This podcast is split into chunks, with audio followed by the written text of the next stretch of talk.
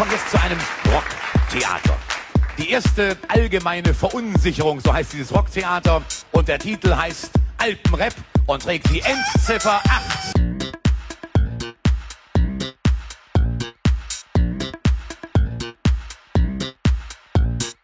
Viele Musikexperten haben schon vor langer Zeit der nächsten Gruppe vorausgesagt, irgendwann schafft ihr den Durchbruch in Deutschland garantiert. Im Januar dieses Jahres war es dann soweit und der Erfolg war so groß, dass ich mir denken könnte, bei der Konkurrenz ist allgemeine Verunsicherung ausgebrochen. Allerdings war es nicht die erste Verunsicherung, denn aus Österreich ist ja in den vergangenen Jahren schon viel starke Musik, viele gute Ideen sind aus Österreich in unsere Hitparaden gekommen. Verunsicherung, so heißt dieses Rocktheater. Ver Ver Ver Verunsicherung, so heißt dieses Rocktheater. Erste allgemeine Verunsicherung. Eigentlich wollten sie nie wieder Kunst machen, aber jetzt ist im Himmel die Hölle los. Danke. Nach Österreich.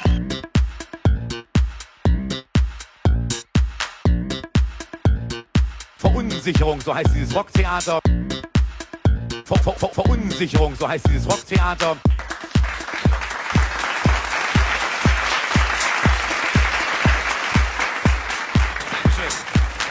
Herzlichen Dank.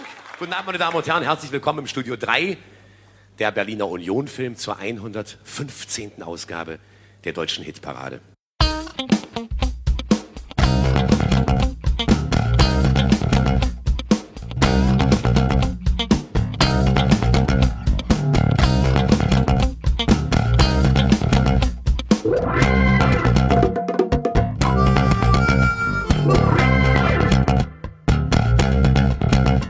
Herzlich willkommen zu Total Verunsichert, dem ERV-Podcast. Folge 24 haben wir heute und wir machen heute wieder eine Runde Fangeschichten im Podcast der Abschweifungen und der Leerläufe. und zwar, ich begrüße ganz herzlich die Daniela aus Berlin. Hallo Daniela. Hallo Alex. Ja, ich freue mich echt ganz, ganz, äh, ganz, ganz toll, dass du äh, zugesagt hast, äh, dass du dich da sozusagen den Fragen stellst und uns da ganz viele tolle Sachen erzählst, weil du bist ja sozusagen eigentlich, wenn man so will, wie Phönix aus der Asche gekommen. du hast, äh, das können wir auch gleich mal äh, erwähnen, da sollte jeder jetzt, der das hört, einfach mal draufschauen. Nämlich du hast eine Webseite, die sich unter anderem, nicht nur, aber unter anderem auch mit der ERV beschäftigt. Mhm. Die Seite heißt äh, dalilalight.de, also dalila-light.de, werde ich natürlich alles verlinken. Ja, und du hast auch einen ganz, große, äh, ganz großen Teil auch, neben vielen kreativen Sachen von dir, Bildern, Grafiken, Texte, alles mögliche Fotos, Mhm. Das ist auch eine ganz große äh, Sektion, äh, die sich der ERV widmet, woraus mhm. man jetzt schließen kann, dass die ERV für dich ein vielleicht doch ganz ja, nicht unwichtiger Teil wahrscheinlich äh, deines äh, Lebens ist. Oder? Kann mhm. man so sagen, oder?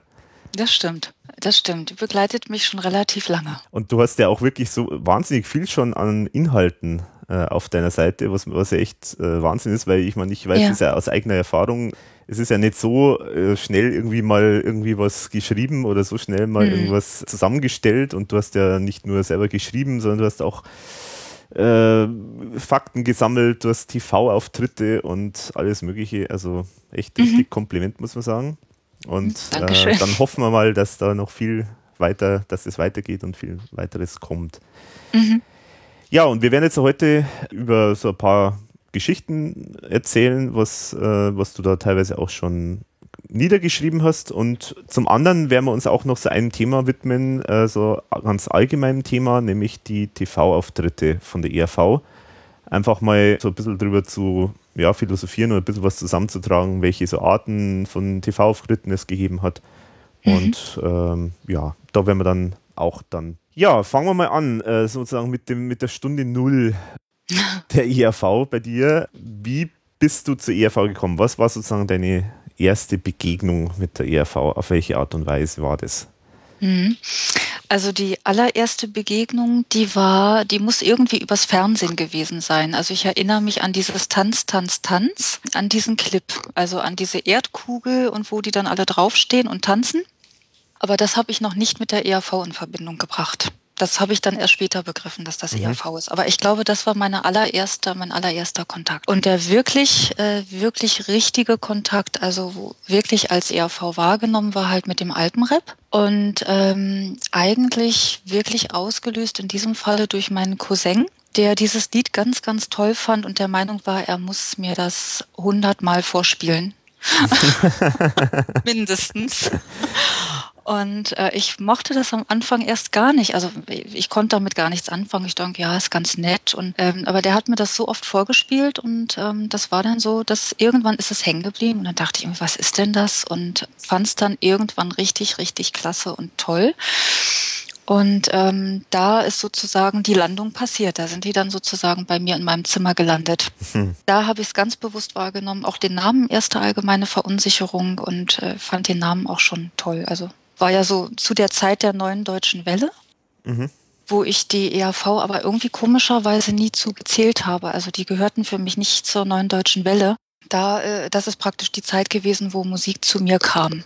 Praktisch durch die neue deutsche Welle. Mhm, mh. Also mhm die ganz, also du hast es ja auch schon geschrieben, so mit Nena und äh, Ja, und genau. Co. Genau, also ab, ab 82 würde ich sagen, ging das bei mir richtig los mit dem Interesse für Musik. Also ähm, wirklich, ja, ich denke, ausgelöst war das vielleicht sogar von Nena, dass ich das so bewusst wahrgenommen habe. Äh, ich fand diese ganze Zeit sehr, sehr spannend. Das war einfach wirklich bunt. Es war deutsche Musik mit deutschen Texten und auch mit sehr guten Texten und, und wirklich tolle Sachen. Mhm. Fand ich schillernd, toll, anders, mutig, ja. Würdest du sagen, so im Nachhinein, dass vielleicht auch einer der Gründe war, warum du das so interessant gefunden hast, dass das auch deutsche Texte waren oder war das eher un untergeordnet?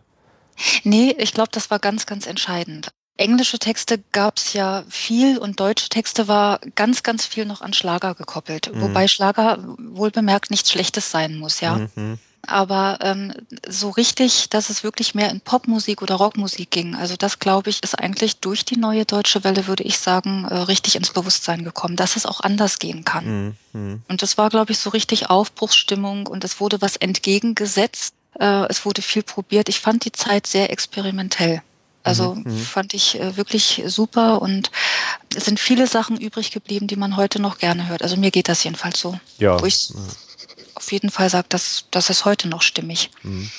Ja, gerade dieses Experimentelle, finde ich, das war auch schon bezeichnend, weil das ist, finde ich, schon faszinierend, weil das ja eigentlich die Neue Deutsche Welle ja so richtig, man kann sagen, halt richtig extreme Popmusik war, im Sinne von mhm. populäre Musik, mhm. aber andererseits wahnsinnig viel total experimentiert worden ist. Also ja. wenn man jetzt irgendwie so an, mhm. an Trio denkt, ähm, ja, genau. das ist ja eigentlich wie so ein Avantgarde-Happening, das die da veranstaltet ja. haben und es war irgendwie, es, es hat jeder gehört. Also das war, das finde ich das Faszinierende. Also. Ja, also ich glaube, das war auch am Anfang so dieses, dieses Minimalistische, ne? So mhm. dieses dieses da, da, da hatte ja wirklich, also nicht nur, dass es sehr eingängig war, das, ich meine, das kann man weltweit singen, ne? jeder kann das in jeder ja. Sprache, aber diese Faszination, wie machen die denn das, ne? Das war mhm. so minimalistisch, aber so eingängig einfach. Mhm. Mhm. Also wirklich, wirklich toll, also das mochte ich sehr.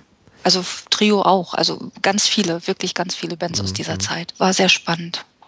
Von, ja, ähm, ist schade, dass die dann veräppt ist, ne? aber ähm, alles hat seine Zeit. Ja, es ist die Frage, mhm. ob das jetzt wirklich, ja, wie man das, wie man die, die Zeit beurteilt, weil es ist halt auch so, dass das ist vielleicht auch so eins dieser Themen, dass halt das äh, ganz oft dann Künstler waren, die da ganz groß waren in der Zeit, die dann wirklich mhm. eigentlich quasi wirklich dann fast wie ein One-Hit-Wonder äh, mhm. geworden sind, obwohl sie mhm. bis heute teilweise ja noch weitermachen. Aber mhm. also ist vielleicht auch Fluch und Segen sozusagen. Also so mhm. äh, ganz äh, tolle kreative Künstler, die bis heute eigentlich Musik machen, die mhm. aber immer noch dieses Makel sozusagen in Anführungszeichen ja. haben, dass sie da damals in der Zeit irgendwie groß waren. Und deswegen ja. finde ich das interessant, dass du das, dass du sagst, ähm, du hast die ERV eigentlich nicht äh, in diesem Kontext gesehen. Nee, nee, gar nicht. Es gab für mich sowieso ein paar äh, Künstler, also wo, wo ich sagen kann, die sind jetzt in der NDW groß geworden, aber sie sind nicht NDW. Also ich würde auch äh, selbst Nena nicht als NDW-Künstlerin bezeichnen, obwohl sie genau sozusagen in diese Zeit kam. Mhm. Aber äh, dann gibt es welche wie UKW.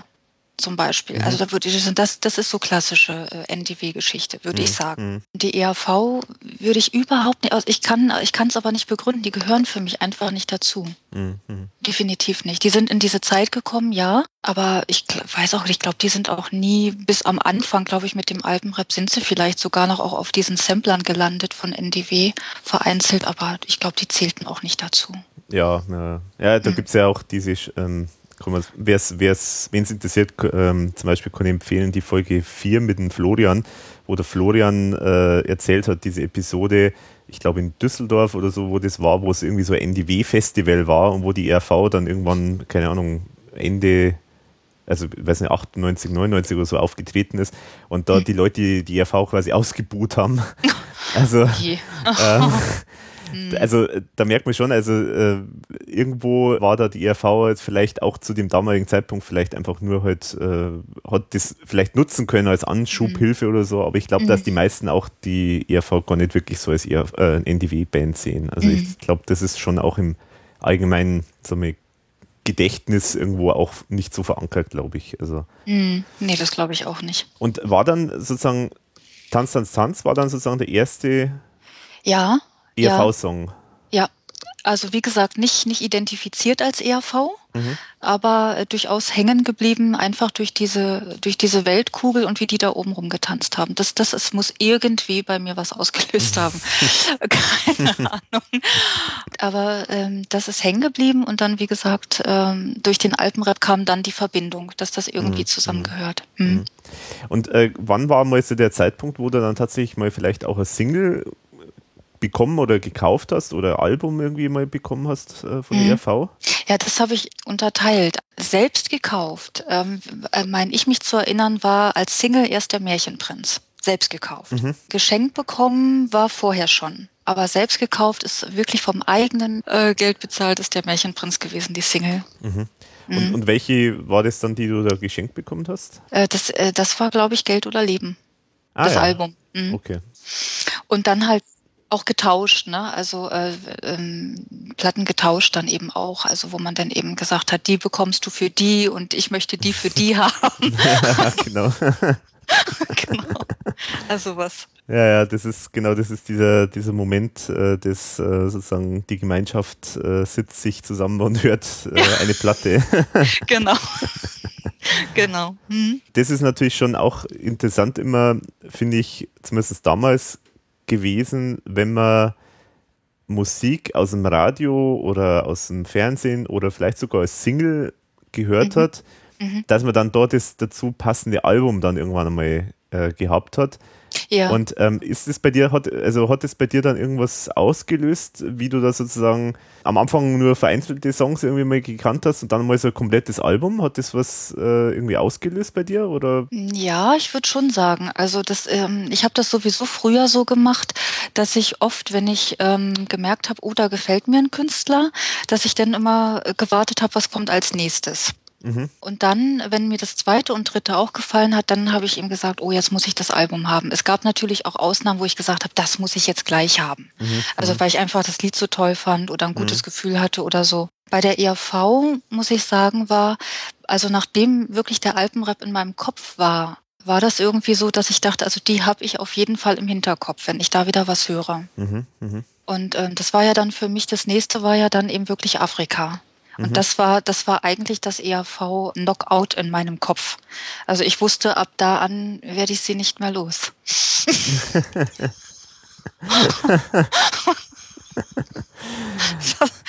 das war sozusagen, ähm, also dieses Lied hat mich irgendwie, ähm, also es ist heute noch, wenn ich das höre, dann, ähm, das ist ein ganz bestimmtes Gefühl. Ich, ich mag dieses Lied unheimlich gerne. Mhm. Ich mag die Musik, ich mag den Gesang, ich mag diesen wunderbaren Text. Ich fand auch das Video toll äh, für, für damalige Verhältnisse. Ja. Welches, welches Video meinst du eigentlich? Afrika. Afrika. Ja, also du meinst das, ähm, okay, das, äh, äh wo, wo, das wo für die diese Sendung äh, für, genau, genau. produziert worden ist. Mhm. Genau, genau. Also es ist ja interessant, wo hast du, wo hast du das gesehen mal? Weil das ist ja, also ich kenne es halt so immer aus dem ORF, äh, aber das hast, konntest du ja nicht ja. empfangen. Nee, schlag mich, frag mich nicht, ich weiß es nicht. Aha. Kann ich, kann ich, äh, kann ich dir nicht sagen. Ich habe es gesehen, äh, ich kann aber leider nicht mehr sagen, wo. Also vielleicht sogar in Österreich selber, weil ich früher öfters in Österreich war, in Urlaub, keine Ahnung. Ah, okay. Ja, aber das wäre auch spannend, weil man die, die Gelegenheiten, äh, Videoclips im Fernsehen zu sehen, waren ja jetzt nicht so. Äh, nee, eigentlich erst durch Formel 1. Genau, eigentlich erst mhm. durch Formel 1, mhm. ja. Mhm, Und dann genau. Musiksender hat es ja nicht gegeben, äh, der 24 mhm. Stunden zeigt. Nee, genau. Mhm. Das kam dann ja eigentlich mit Formel 1. Mhm, genau, aber mhm. ich glaube, Afrika ist bei Formel 1, glaube ich, nie vorgekommen. Ah, kann ich nicht sagen, das weiß ich nicht. Du sagst dann sozusagen ausgenockt, mhm, ja. um jetzt dein, äh, dein Wort äh, nochmal zu zitieren.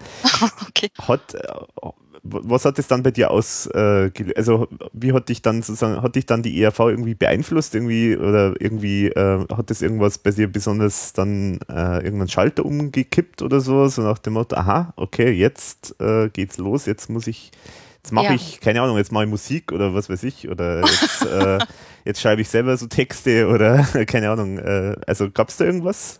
Mhm. Also Schalter umgelegt zumindest in der Form, dass ich eben äh, wusste, also die werde ich weiter verfolgen und dann wirklich auch festgestellt habe, also ich fand das, ähm, ich fing ja da erst vereinzelt an, dass man so angefangen hat, denn so auch sie mal im Fernsehen zu sehen. Ne? Mhm. Ich fand das sehr kreativ auch wenn ich das damals nicht alles so, so benennen konnte. Das war einfach so dieses Gesamtpaket. Also die Musik, die Texte, äh, wie sie dann erschienen sind, das war irgendwie, wo ich dachte, boah, also man, man steht irgendwie wie vor einem fremden Stern und sagt, wer hat die hier ausgesetzt? Ja, also was, was, was ich, dürfen die das? Also, also es, ich, das hat mich wirklich überwältigt und es hat, das war so spannend und so toll und ich fand es wirklich aufregend, muss ich, muss ich einfach wirklich sagen. Das war so lebendig und so, so anders und so schräg. Mhm. Ja, das war einfach eine große Faszination. Und das ist es dann einfach auch geblieben. Ja, weil das, also Gott, wie du sagst, so mit den, das ist so anders. Das ja. habe ich ja schon ein paar Mal erzählt im Podcast, aber das ist ja wirklich so, gerade wenn man so die, die, die ganz alten TV-Auftritte zum Beispiel sich anschaut, mhm. da denkt man sich manchmal echt, die sind wie, wie du sagst, wie von anderen Sternen. Ja. Also, ja. Äh, weil es einfach so ungewöhnlich ist im Vergleich zu, im, im, im Verhältnis jetzt zu dem, was, äh, mhm. was die anderen so gemacht haben, äh, mhm. dass, dass es eigentlich schon irgendwo interessant ist, ähm, ich meine, dass Aufmerksamkeit dann bekommen, das mhm. kann man sich auf jeden Fall dadurch natürlich schon jetzt erklären. Mhm. Es könnte aber natürlich in zwei Richtungen gehen. Das, die eine Möglichkeit ist, äh, die, die sind so komisch, dass, dass jeder das für total absurd hält und, äh, und irgendwie äh, ganz ent, äh, entsetzt äh, wegschaltet. Oder die andere ja. Alternative ist, man ist total gebannt davon und, ja. Äh, und schaut sich das umso lieber an. Und mhm. zweiteres hat sich ja offenbar dann mhm. schon bewahrheitet. Weil wir gerade dabei sind mit dem alienhaften, äh, ja. da ist ja mein, mein Lieblingsauftritt der bei, bei der Hitparade. Dieser erste, es war sogar eigentlich wirklich der erste TV-Auftritt, ja. wenn man so will, ähm, ja. nämlich mit dem Alpenrap, äh, den du jetzt auch äh, zitiert hast. Mhm. Das war jetzt nur einer, der allererste von einer Reihe von vielen Besuchen dann bei der Hitparade. Ja. Und die Hitparade scheint dich ja doch auch äh, ganz schön trapp sozusagen gehalten zu haben, weil das ja doch irgendwas ist, was du anscheinend gern auch angeschaut hast oder mhm. dich da gern damit beschäftigt hast. Ja, die Hitparade, glaube ich, war ja generell damals äh, zu der Zeit einfach da hatte sie noch so auch wirklich diesen Kultstatus. Also das war eine, war eine Pflichtsendung. Mhm. Ne? Wie gesagt, wie auch immer, also ich habe sie immer im Fernsehen geschaut. Ich kann mich gar nicht dran erinnern, also die mal nicht gesehen zu haben. Das ist sicherlich auch vorgekommen, mhm. ähm, was dann wahrscheinlich großes, großes äh, Verbrechen war. Aber ähm, gesehen habe ich sie immer und äh, irgendwann fing das bei mir halt wirklich an, einfach durch das Interesse für, für Medien, äh, Fernsehen, Radio, Zeitung, das fing mich irgendwie an, wahnsinnig zu interessieren, mhm.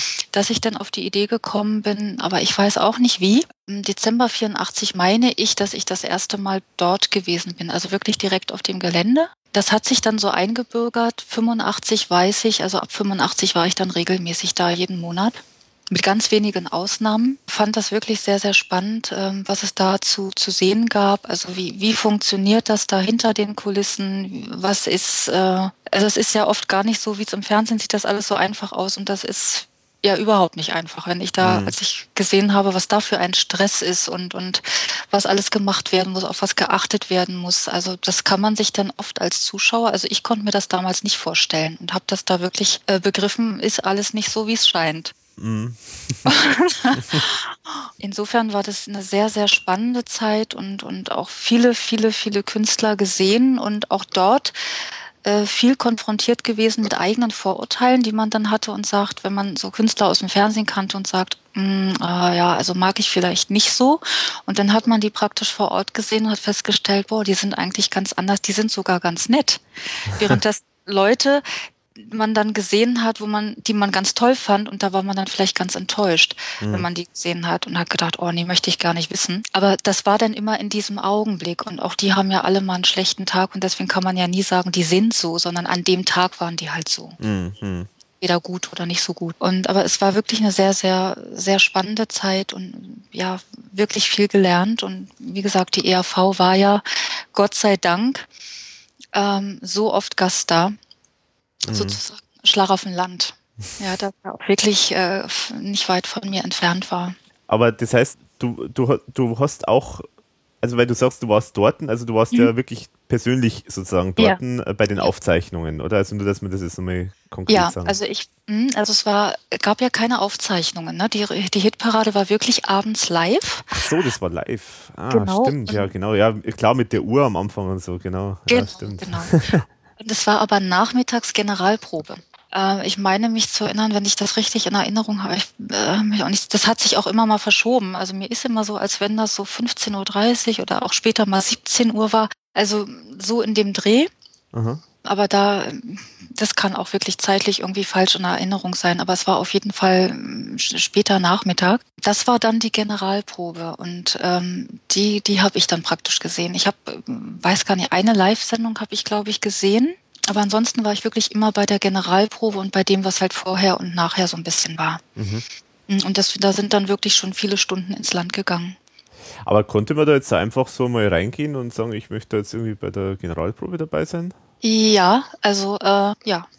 Das, damals war das so, deswegen hatte ich auch, das hatte ich glaube ich im Forum ja auch geschrieben, es ist eine sehr, wirklich ein sehr niedrigschwelliges Angebot gewesen. Also wo man wirklich, also wenn man es wusste, die Möglichkeit hatte, ähm, erstens das zu sehen, wie wird sowas gemacht, wie wird so eine Sendung produziert und zweitens natürlich auch die Künstler sehen zu können. Mhm.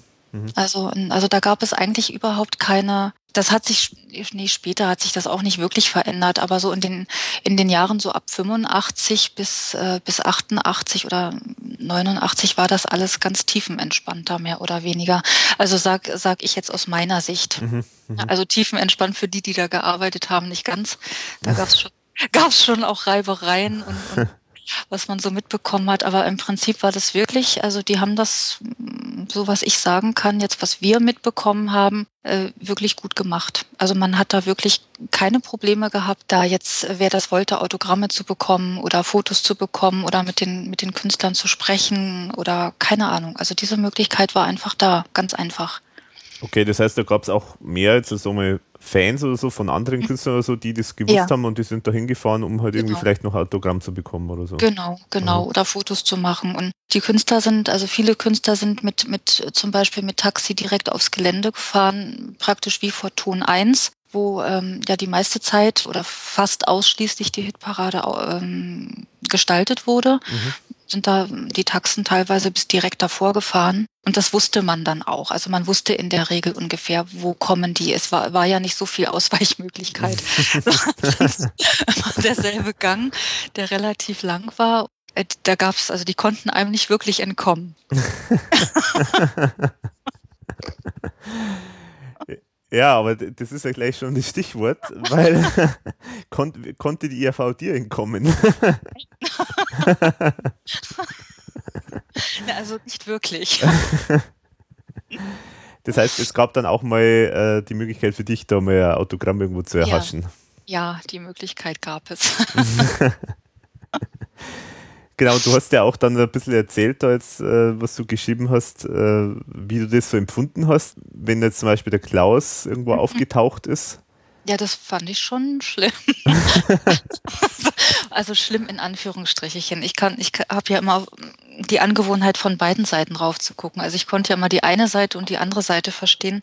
Ich beobachte halt so gern und das habe ich früher schon gemacht. Beobachten ist für mich irgendwie ähm, eine andere Form des Lernens Mhm. War auch schon bei mir ganz früher als wirklich als Kind schon so. Und ähm, ich fand es immer sehr faszinierend, das generell zu beobachten, aber natürlich auch bei der ERV. Und das hatte schon, hatte schon irgendwie was sehr Obskures. Also wenn der Klaus aufgetaucht ist, hatte ich irgendwie das Gefühl, ähm, Ausnahmezustand. Mhm. Es war auf irgendeiner Ebene war Ausnahmezustand. Und da dachte ich eben auch, ja, ja, wie hält man sowas eigentlich aus, wenn das ständig ist, wenn man sowas wirklich ständig hat? Ich habe das dann mal gesehen, also mal in diesem Monat oder mal drei Monate später. Aber wie ist das für jemanden, der das wirklich dann ganz oft hat und dass die Leute wirklich ja losrennen und auch gerade Kinder losrennen, weil das ja auch so eine Faszination war? Mhm.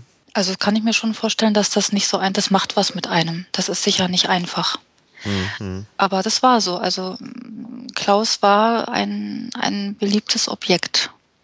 Ja, ich mhm. denke, es ist auch Fluch und Segen. Also ja. zum einen natürlich ist der Klaus schon jemand, ich sag mal, äh, Rampensau sozusagen. Also der, er will schon, er, er genießt schon die Aufmerksamkeit und die, ja. äh, das Interesse der Leute.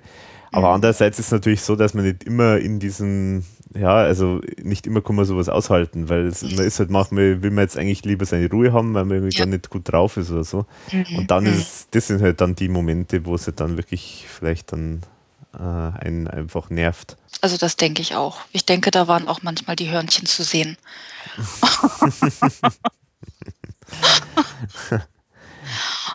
Angedeutet. Angedeutet. Aber es scheint ja die, äh, die Autogramm-Fotojäger ja trotzdem nicht ab, äh, zu, abzuhalten davon. Ja, ich denke, es gibt Leute, die lassen sich da sicher wirklich nicht von beeindrucken. Ähm, also ich habe ähm, das auch, auch erlebt, auch bei anderen Künstlern, dass es wirklich Leute gab, also die, die, die habe ich als dreist empfunden. Also wenn man spürt, derjenige möchte nicht, oder kann gerade nicht oder ist gerade im Gespräch und dann kommen die einfach dahin und unterbrechen das und legen ihren Zettel dahin zum Unterschreiben. Das fand ich schon, also das fand ich nicht in Ordnung. Und so eine Geschichten gab es auch und ähm, es gab ja in der in der Hitparade, das hatte ich ja auch, glaube ich, im Forum geschrieben, äh, dieses berühmte Casino. Und das war ja wirklich berühmt berüchtigt im, im Sinne von einfach, weil das die Station war, wo die Wartezeit überbrückt wurde, mhm. wo viele Künstler hingegangen sind, ähm, um zu warten, bis der Auftritt ist für die Generalprobe oder für die Live-Sendung. Mhm. mhm. Und das war praktisch, ja, Lokal, Kneipe, wie immer man es nennen will, wo halt, ja, so, so, so sah es auch aus, mit einer kleinen Bar. Mhm. Und dort haben die dann gesessen und sozusagen auch die Zeit verbracht. Und ähm, da konnte jeder rein. Also jeder, der auf diesem Gelände war und ähm, konnte da reingehen und, und wie gesagt, Fotos machen, die Leute ansprechen. Manche haben es einfach nicht gemacht. Also die sind dann wirklich sehr aufdringlich gewesen und haben dann einfach ihre Platten oder ihre Zeitungsartikel hingehalten, so nur mach mal. Mhm. Und das fand ich irgendwie auch nicht, auch nicht in Ordnung. Mhm. Aber es gab eben so eine und solche auf beiden Seiten. Wirklich auf, es gab auch Künstler, die total unfreundlich unfreundlich waren und die arrogant waren. Mhm. Und äh, wie gesagt, in dem Augenblick, ich kann immer nur von dem Augenblick sprechen. Und äh, andere, die es halt nicht waren, die sich wirklich ganz viel Zeit genommen haben. Da waren schon auch Überraschungen dabei. Und da habe ich auch so ein bisschen meine eigene vorgefasste Meinung geändert. Also zum Beispiel, da waren ja eben auch viele Schlagerkünstler dabei und da waren viele dabei, die sich wirklich Mühe gegeben haben, die freundlich waren und die sich wirklich Zeit für ihre Fans genommen haben. Mhm, mh. War das dann so eine Art ähm Kantine oder so von, von hm. dem Aufnahmegelände? Ja, kann man so sagen. Also es gab zu trinken, aber ich weiß gar nicht, doch zu essen hat es bestimmt auch gegeben. Also das habe ich immer bewusst nicht mitbekommen, aber zu trinken auf jeden Fall. Die ERV war dort auch im Casino und ich meine mich zu erinnern, aber da bin ich mir auch nicht hundertprozentig sicher, dass die immer an der Fensterfront gesessen haben. Hm. Ja, ist ja schon ähm, sag mal, interessant. Ich glaube, heute wird es in der Form wahrscheinlich nicht mehr so äh, mhm. gehen, oder? Also nee, das habe ich auch schon oft überlegt. Es gab damals, also ich würde mal sagen, es waren so ein paar Sicherheitsleute gab es auf dem Gelände. Und die waren auch zu sehen, aber es war wirklich, also das kann man sich im Nachhinein oft sagen, im Prinzip, es konnte jeder darauf und ähm, jeder konnte Hallo sagen. Also da war auch nichts abgesperrt in dem Sinne oder oder dass irgendwas durchsucht wurde. Also habe ich nicht so habe ich nicht so erlebt und meine Erfahrung ist jetzt von von den Leuten, die da waren, die dort gearbeitet haben, haben, die waren eigentlich alle mehr oder weniger nett. Mhm. Wirklich, also kann man nicht anders sagen. die haben das wirklich gut gemacht und ich kann da halt nur von, von mir sprechen.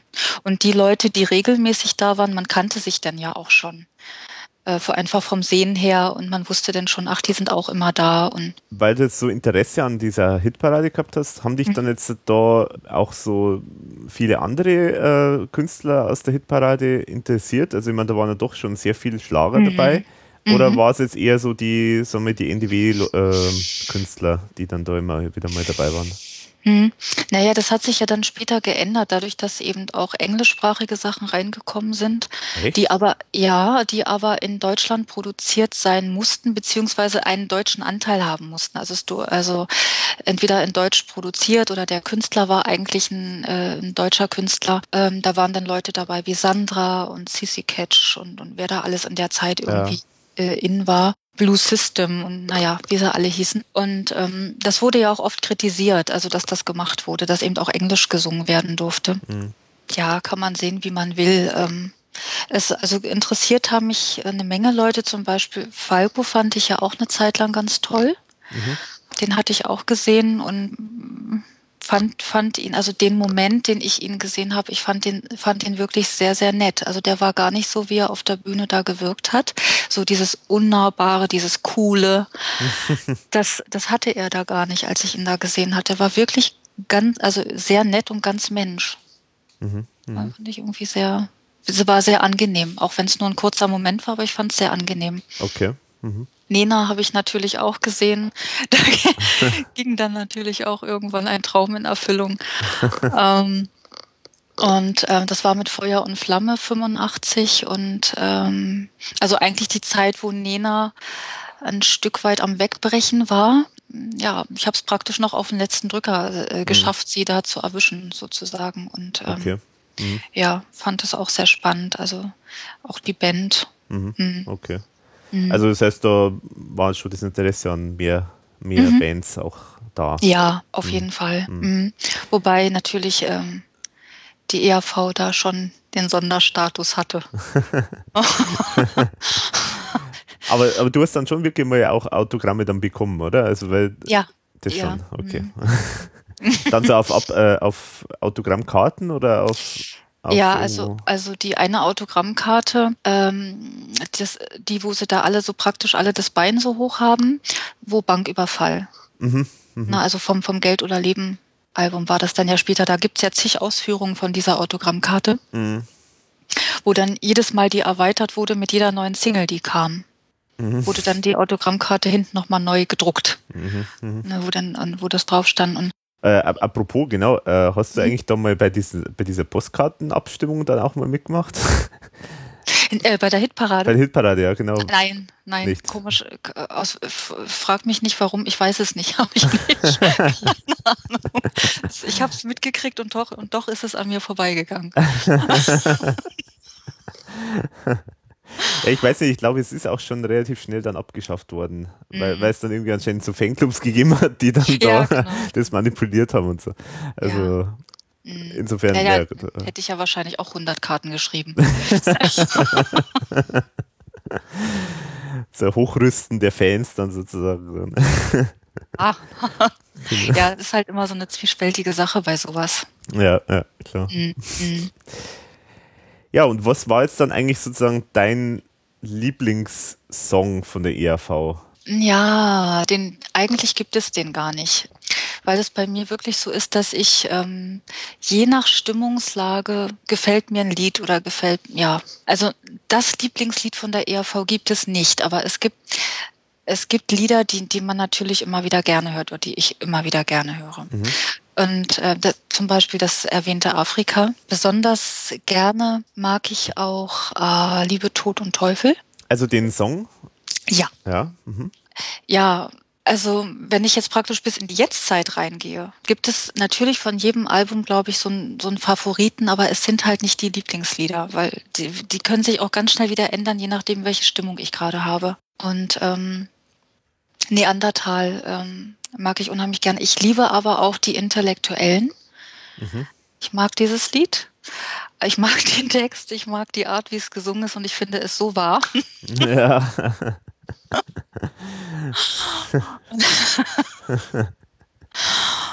Ja, also Geld oder Leben natürlich und und äh, wenn ich jetzt so bestimmte rausnehmen soll, mein Gott, ne? Das mhm. ist ja dann schon eher die aktuellere Variante, aber da natürlich diese diese Klavierversion, diese mhm. Piano-Version, äh, Panga Panga hatte ich ja auch schon gesagt, mhm. äh, äh, wundervolles Lied. Hm, ja, Dummheit an die Macht, klar. Also wenn es danach geht, ja, äh, dann fange ich, dann komme ich von Hundertsten ins Tausend ja. und wahrscheinlich dann doch an alle aufzuzählen. Weil sie dann doch wieder alle, ja. alle toll sind. Jedes auf, auf seine Art und Weise. Also ein, ein Song, den du immer wieder mal so erwähnst äh, als Lieblingslied, ist ja eigentlich auch Vater Morgana, oder? Oh ja. Oh Und fort war sie. Mhm. Und fort war sie. genau. Da kommt, genau, muss man dazu sagen, du bist im ERV-Fanforum auch äh, äh, angemeldet als Laila. Also das kommt ja auch nicht von ungefähr wahrscheinlich. das kommt von da. Aber woher die Laila K kommt, das weiß ich nicht. Das ist ein Versehen, aber ich konnte es nicht mehr rückgängig machen. Ach so. Aber, ja, es gibt ähm, eine äh, arabische Künstlerin, glaube ich, die heißt Laila K. Also. Ja, aber hatte ich gar nicht auf dem Schirm. Also keine Ahnung, wo das Laila K herkam. Es ist irgendwie angeflogen gekommen und, und war dann irgendwie ein Fehler. Aber ist auch nicht so schlimm. Aber die Laila, das stimmt, das ist wegen Vater Morgana. Also auf jeden Fall. Ich liebe dieses Lied. Ist, ja, wieder die Frage, ist es ein Lieblingslied? Ja und nein. Also es ist einfach, wenn ich es höre, bekomme ich unheimlich gute Laune. Sowohl in der Version von früher, also von der ursprünglichen Version als auch äh, von 100 Jahre. Mhm. Ich mag sie beide, kann auch die Maxi-Single von Vater Morgana durchaus zehnmal hintereinander hören, äh, auch wenn sie jetzt nicht, da im Prinzip ist ja die Verlängerung immer die Verlängerung des Refrains. Ja. Ne? ja. Genau, aber das, das macht nichts. Also das geht.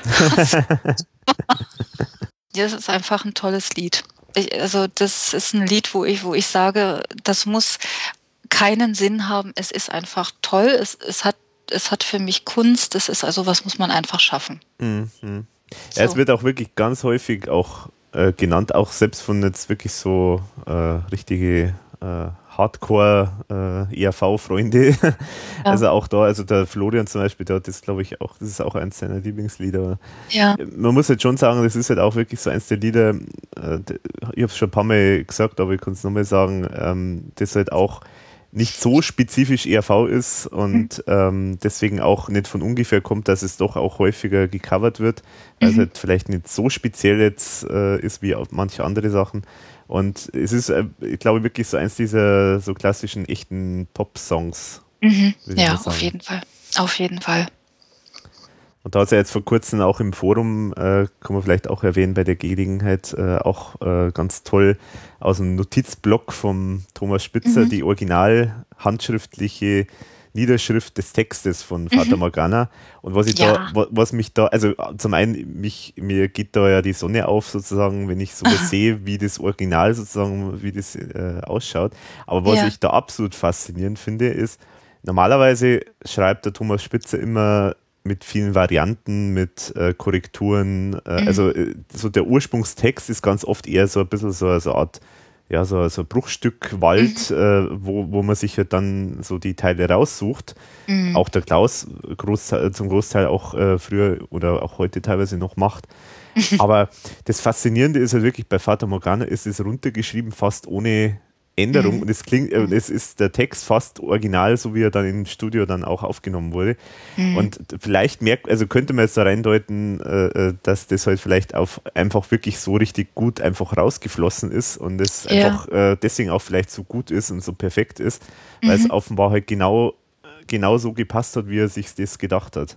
Mhm. Das ist schon ja. was Ungewöhnliches. Also. Mhm, aber das, das passiert. Also es passieren solche Phänomene, dass das wie durchfließt. Und das ist wahrscheinlich da genau da passiert. Ja, und es, es, ist ja auch wirklich so, äh, dass halt äh, äh, das auch rein sprachlich alles so, so im Fluss ist. Also so, mhm. es krochte Effendi, mehr, schon, mehr tot schon als lebendig und da heißt es Sonne durch den Wüstensand. Also beim Barte des Propheten, jetzt muss ich abtreten und so. Also das ist so, ähm, das, das, ist einfach so wie in einem Guss und da, da kann man eigentlich auch gar nichts anders machen, mhm. meines Erachtens. Das stimmt genau so, wie es, oder es ist genauso perfekt, einfach wie es mhm. äh, entstanden ist. Und Lieblingsalbum? Was war dein Liebling oder ist dein Lieblingsalbum? Aha, ist das Gleiche. Ist auch schwierig. Es gibt, ja, genau, ist genauso schwierig. Es gibt nicht das Lieblingsalbum. Es ist genauso stimmungsabhängig. Wenn ähm, mir eher nach Ernst ist, dann höre ich auch eher die ja, sogenannten ernsteren Alben. Wobei diese, diese Kategorien gibt's für mich immer alle gar nicht. Für mich gibt's diese Schubladen immer alle gar nicht. Es ist so, wie es ist in diesem Moment. Wenn mir mehr nach was äh, Leichterem ist oder wie ich immer gesagt habe, mm, für mich sind das dann Spring um die Tisch Sachen, dann, dann höre ich im Meerland. also. Du bist und, eine von denjenigen, die tatsächlich Himbeerland gerne oft hören. ja, ja, wenn mir so ist. Also nach, Aha. also ich, ich, ich mag, ich mag dieses Album. Äh, weil es eben eine gewisse, also trotz dieser teilweise wirklich Bösartigkeiten, die da verbreitet werden, mag ich, ähm, mir gefällt da an ganz vielen Stellen die Musik. Mhm, mh. Und das ist dann wirklich sowas, wo ich dann sage, das kann ich hören, wenn wirklich sowas ist, wo ähm, ja, wo man einfach sagt, jetzt springe ich um den Tisch, jetzt habe ich gute Laune und jetzt mache ich das ganz laut. Und mhm. ähm, da kann ich sehr viel mit anfangen.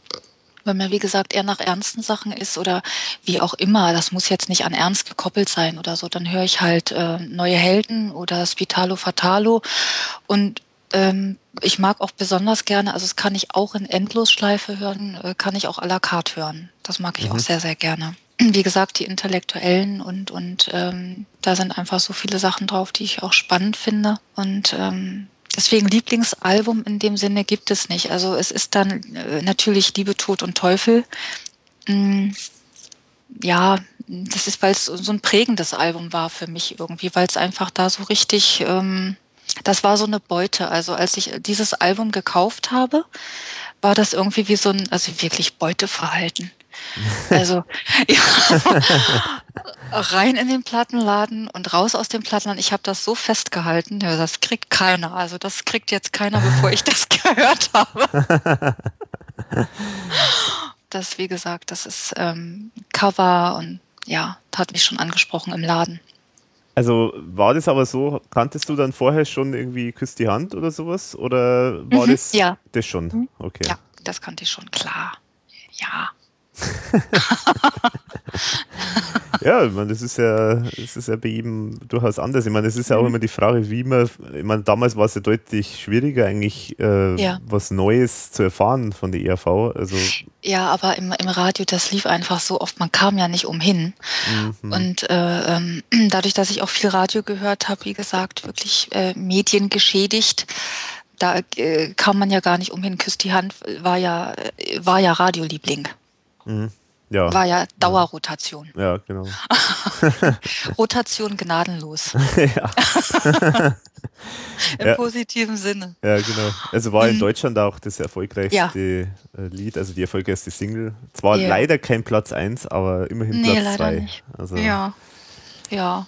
Aber es ist ja, man merkt es ja bis heute, ist das ja das eins der Lieder, die jeder kennt mhm. irgendwie noch irgendwie von der ERV. Also es ist. Genau ja, also da hat halt einfach viel richtig geklappt. Also das ist halt auch so eins der Lieder, da, da stimmt halt alles dann plötzlich. Genau.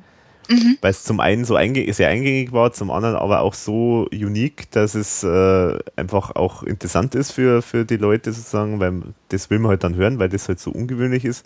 Mhm. Und zum anderen halt sogar, also zum einen lustig, zum anderen aber sogar auch mit einem so einem leicht gesellschaftskritischen Touch auch ja. noch.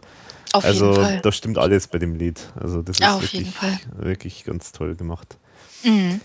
Aber ähm, genau, Liebe, Tod und Teufel, ähm, mhm. du hast es schon erwähnt. Also ja. was, was war dann da das Besondere, oder was ist, äh, das ist ja dann schon eins der Alben, das du ja anscheinend doch, äh, das dich äh, häufiger oder intensiver ja. beschäftigt hat.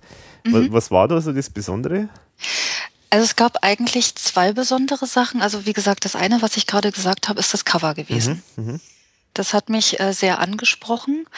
Ich, also wie ich das gesehen habe, da dachte ich irgendwie, ja, also ich habe ja erst nur die, die, die, die Frontseite gesehen, dachte, ja, mh. sehe da diesen befragten, doch eher ängstlich reinschauenden Pinguin. Mhm, mhm, äh, und auf der anderen Scholle sitzend ähm, die Seehunddame, ähm, die ihr Herz schon geöffnet hat. ein bisschen. So kann man es sagen, ja. Ein bisschen. und drehe das dann um und denke, okay. aus diesem scheinbar unsicheren, netten, noch kleiner wirkenden äh, Frontseitenpinguin wirkt jetzt ein überdimensional großer Teufelspinguin, der halt offensichtlich nur das eine will und schon irgendwie, ja, sich ganz sicher ist und die Seehunddame guckt auch so sie. Also sie kriegt das gar nicht mehr mit. Aha. Schon hoffnungslos verloren. also das fand ich sehr, sehr, ähm, das hat irgendwie, das war sehr einprägend und ich mochte einfach diese Weite. Mich hat auf der Frontseite des Covers diese Weite angesprochen. Da hinten geht das Schiff unter und ähm, irgendwie diese Weite. Ich fand das alles so, das war einfach sehr stimmig und das hatte für mich eine Ausstrahlung, dieses Album, dass ich, also das war so ein Gefühl, dass ich gesagt habe, das Album, das, das wird irgendwie was ganz Tolles, was ganz Großes. Mhm. War einfach so ein Gefühl. Und dann beim, beim Hören, da sind Dinge passiert, also das darf man eigentlich ja keinem erzählen. Oh, nee. Nur raus ähm, das fängt ja an mit diesen drei verliebten Pinguinen. Mhm. Und als ich die ersten Töne gehört habe, habe ich irgendwie gedacht, oh, ist das schön. Also das fand ich irgendwie so toll. Ähm, ich fand es, also die Musik hat mir gefallen. Ich fand den Text irgendwie, ich dachte ja, was meinen die denn damit? Ist auch wurscht, aber ich fand das irgendwie grandios. Mhm. Und dann war das auf einmal zu Ende und ich habe dann realisiert, da kommt schon der nächste Titel. Und da bin ich also, ich ja, ich habe das nicht verstanden. Ich dachte, ist die Platte kaputt, ist da ein Fehler, weil ich hatte auch nicht hinten drauf geguckt, dass das jetzt nur 35 Sekunden lang ist. Und ähm, war dann richtig sauer. Ach so. Ich war, also ich bin richtig wütend geworden, weil ich dann irgendwie dachte, das kann doch nicht wahr sein, dass das so kurz ist, das kann doch nicht sein, das ist so schön. Und dann habe ich das immer wieder von vorne gemacht und immer wieder von vorne und es hörte immer an der gleichen Stelle wieder auf und dachte irgendwie, das ist wirklich so verdammt. und ähm, da bin ich richtig sauer geworden und habe wirklich auch mein Umfeld genervt, weil beim Plattenspieler war das ja nicht so einfach wie heute bei einer CD, dass man die Dauer-Repeat-Taste drücken kann und kann mhm. man wirklich immer das eine Lied hören. Ich musste immer wieder zurück und zurück und das fand ich wirklich nach 35 Sekunden dermaßen nervig. Und äh, das hat mir einfach, aber eben, wie gesagt, es hat mir ganz toll gefallen. Und natürlich habe ich mich dann auch später gefragt, hätte das noch genauso gewirkt, wenn das zum Beispiel drei Minuten lang gewesen wäre. Mhm, mhm. Na, aber das hat mir einfach ganz, ganz toll gefallen. So als Einleitung fand ich super. Ja, ich finde ja spannend bei dem, bei dem Stück äh, Drei verliebte Pinguine 1. Mhm. Ähm, äh, dass er da schon, also zum einen geht es da ja um die Pinguine, aber da kommt schon ja. ein Nasenbär vor. Und dann auch nur mit so einem, so einem ab, herrlich absurden Ende. So drei verliebte Pinguine fliegen übers Meer und hinterher mhm. ein Nasenbär und keiner weiß warum. Also das ist, das ist so absurd eigentlich. Da hat sich das schon angekündigt, das Trauma. ja. Kann man auch sagen, das, und, und dieser Song endet jetzt hier und keiner weiß warum oder so nach dem Motto. Genau, genau. also ja, es war einfach so. Und wie gesagt, das Album an sich, also Liebe, Tod und Teufel ist dann noch so ein Song, den ich irgendwie äh, sehr, sehr herausragend fand. Also da mochte ich irgendwie alles, den Text, die, die, die Art, wie es gesungen war. Also wenn das anfängt mit diesem süßer Wahnsinn, also hat man wirklich gedacht, der, der singt das nicht nur so, der ist das in dem Augenblick auch. Mhm. Das fand ich ganz toll. Natürlich küsst die Hand, ist klar. Und der Tod. Das mag ich auch sehr, sehr gerne. Mhm, mh. ähm, ich mag auch, also ehrlich gesagt, mich darf man ja dann nicht fragen, aber wenn ich dann genauer hingucke, mag ich jedes auf seine Art und Weise. Selbst die Lieder, die jetzt nicht unbedingt mich gleich angesprochen haben, aber letztendlich höre ich sie dann und sage, ja, sie sind in der Zeit halt so gemacht worden und deswegen mhm. mag ich sie alle, weil sie alle dazugehören. Mhm. Also es gibt für mich dann ähm, nicht irgendwie, dass ich dann sage, oh nee, deswegen höre ich es nicht. Ich höre sie vielleicht seltener, aber sie gehören für mich dazu. Es ist halt, ja, wie man so schön sagt, so ein Gesamtkunstwerk. Mhm. Okay. Und ein Album ist für mich auch ein Gesamtkunstwerk. Mhm. Mhm. Immer. Ja, das also, ist definitiv, ja. Mhm. Das ist jetzt auch sowas, was jetzt vielleicht auch weniger wird äh, durch ähm, MP3-Downloads. Ja, leider. Ist die Bedeutung jetzt mhm. von einem Album in der Gesamtheit mhm. gar nicht mehr so groß, weil sich halt viele doch so die einzelnen Songs dann irgendwie rauspicken, die sie jetzt gerade mhm. im Augenblick sozusagen ansprechen. Mhm. Finde ich aber eigentlich schade, weil das ja auch dazu gehört, sozusagen eigentlich, dass man so ein, sich ein Konzept überlegt oder halt so eine mhm. Zusammenstellung überlegt und mhm. ja. Ich meine, das ist halt auch, das muss man halt auch sagen, ähm, so diese äh, damals sozusagen mit den Platten, das war halt schon auch irgendwie so, dass man halt, man hat die aufgelegt und da haben wir die einfach die erste Seite komplett angehört, dann haben wir mhm. die, die zweite Seite komplett angehört. Das ist mhm. auch so ein Hörverhalten, das jetzt eigentlich heute nicht mehr so äh, praktiziert wird. Ich meine, das, da geht es mir jetzt eigentlich selber genauso. Also ich, ich mache das auch nicht mehr so häufig. Ich mache das immer meistens so ganz am Anfang, wenn ich halt ein neues Album bekommen habe, dann höre ich es mal ein paar Mal komplett an, aber dann eigentlich mhm. auch nicht mehr so häufig komplett, sondern immer nur so Einzelteile. Mhm. Ja, das, das kenne ich auch. Aber ähm, wenn mir ein Album richtig gut gefällt, dann höre ich es auch durch. Mhm. Mhm. Ja, das, das gehört schon dazu, denke ich. Ja, mhm. ja. ja. Aber ich finde es sehr interessant, jetzt kommen wir vielleicht noch mal kurz zum Cover weil, ja. weil, weil ich da jetzt eine, eine schlimme Kontroverse jetzt erzeugen werde. ja, nur zu. weil ich gerade das Cover eigentlich, eigentlich eher eins der Schwächeren finde von der ERV. Mhm. Ähm, ja. Was vielleicht damit zu tun hat, also was, was mich einfach stört, ist ähm, es, das, was du sagst mit dieser Weite. Ja das finde ich gerade das, äh, das was, was mich stört, mhm. weil es für mich eigentlich diese Weite gar nicht so richtig erzeugt, sondern es schaut für mich eher so aus, als ob die Proportionen nicht richtig stimmen. Okay. Also ich finde das Schiff im Hintergrund ja, im Verhältnis zur, zur Entfernung mit den Eis, äh, Eisschollen da sozusagen ja. neben, das ist eigentlich zu klein meines Erachtens. Also ja, das ist die kleine Titanic, die gerade untergeht. ist die kleine. Achso, die kleine, okay. Sie können das Elend nicht sehen, was, was vorne äh, äh, zwischen Pinguin und Seehunddame abgeht. Deswegen geht sie vorher unter, bevor der Pinguin zu seinem Ziel gekommen ist. Verstehe. Okay, streichen. Ja, aber also das ist jetzt zum Beispiel, also es ist, gut, das mag jetzt vielleicht, äh, da bin ich, äh, da habe hab ich jetzt irgendwie einen, einen, speziellen Schlag oder so, keine Ahnung, aber mhm. ähm, jedes Mal, wenn ich halt dieses Cover sehe, dann, dann stört mich das. Und wenn man das einmal, wenn einem das einmal auffällt, dann kriegt man es irgendwie nicht mehr weg. Und ja, äh, ja. und deswegen, ich meine, aber äh, das muss ich sagen, das ist mir jetzt persönlich gar nicht aufgefallen, dieser, äh, dieser Zusammenhang mit der Rückseite. Also mhm. das war jetzt für mich äh, eigentlich eine neue, äh, neue Sichtweise, weil auf das bin ich jetzt ehrlich gesagt gar nicht gekommen. Mhm. Ähm, aber das also ist natürlich schon auch ein, ein Punkt, ja. Das, das passt dann ja. schon schön zusammen, ja. Ja, ich habe das also damals so verstanden. Mhm. Also, ähm, dass ich gedacht habe, vorne ist sozusagen noch der Schein gewahrt. Also der befragte Pinguin, der, der Arm, der guckt auch wirklich so, ne? Also, mhm, ja. Wie, oh, da ist die große Seehunddame und, und sie hat ihr Herzchen offen, da dreht man um, ist genau andersrum. Genau. da, und, und wenn ich das richtig deute, sind ja da unten noch die, die ähm, Haifischflossen. Sind das Haifischflossen? Echt? Oder was soll das sein? Wo, wo sind da welche? Ähm, ja, ich habe das immer als Haifischflossen gesehen. Vielleicht sehe ich das auch falsch. Die da um, um die beiden drumherum kreisen auf der Rückseite. Uh, ach so, ja, stimmt doch, tatsächlich. Ja, ja, ja, genau. Genau, also die warten praktisch nur drauf. das, das verschärft das ganze Bild. Stimmt, ja. ja. Ja, doch interessant, ja. Also ich meine, ich ja. muss auch sagen, ich meine, äh, wir machen ja irgendwann nochmal noch mal eine Folge komplett über das Album, da werde ich dann noch ein bisschen mehr erzählen. Aber äh, mhm. bei mir ist zum Beispiel auch so, dass ich das Album äh, Liebe, Ton und Teufel eher auch insgesamt so als eher eins der, der Schwächeren finde von ERV, komischerweise.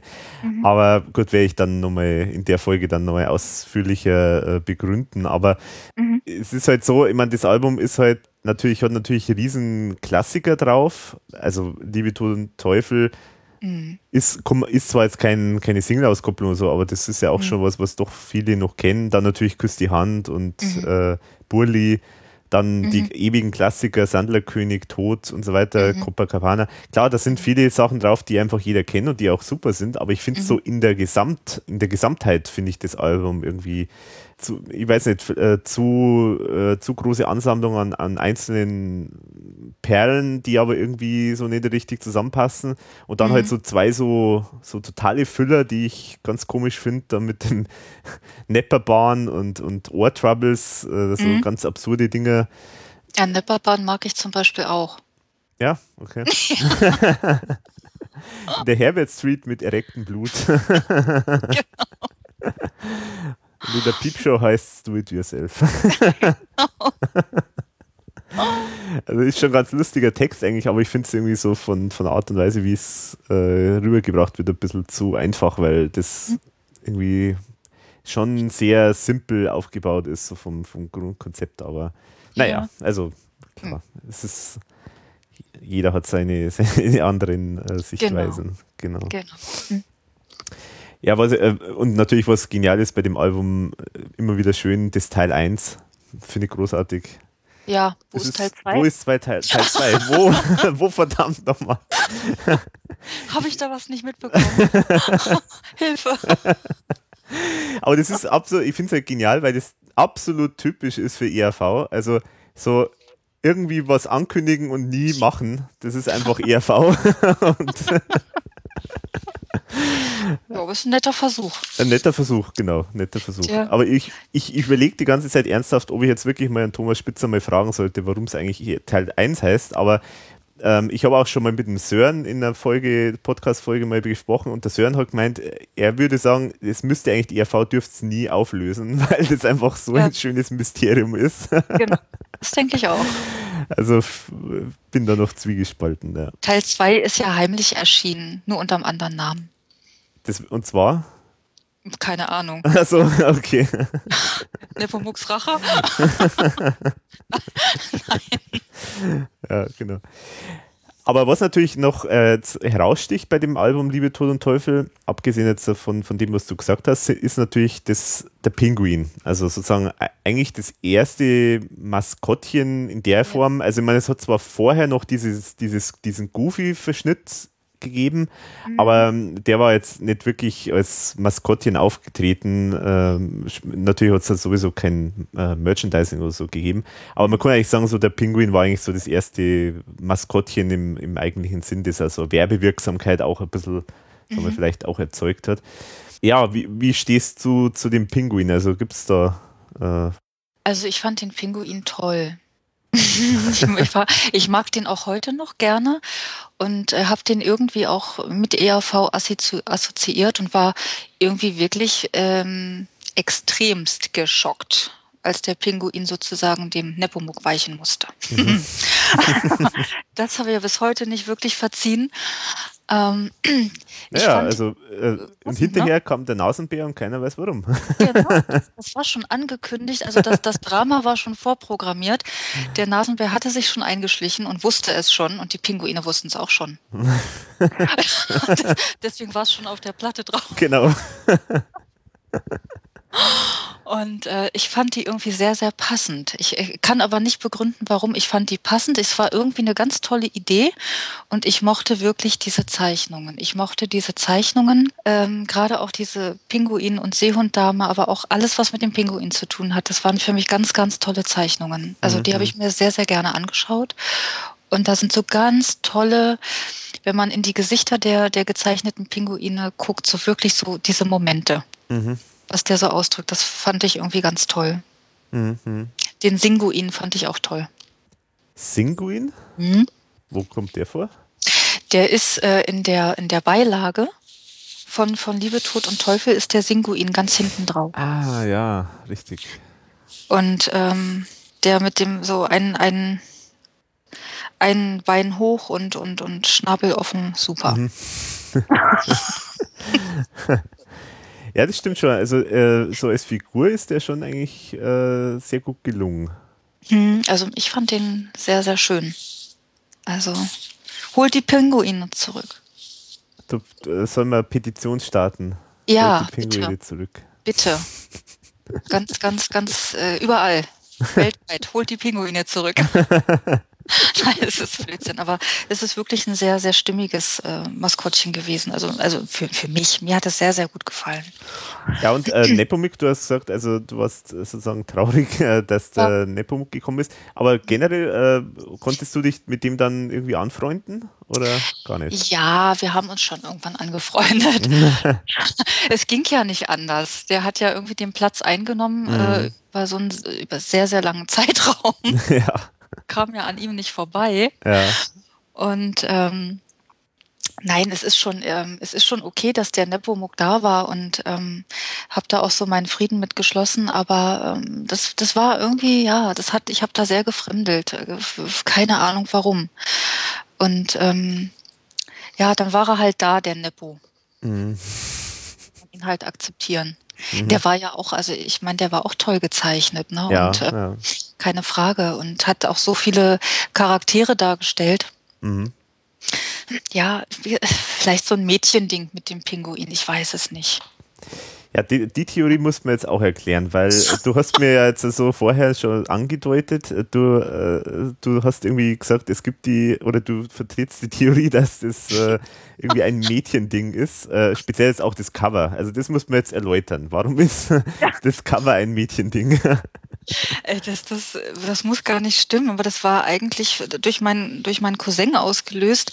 Ähm, als der das Cover gesehen hat von, von Liebe, Tod und Teufel, das mochte der nicht. Also äh, der stand eher so auf Cover wie Geld oder Leben. Natürlich. Mhm. und er hat dann irgendwie gesagt, das ist ein Mädchencover. Das mhm. ist ja ein Mädchencover, das kannst nur du gut finden. Und ähm, da habe ich dann irgendwie gesagt, äh, ja, aber ich meine, haben ja keine Mädchen gezeichnet, das Cover, ne? aber vielleicht war das die Absicht, keine Ahnung. Äh, da kommt es eigentlich her. Also, ähm, das dann häufiger auftauchte. Mir, mir ist auch so, als wenn ich das denn nochmal von jemand anders gehört habe. Ach, das ist so ein Frauending. Mhm. Das ist so ein Frauending, das ist, Männer finden das doch nicht toll. also, hm. jetzt drüber diskutieren. Ist ja von Männern gezeichnet worden. Ja, ja, ja. ja. Ne? Vielleicht ist der Thomas doch der große Frauenversteher. Ja, eben. Es lässt Raum zu Spekulationen wieder. Ja, ja. Ja, aber also interessante Sichtweise, weil auf das bin ich bisher wirklich noch nicht gekommen. Aber vielleicht ist das die Erklärung, warum mir das Cover nicht so gut gefällt. Aber ich weiß nicht, vielleicht bin ich auch nur der Einzige. Also.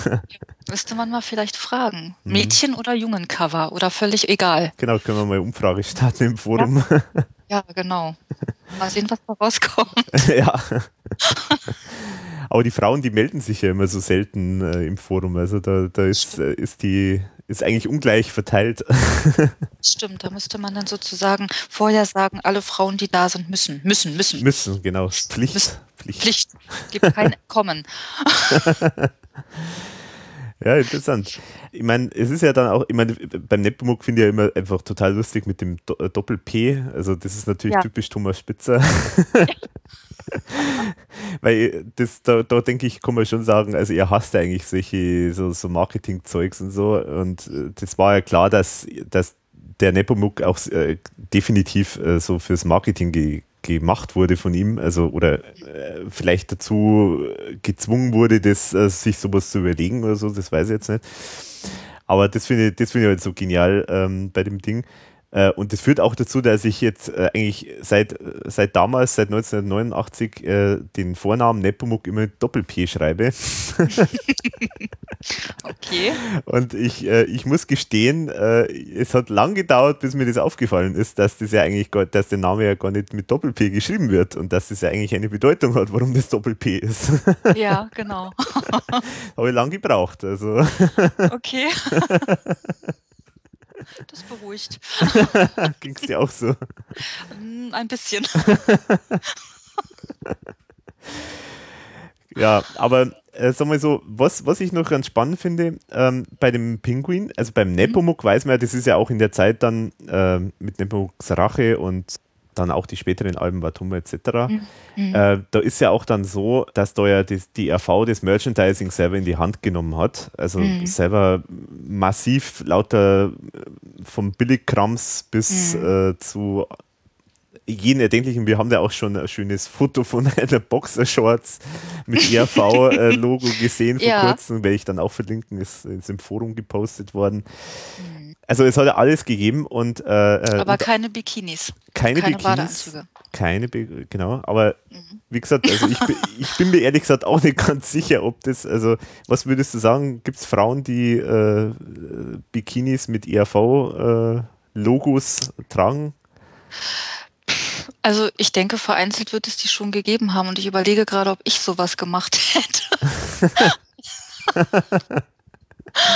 Also ich, ich weiß es nicht. Also natürlich, es hätte sich sicher nicht gelohnt, aber ähm, es war ja auch als Scherz gemeint. ja, klar. Muss ich feststellen, dass die ERV doch diskriminierend ist, weil sowas gar nicht irgendwie auf dem Schirm war.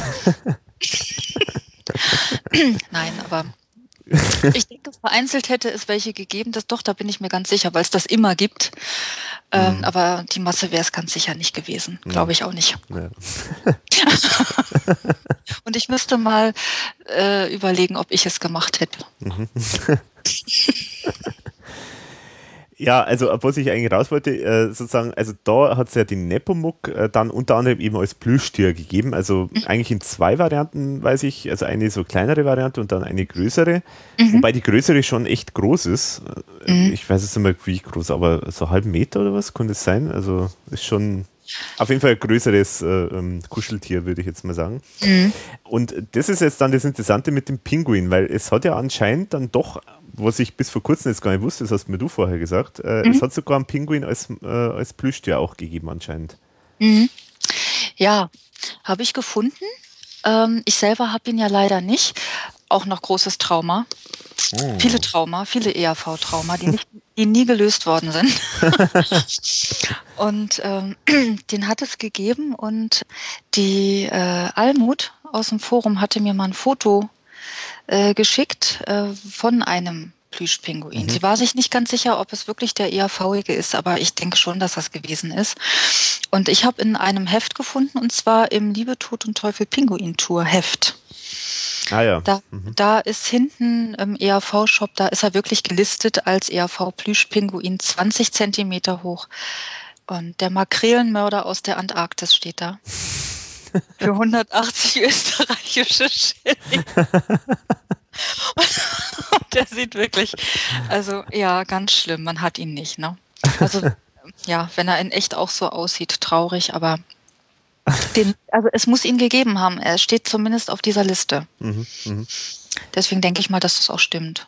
Ja, wäre mal, würde mich echt mal interessieren, äh, das Den Ding zu sehen. Hat. Ja, ob ja. den jemand hat, ja, genau. Bitte melden. Also, ja, also wie gesagt, die Almut scheint ihn zu haben, wenn er das ist. Ja, interessant, interessant.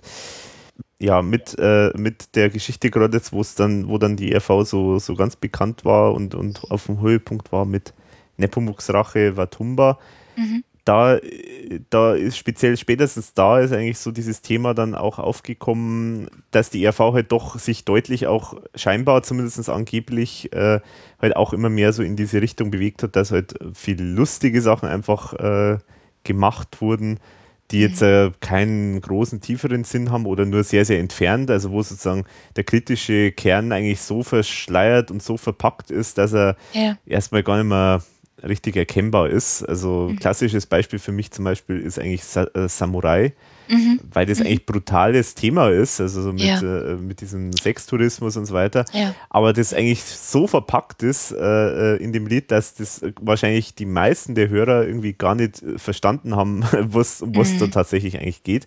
Mhm. Und das heißt, es ist halt, gibt halt immer diese Kontroverse mit dem ja, Blödel-Band und mhm. ist es eine kritische Band oder hat die RV irgendwann mal ihre eigenen äh, Ideale verraten, indem sie halt mm. da mhm. immer mehr in die Pop-Richtung gegangen ist. Mm. Ähm, wie siehst du das? Überhaupt nicht so. ähm, das ist ähm, ja, das ist ja, es ist so ein Thema. Ne? Ich denke, ähm, es ist weder das eine noch das andere. Also ich kann mit beiden Begriffen nichts anfangen. Also weder äh, blöde Combo noch kritische Band. Ähm, ich habe die ERV ist in diesem Punkt, glaube ich, so ein Paradebeispiel, auch wenn das jetzt irgendwie ganz, ganz hochgestochen klingt, aber so ist das Leben. Also das ist wirklich, das klingt jetzt wirklich ganz hochgestochen. Man kann also jetzt so Sachen wie Ding Dong machen, äh, und, und danach kann man auch so eine Sachen machen wie mein Gott, weil das eine schließt das andere nicht aus. Mhm. Also das, das Leben ist ja diese Palette, ist das Leben äh, ist ja in, im Prinzip, sage ich immer, äh, eigentlich ist das Leben eine reinste Psychose. Auf der einen Seite gibt es irgendwie die, die gute Laune und die Menschen, denen es gut geht und, und, und im gleichen Augenblick sterben so viele und, und, und es ist ganz viel Ungerechtigkeit und Krieg und keine Ahnung und, und all diese ganzen Geschichten. Und das ist auch ERV für mich. Also ähm, da gibt's auf der einen Seite diese ganzen Sachen, ob es jetzt Fata Morgana ist oder Ding Dong oder wirklich Sachen, wo man sagt, das ist einfach Spaß, das ist äh, Nonsens, wie immer man es nennen möchte. Und dann gibt es äh, Sachen, die wirklich äh, dann das ganze Gegenteil sind. Und das ist keine Schublade in Blödel-Kombo oder kritische Band. Für mich, für mich jedenfalls nicht, sondern auch das ist ein Gesamtkunstwerk, weil alles darf nebeneinander bestehen. Mhm. Das darf einfach nebeneinander bestehen. Und die Wertung, die, die lege ich ja dann nur rein. Mhm. Ja, also ich kann ja dann sagen, irgendwie, das ist, das, das ist eine Wertung, aber es ist es nicht. Also in Wirklichkeit ist es das nicht. Mhm. In, also in meinen Augen. Es ist ein Gesamtkunstwerk, ähm, wo alles zum Ausdruck kommen darf. Und ich, ich darf lachen, ich darf lustig sein, ich darf Spaß haben und ich kann im nächsten Augenblick irgendwie total traurig und berührt sein und, und erschüttert sein von dem, was ich höre, was anderen passiert oder mir passiert. Und das darf ich als Künstler auch ausdrücken. Mhm. Und es hat, es ist kein Verrat. Es ist auch kein Verrat, nur weil die ERV dann, sage ich mal, kommerziell erfolgreich war und Massenliebling wurde. Das, das ähm, ist ja auch so ein Phänomen, aber es ist ja kein Verrat an dem, was sie gemacht haben. Mhm. Äh, nur, nur weil sie jetzt Geld verdient haben und, und vorher sozusagen äh, da rumdarben mussten, wie viele andere Künstler auch, ist es kein Verrat an dem, was sie gemacht haben, sondern ich würde sogar so weit gehen, sie brauchten den Erfolg, also einmal um die Anerkennung zu bekommen, um der breiten Masse bekannt zu werden, musste mhm. ein Mustererfolg kommen und sei es eben auch durch Sachen, die eben bis heute hängen geblieben sind, im allgemeinen Bewusstsein, wie eben Ding Dong auch, mhm. ähm, weil es immer wichtig ist, irgendwie sowas auch zu haben. Es ist, ähm, das, das äh, kann sehr hilfreich sein. Und ähm, ja, dann kann man immer nur sagen, also das liegt dann an den Leuten selber, wie sie raufgucken. Also dass sie eben sagen, wenn man halt, ja, das macht man ja bei anderen Künstlern auch, wenn man halt nur Ding Dong kennt, äh, dann macht man sich halt das Bild und sagt, ach ja, das ist jetzt die Spaßtruppe da. Mhm. Und wer sich näher damit beschäftigen möchte oder muss oder wie auch immer, kann, also kommt ja auch dahinter, dass das nicht stimmen kann. Weder das eine noch das andere. Ja, ja es ist eine ganzheitliche Geschichte und eigentlich eine wunderschöne Geschichte, weil ich die immer im übertragenen Sinne wirklich auch auf, aufs Leben sehen würde. Eigentlich ist die ERV ein Stück ähm, Musiklebensschule. ja, in irgendeiner Form ja, weil alles nebeneinander bestehen darf. Es darf, es darf der Nonsens auch neben der absoluten Ernsthaftigkeit bestehen.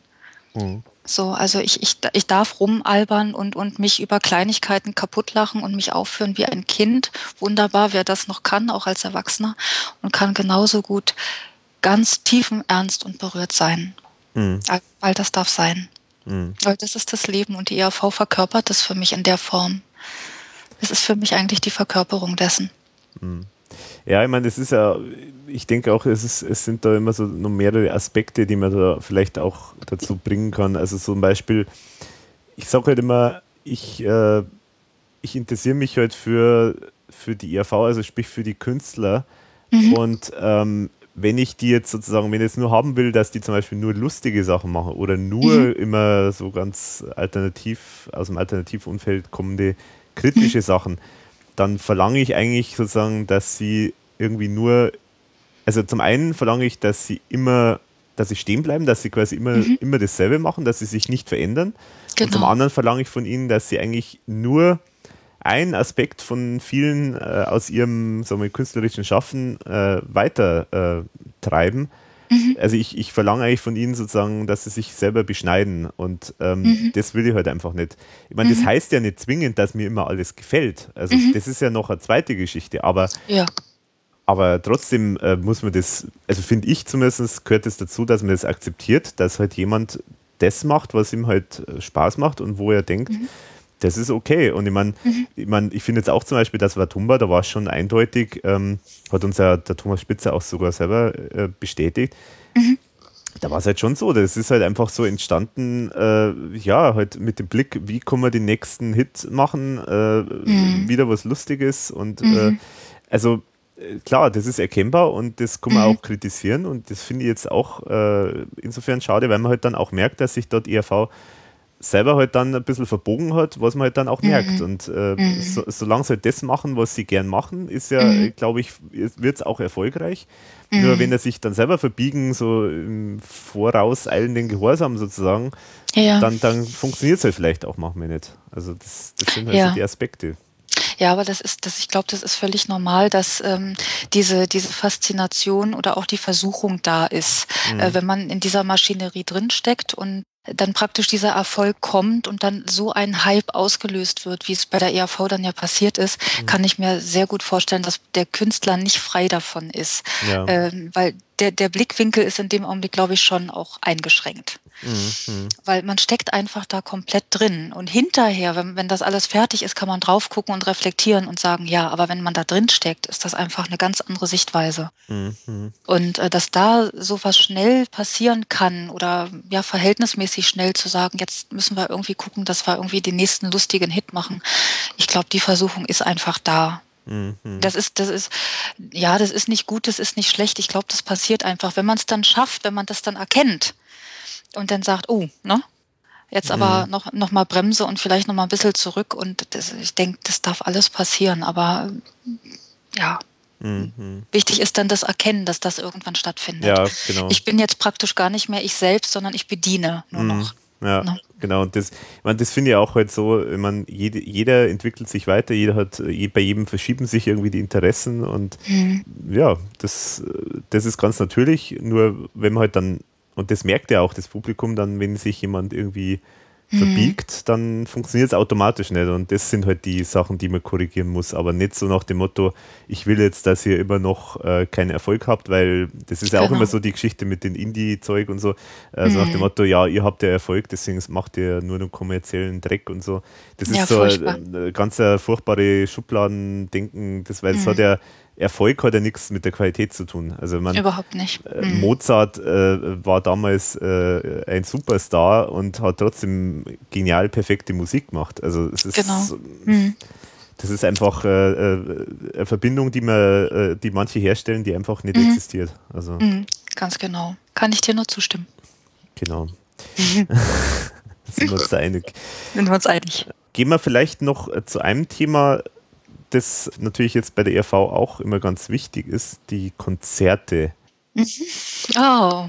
Okay. Und äh, was, was war denn eigentlich, also äh, wie, welche Konzerte hast du eigentlich von der ERV besucht und was war so dein erstes Konzert? Ja, jetzt kommt eine ganz spannende Geschichte. Ah. Das erste Konzert war tatsächlich das, was ich äh, letztes Jahr im Forum auch beschrieben habe, das Berlin-Konzert. Das war wirklich es, das erste es, Konzert. Es war wirklich das erste Konzert und dafür gab es wirklich zwei plausible Gründe.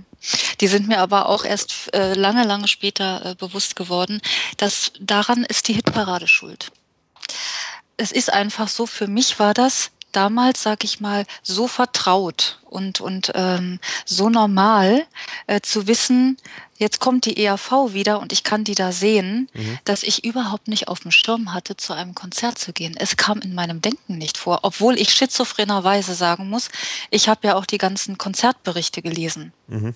Aber irgendwie kam es in meinem Denken nicht vor, dahin zu gehen, keine Ahnung. Also mhm. ich, ich weiß es nicht. Ich, ich, ich kann es mir bis heute nicht erklären. Aber es ist, ist, also, das ist das, was auf jeden Fall äh, der Grund ist. Es war die Hitparade, auf jeden mhm. Fall. Das war für mich so, so selbstverständlich, dahin zu gehen. Mhm. Und das dann dort zu sehen und zu beobachten. Ja, total verrückt. Ja, das, das ist das Spannende, das finde ich interessant, weil da, du, die ist da jetzt, du bist jetzt tatsächlich kein Einzelfall, weil zum Beispiel mir persönlich ist es jetzt auch so gegangen und äh, ich weiß von einigen anderen auch, die das schon in den Fangeschichten haben, das auch schon ein paar Mal gehabt, dieses Thema. Mhm. Und das äh, ist schon ein Muster, das häufiger vorkommt. Es ja. ist einfach so, dass die ERV halt äh, äh, so präsent war in den Medien, ja. Ja. dass man halt da vielleicht gar nicht dran gedacht hat, dass man sich da so ein Konzert anschaut. ja, genau.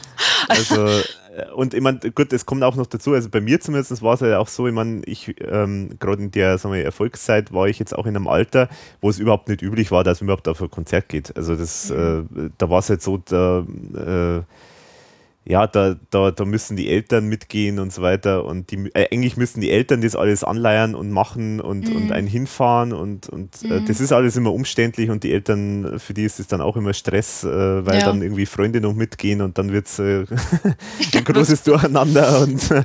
ein Flohhaufen und so weiter. Also mhm. da spielen viele Faktoren natürlich da jetzt in dem Fall auch noch eine Rolle, aber äh, Fakt ist tatsächlich, also ich, ich habe es einmal schon gesagt, ich glaube in der Folge mit dem, mit dem Steffen, äh, ich habe es irgendwie gar nicht so auf dem Schirm gehabt. Also ich habe da gar nicht so daran ja. gedacht. Also ja, also das, das, das war bei mir auch so, weil, also kann ich wirklich sagen, ja, man schwarzen Peter irgendjemand zuschieben, nein, Blödsinn, aber es war wirklich die Hitparade. Also ich weiß es, ähm, weil es für mich einfach normal war, dahin zu gehen und, mhm. und, und, und, und das zu beobachten und zu sehen. Das war für mich, das war ja schon so echt. Ja. ja. ja. Und äh, ja, Hitparade ist schuld. Mhm. Ja, okay, aber dann, dann ist ja äh, umso, umso nachvollziehbarer, dass du da so schwärmst von diesem Berlin-Konzert. Also. Ja und nein. Natürlich, weil es in dem Sinne wirklich das, das erste Konzert war, aber von, von der Atmosphäre her was weiß ich einfach, weil durch andere Konzerte, auch wo ich gewesen bin, jetzt nicht ERV, das war schon, schon äh, eine außergewöhnliche Atmosphäre in Berlin. Mhm. Es war einfach so. Also kein, keine Ahnung, was da passiert ist, aber das gibt es ja, hatten wir ja auch schon mal angesprochen, irgendwie so diesen, diesen magischen Funken, der sozusagen mhm. überspringt. Äh, das gibt es. Das sind, das sind so Momente, wo es von der Bühne sozusagen ins Publikum funkt und auch wieder zurück. Und das ist dann einfach, das passiert und das sind einfach Sachen, die kann man nicht erklären. Mhm. Und, und das, das ist aus welchen Gründen auch immer in Berlin passiert an diesem Tag. Und es war einfach wirklich, man kann es so sagen, es war wirklich wunderschön, hat all, einfach alles gestimmt. Also ich weiß auch, das kann ich vielleicht bei der Gelegenheit sagen, also auch ERV intern war man sehr begeistert äh, von Berlin und Hamburg, mhm. speziell weiß ich. Also auch die ERV hat es anscheinend so gesehen, dass das wirklich okay. ganz toll alles mhm. äh, von der Atmosphäre war und dass ja. auch die Band selber das alles gut hinbekommen hat und so. Mhm. Ich meine, das sind auch oft immer so Kleinigkeiten, die sozusagen dem Band intern immer nur die Leuten auffallen und vielleicht dem Zuschauer mhm. gar nicht auffallen, aber da hat anscheinend auch größtenteils eigentlich alles ganz gut gepasst. Also mhm. Ja, also scheint dann wirklich ein tolles Kon Konzert auch gewesen zu sein. Ja. Muss man vielleicht noch äh, den, äh, ungefähr das Datum, dass man das noch dazu sagen, falls das jetzt jemand in zehn Jahren hört oder so. Also es war ja. letzt, äh, also 2012 war das im, im Herbst irgendwann, oder? Genau, am 2.11., einen Tag vor meinem Geburtstag. Eigentlich war es mein Geburtstagsgeschenk. Ah, okay. Ist doch auch ein schönes Geburtstagsgeschenk. das war auf jeden Fall. Auf jeden Fall. Ja, ja 2.11. war wirklich. Und ärgerst du dich im Nachhinein, dass du da damals nicht Konzerte gesehen hast? Ähm, ja, ich bin in die Versuchung gekommen, mich zu ärgern. Das, das gebe ich zu, ähm, aber es bringt nichts es bringt mhm. nichts, es ist ja nicht so gewesen. Und ähm, es gibt ja eben die, die Videos und die DVDs und, und ähm, mhm. Da kann man sich wenigstens einen, einen, kleinen, kleinen Eindruck verschaffen. Ja, ich, ich war in der Versuchung, mich zu ärgern und, und habe dann aber gesagt, nee, nichts ärgern. Mhm. Es ist ja nicht mehr zu ändern. Ja, ja. Ja. Genau, so. so. so. muss man es sehen, ja, genau. dafür hab, genau, dafür habe ich es in der Hitparade gesehen und mhm. So, war halt so damals. Mhm, genau. No. Ja, also ich meine, das eine eben sozusagen die TV-Auftritte, die halt dann schon eine wichtige Rolle gespielt haben. Zum anderen natürlich auch jetzt andere Medien wie ja die Papiermedien sozusagen, also Zeitungen, Magazine etc. Mhm. Und äh, da bist du anscheinend auch eine, eine fleißige Sammlerin äh, von so von so äh, Artikeln der ERV. Mhm. Und speziell jetzt damals war ja auch die ERV durchaus ja in diesen üblichen, sagen wir, Teenie-Zeitschriften mhm äh, auch sehr präsent. Also sprich, wir reden da jetzt eigentlich von ja, Bravo, Popcorn mhm. und natürlich in Österreich der Rennbahn Express. Mhm. Poprocky noch. Poprocky, genau. Aha. Mhm. mhm. Biggie. Biggie? Das war ja, Biggie, Biggie, das war ja eher so ein Mädchen-Comic-Ding, aber da war die ERV auch öfters drin, auch postermäßig. Ach, kenne ich gar nicht. Wie, mhm. wie, wie schreibt man das? Äh, Biggie, B-E, Doppel-G. Ach, Biggie, ja, Biggie. okay. Ja. ja, ja, klar, richtig, ja. natürlich. Ja, das, ist das nicht so, so Pferde? Äh, nein, nein. Nicht? Nein, okay. nein das aber so Mädchencomic war das. Okay, da habe ich es vielleicht instinktiv äh, so Pferde ist gleich Mädchen ist. Ja. äh, also ich habe das auch nicht gelesen, aber wenn ERV drin war, mhm. musste es sein. Okay. Mhm. Und hast du dann da auch äh, immer ganz fleißig ausgeschnitten äh, und so? Mm, ausgeschnitten gab es auch, aber mm, versucht auch dann doch drin zu lassen, damit die Zeitung ganz bleibt. Zum, mhm. zum Thema Perfektionismus. Schlimme Geschichte. ganz schlimm. Es könnte ja ein Schnipsel fehlen, also ein Eckchen oder. Mm. Aha, aha. Nee, es ging um das Gesamtbild. ja, also Nein, da sind auch wirklich Zeitungen äh, übrig geblieben, auf jeden Fall. Mhm. mhm. Also sind da da irgendwelche, ich meine, man muss auch sagen, es waren ganz oft halt so, ja, wie, wie es halt üblich ist in solchen Zeitschriften, halt so Berichte irgendwie, ja, jetzt ist das neue Album raus oder jetzt äh, Konzerte, mhm. Konzertberichte und solche Konzerte Geschichten. Viel. Mhm. Na, ich glaube, das fand natürlich die, die ähm, die Bravo und so, die sind natürlich auf diese Konzertberichte, glaube ich, auch abgefahren. Das war ja natürlich bunt und schrill und mm. anders einfach und ERV zum Totlachen, das waren ja immer so, ne, diese Überschriften mm. und äh, Ding Dong, ERV, Klamauk um Ding Dong und keine Ahnung, was es da alles gab. Mm.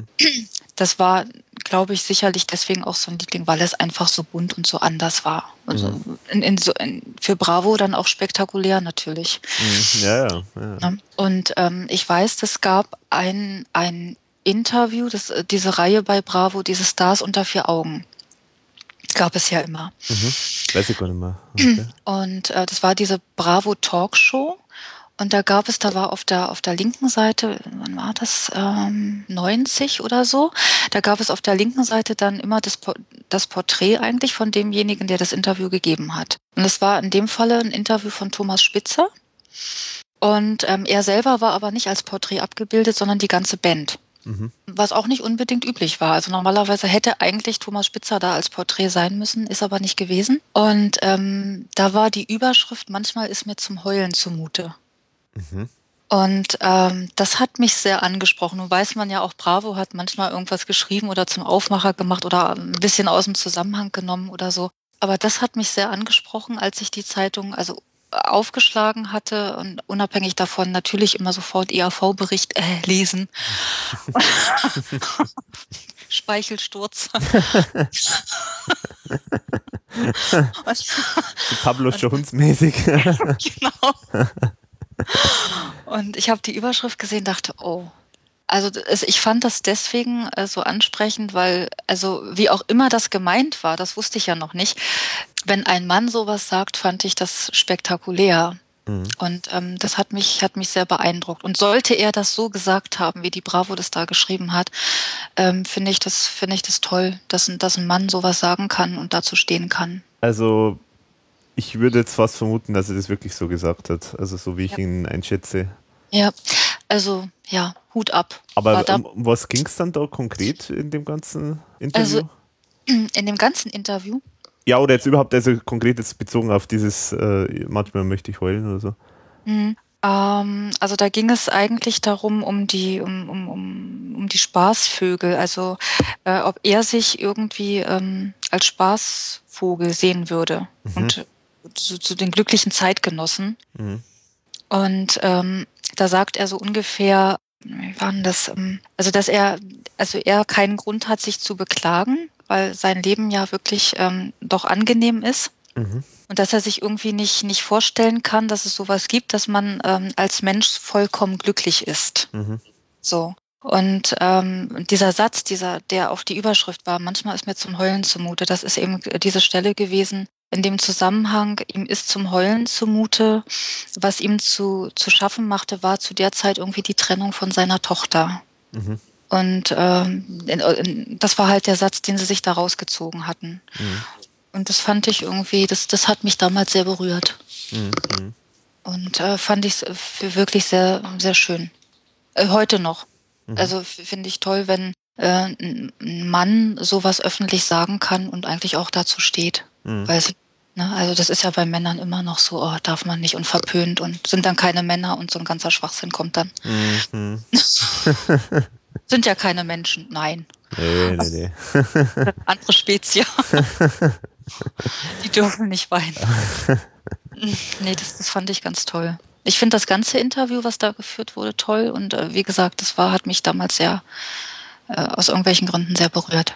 Ja, interessant. Also das das kannte ich dann tatsächlich noch nicht. Ich meine, ich habe jetzt zwar noch nicht oder nicht so wahnsinnig viele so äh, Zeitungsausschnitte und so, mhm. aber trotzdem ist mir jetzt dann tatsächlich entgangen. Also finde ich interessant. Mhm. Aber was es ja nicht anscheinend, zumindest glaube ich, so hast du mir das gesagt, ja, anscheinend nicht gegeben hat, ist es so ein ähm, Starschnitt in der Bravo. Ja, also das, das nächste Trauma. Also ähm, ich habe da wirklich drauf gewartet, muss ich ehrlich sagen. Ich habe immer drauf gewartet, dass es irgendwann in der Bravo heißt, so jetzt gibt's einen Starschnitt von der ERV. Habe es auch ehrlich gesagt nicht verstanden, warum er nicht kam. Ich hätte von dem Erfolg her gedacht, dass er kommt. Mhm. Auch so von den Konzertberichten und alles, was sie so gebracht haben, hätte ich wirklich ja doch erwartet, dass es kommt. Habe es auch immer gehofft. Er kam nie. Auch nicht von Klaus Eberhartinger. Ich wollte gerade sagen, also Also IAV ist dir doch scheißegal, du willst den Klaus haben, oder? nein, nein, nein, nein. Aber natürlich, aber natürlich, hätte, hätte es mich gefreut, wenn äh, wenn es Klaus Eberhartinger auch, auch solo als, als Starschnitt gegeben hätte. Nur dann hätte es äh, keine Bravo-Hefte mehr gegeben. Die hätte ich tatsächlich alle aufgekauft oder geklaut oder keine Ahnung und hätte alles voll tapeziert damit. In, in zig Variationen. ja, also ähm, das ist so. Ich habe, äh, ich weiß nicht, ob dort, ähm, ja, mir ist immer die Assoziation eingefallen. Der Klaus war für mich früher sowas wie die männliche Nena im Sinne von dieser Lebendigkeit, die auf der Bühne war. Mhm. Also ähm, dieses Bewegliche, diese, diese, mh, mm, ja wirklich, also dieses, diese unglaubliche Lebendigkeit. Das, mhm. das fand ich faszinierend und, und diese Ausstrahlung, ähm, diese Bühnenpräsenz, äh, das, das, das hat man oder man hat es nicht. Mhm. Ja, ja. ja. Das kann man, also das ist einfach, äh, das ist einfach so. Mhm. Und das ist ja auch das Faszinierende, dass, äh, dass ihm das selber auch anscheinend ja am Anfang gar nicht bewusst war. Das finde ich das mhm. Faszinierende. Und der Thomas Spitze ihn ja sozusagen eigentlich dazu ermuntert hat äh, und gesagt hat, Mensch, du kannst es und äh, mhm. du bist ein Bündentier und mhm. du weißt es bloß noch nicht. das ist aber oft so. Ja, es ist oft so, ja, das stimmt. Ja, ja. aber ähm, gut, dass er es gemacht hat, ne? Gut, dass er es gemacht hat, ja, das kann man ja. wohl sagen, ja. Also würde, ich habe irgendwann habe ich ja auch gesagt, irgendwie, das war schon alles ganz gut so, wie es gekommen ist. Also das war sozusagen eigentlich ähm, wenn ich so die Hitparade mir angeguckt habe, was da manchmal so los war, Kreischalarmmäßig, äh, wahrscheinlich hätte die ERV für den Klaus einen Waffenschein beantragen müssen. ja. ja haben, sie, haben sie vergessen. Dann müsst, müssten wir ihn aber wahrscheinlich dann immer einsperren in der verschlossenen. also, genau. Das wäre auch blöd. ja, das stimmt ist schon alles gut so, wie es gelaufen ist. Mhm, mhm. Ja, und wir haben es schon gesagt, du hast Du hast die auch gesammelt, äh, diese, du hast ja bis heute, glaube ich, äh, sieht man ja auch auf deiner Webseite so, so eine Übersicht, was du alles an Zeitungsausschnitten auch hast insgesamt. Mhm. Sind ja größtenteils auch von damals welche oder, oder nicht oder eher neuere Sachen dann? Also beides. So, beides. Beides, ja. Und ich muss auch dazu sagen, das steht aber auch auf der Webseite. Da ist auch also äh, viele Artikel schon, die mir die Almut ganz mhm. lieberweise zur Verfügung gestellt hat. Mhm. mhm. Okay. Mhm. Aber damals, äh, du hast doch eigentlich damals auch gesammelt, aber die sind dann. Ja, ja, mehr. die sind ja auch da. Also die mit, sind schon noch da. Okay. Ja, ja, die sind schon noch da mit Heft. Mhm, okay. Und manchmal auch, manchmal auch lose, mhm. wenn es nicht anders ging als rausreißen. Mhm. genau. Aber ansonsten, was sammelst du dann sonst noch von der ERV? Ah, also ich muss mich da jetzt schon also ein bisschen mäßigen. Also ich habe natürlich ähm, Platten äh, natürlich gesammelt, also auch so Sachen, die man äh, früher nicht hatte, ne? so so Promo-Sachen oder mhm. so, wenn es aber gegeben hat bei eBay oder so. Mhm. Ähm, CDs, ähm, dann äh, ja, was hat man? Ein Nepomucant-Tuch hat man. ja, muss sein. Jetzt, wenn man schon kein Pinguin-Handtuch hat, muss man ja. Handtuchrahmen. ja, ähm, was gibt's denn noch? Ähm, ach so, diesen kleinen, diesen kleinen Pinguin von der Pinguin-Tour, diesen kleinen Truck. Mhm, mh. ähm, den natürlich und und äh, Kassetten, Kassetten habe ich natürlich auch. Mhm. und äh, ähm, Videos und, und, und, und DVDs und, und ähm, Fotos. Ja, genau, Fotos, ja. Auch ein gutes Stichwort. da hast du ja so ein, zwei Fotos gesammelt. Ach, sind nicht so viel. ja, es sind ähm, schlimm, das darf man auch keinem sagen, weil es sind so wirklich Dinge, die die Welt nicht braucht. Aber man kann es dann irgendwie nicht lassen und müsste sagen, man hat doch jetzt eigentlich genug. Und ähm, es ist so Fotos, ja, dass ich mag das gerne. Ich, ich mag sowieso Fotos gerne und ja, und da sind es jetzt wirklich schon, also ja, es sind tausend kann man schon sagen. Es sind auch ein bisschen mehr, aber. Mhm. Mhm.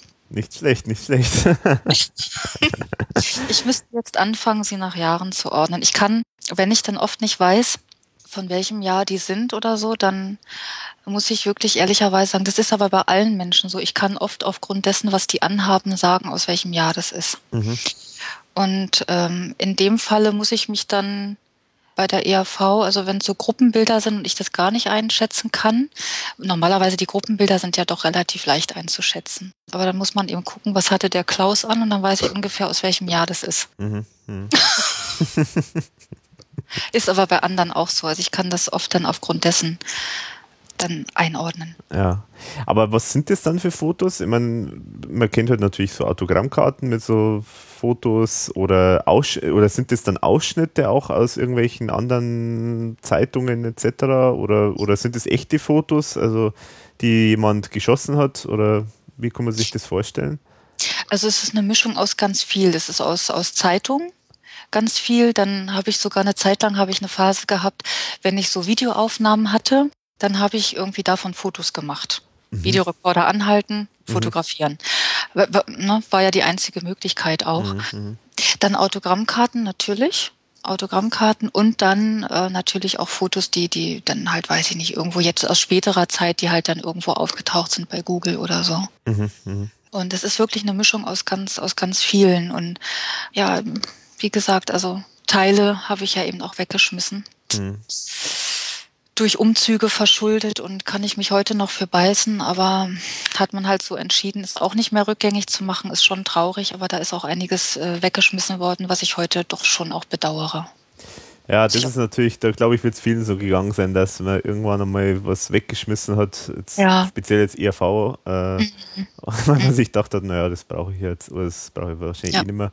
Und irgendwann mhm. plötzlich, dann kommt der Moment, wo man sich daran erinnert und dann es genau. doch wieder gern gehabt hätte. Ja, genau. Also ja, aber ist auch nicht, es ist leider nicht rückgängig zu machen, aber ist so. Ja, das heißt immer so, also ich weiß nicht, ob das ein bayerischer Spruch ist oder keine Ahnung, aber ich, es gibt ja diesen Spruch, äh, so dreimal umgezogen ist wie einmal abgebrannt. Ja, ja das stimmt. Da, da ist wirklich was dran. Also es, es, es geht oft nicht anders. ja, man will halt dann doch nicht alles immer verpacken und mitschleppen. Und genau. irgendwann mal, wenn man es dann zum dritten Mal äh, in der Hand gehabt hat, um umzuziehen, dann denkt mhm. man sich, naja, jetzt schmeiße ich es dann doch lieber weg. Genau, genau. Aber die Reue kommt spät, aber sie kommt. ja, sie kommt. Irgendwann holt sie einen ein. Ja. ja. Ja, nee, ansonsten wirklich, also m, hm, Poster, Poster. Ich bin ein, auch ein unglaublicher Postersammler, ERV-Postersammler. Mhm. Furchtbar. Also wenn es danach geht, ähm, könnte ich die ganze Wohnung tapezieren. Ja, Poster auch. Mhm. Auch so ganz schlimm. Ja, da bin ich jetzt auch momentan gerade dabei, so ein bisschen das Poster mir zusammen zu sammeln, weil ich mhm. die auch ganz spannend finde. Mhm. Weil das ja auch was ist, oft so Motive sind, die man sonst nicht so häufig äh, hat. Also zum Beispiel von im Himmel ist die Hölle los, zum Beispiel das ja. Poster, das sieht man eigentlich nicht so häufig und das mhm. ist auch ein eigenes, sagen wir, eigenes äh, Motiv. Mhm. Und, und bei Frauenluder, da gab es ja sogar dann Poster, das habe ich sogar lange Zeit bei mir rumhängen gehabt. Mhm. Äh, in einem Rahmen äh, gab es so, so Werbeposter, wo dann da diese Zeichnungen, die der Thomas oder diese Grafiken, die der Thomas mal gemacht hat, die Bilder quasi dann ganz groß äh, äh auf dem Poster dann drauf waren, die jetzt mhm. gar nicht äh, das Cover waren, sondern das einfach nur ein, eins dieser anderen äh, Bilder waren, die halt im Cover, im Booklet dann drin waren. Mhm. Und da gibt es einfach ganz tolle Poster, die man einfach sich gerne auch mal aufhängt. Da bin ich mhm. jetzt gerade dabei, auch ein bisschen, ein bisschen mir was zusammenzusammeln. Also ich hatte auch an der, an der Tür hatte ich äh, innen und außen auch ähm, jeweils zwei Poster hängen. Äh, also insgesamt vier und habe das jetzt ein bisschen reduziert. Momentan hängt nur eins, aber mhm. das kann sich auch wieder ändern. Mhm. Ja, und du hast da auch eine schöne Geschichte dann äh, äh, da auch zusammengeschrieben, weil du hast ja für deine Webseite ein paar Fotos unbedingt haben wollen sozusagen und hast dich darum mhm. bemüht, die Rechte zu bekommen, was ja, mhm. das weiß ich aus eigener Erfahrung, ist alles sehr, sehr kompliziert, äh, immer da irgendwie Rechte an Fotos zu bekommen. Mhm. Und das ist ja. schon wirklich, du hast ja da alle Hebel in Bewegung gesetzt und ja. ganze Send Fernsehsender sozusagen in Aufrufe versetzt. ja. ja, das stimmt das stimmt. Ja, eigentlich ging es ja, wie gesagt, um dieses eine Bild, ne, was ich auch da im Forum geschrieben hatte, was ähm, beim ZDF da für die Silvestersendung ähm, da online gestellt war. Und das hatte ich eben gesehen durch Zufall, als ich auf die Homepage gegangen bin und wollte und fand dieses Bild so toll, weil es nicht eins ist, was jetzt einem ständig entgegenlächelt. Mhm. Es gibt ja so ERV-Bilder, das sind dann wirklich, äh, sind dann immer die gleichen. Mhm. Die, die, das sind immer die gleichen, auch wenn Zeitungen schreiben, es ist immer dasselbe, dass ich denke, Leute, ein bisschen mehr Kreativität bitte. Mhm. Dieses Bild äh, fand ich eben deswegen so toll und, und dachte, das wäre doch was für, für die Homepage, weil ich dachte, so ein Bild da noch zu haben, wäre schon ganz nett. Also macht es einfach ein bisschen ansprechender, mhm. als wenn da jetzt nur Schrift zu sehen ist. Mhm. Und nun war es ja aber genau irgendwie eben diese Übergangszeit zwischen also Feiertage und, und Neujahr, was mich ohnehin schon ganz, ganz wirr gemacht hat, weil ich eben so lange warten musste.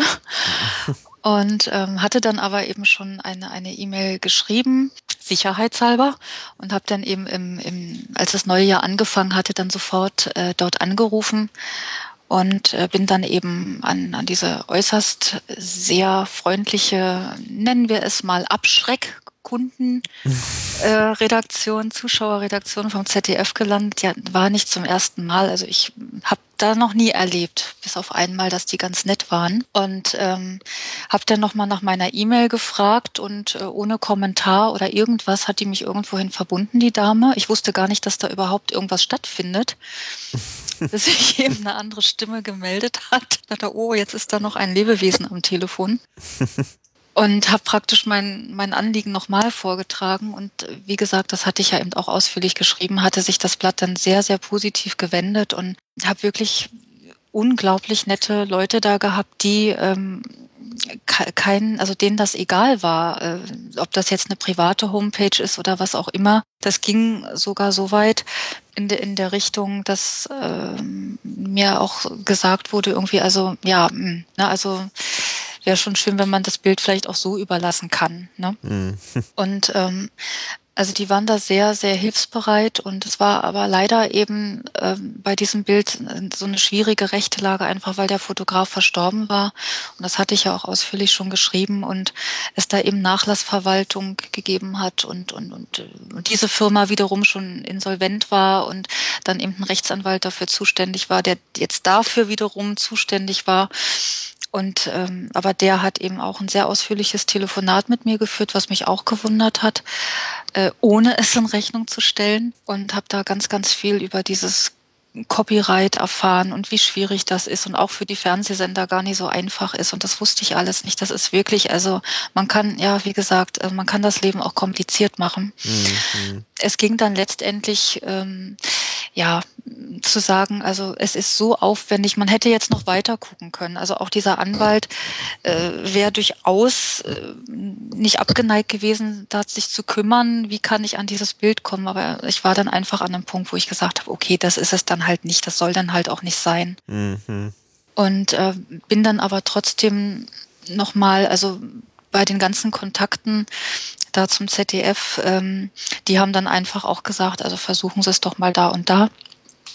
Da gehen wir auch hin und, und äh, sagen sie, dass sie von uns kommen und dann klappt das schon. Und das muss ich sagen, hat auch wirklich reibungslos geklappt, weil ich hatte mich dann entschlossen, ich wollte gerne zwei, drei Bilder haben. Leider gab es keinen, also das war das Problem bei dieser Agentur, das war hier die DPA Picture Allianz. Es gab leider kein, kein aktuelles Bandfoto, wo die praktisch wirklich auch alle mal drauf waren. Irgendeiner hat immer gefehlt, dann hat der Thomas Spitzer gefehlt und ich bin fast wahnsinnig geworden.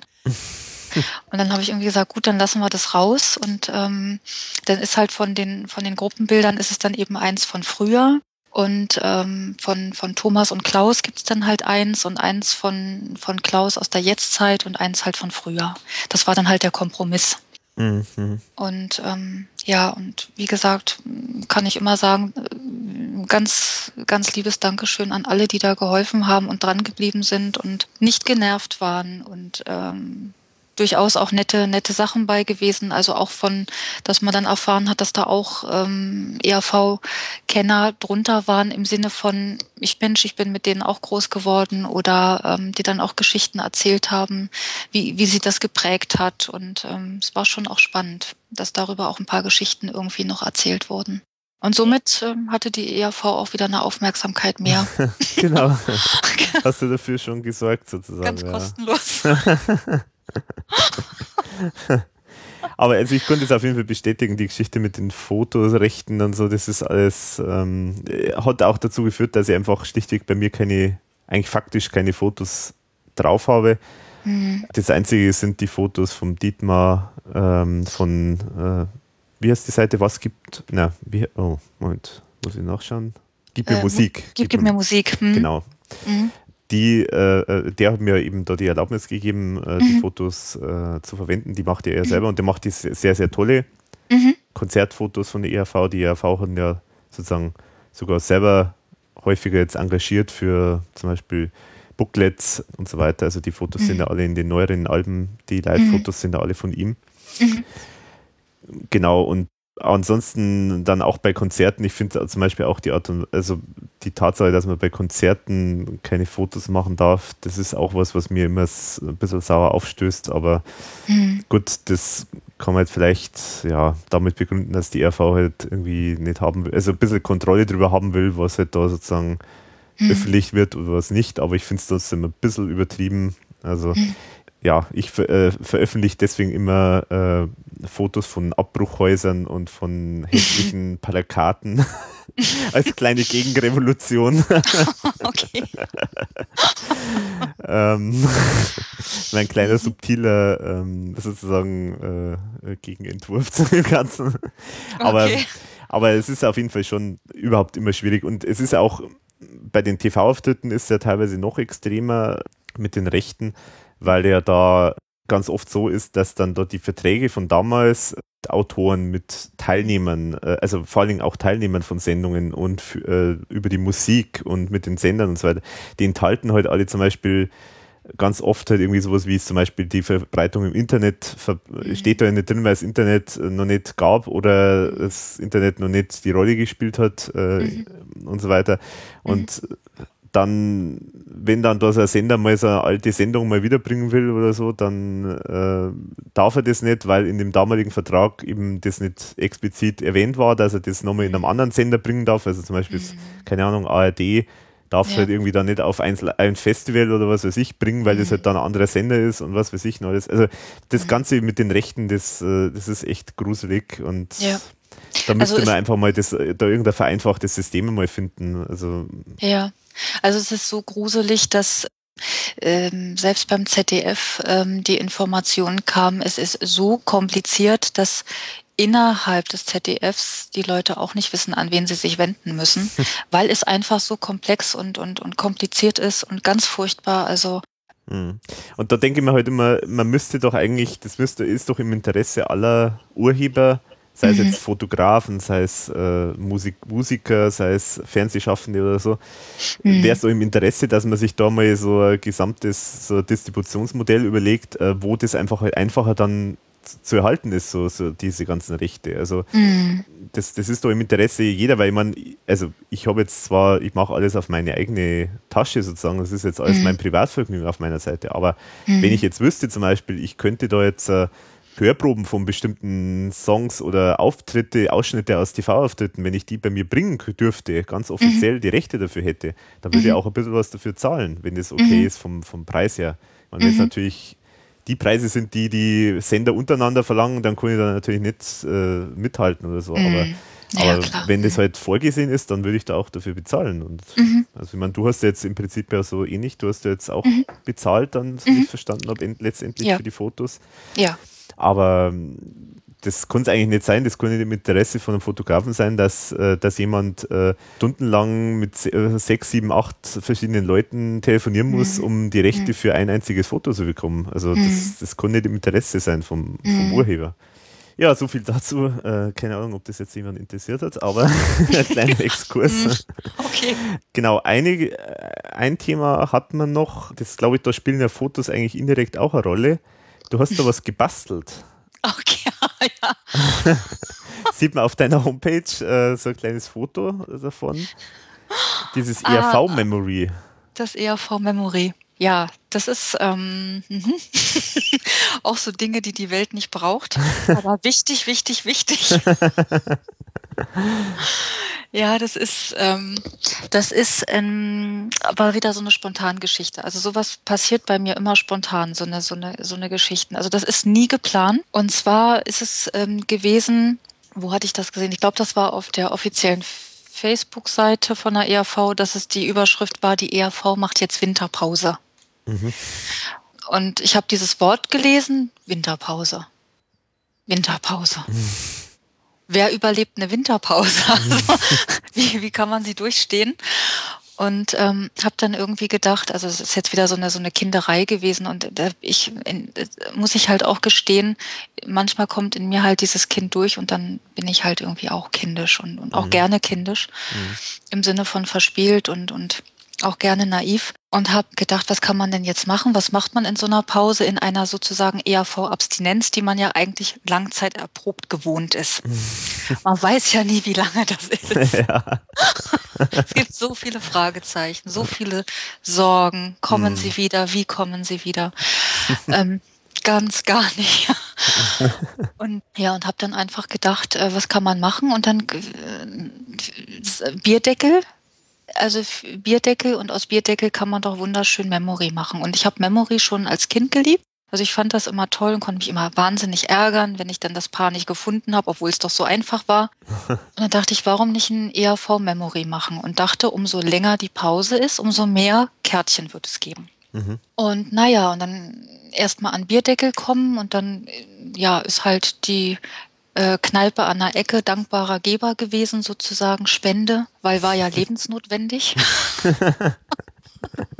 sozusagen in einem Akt der Humanität haben sie genau. dir die zur Verfügung gestellt. Mhm. Genau, und äh, mit einem Augenzwinkern.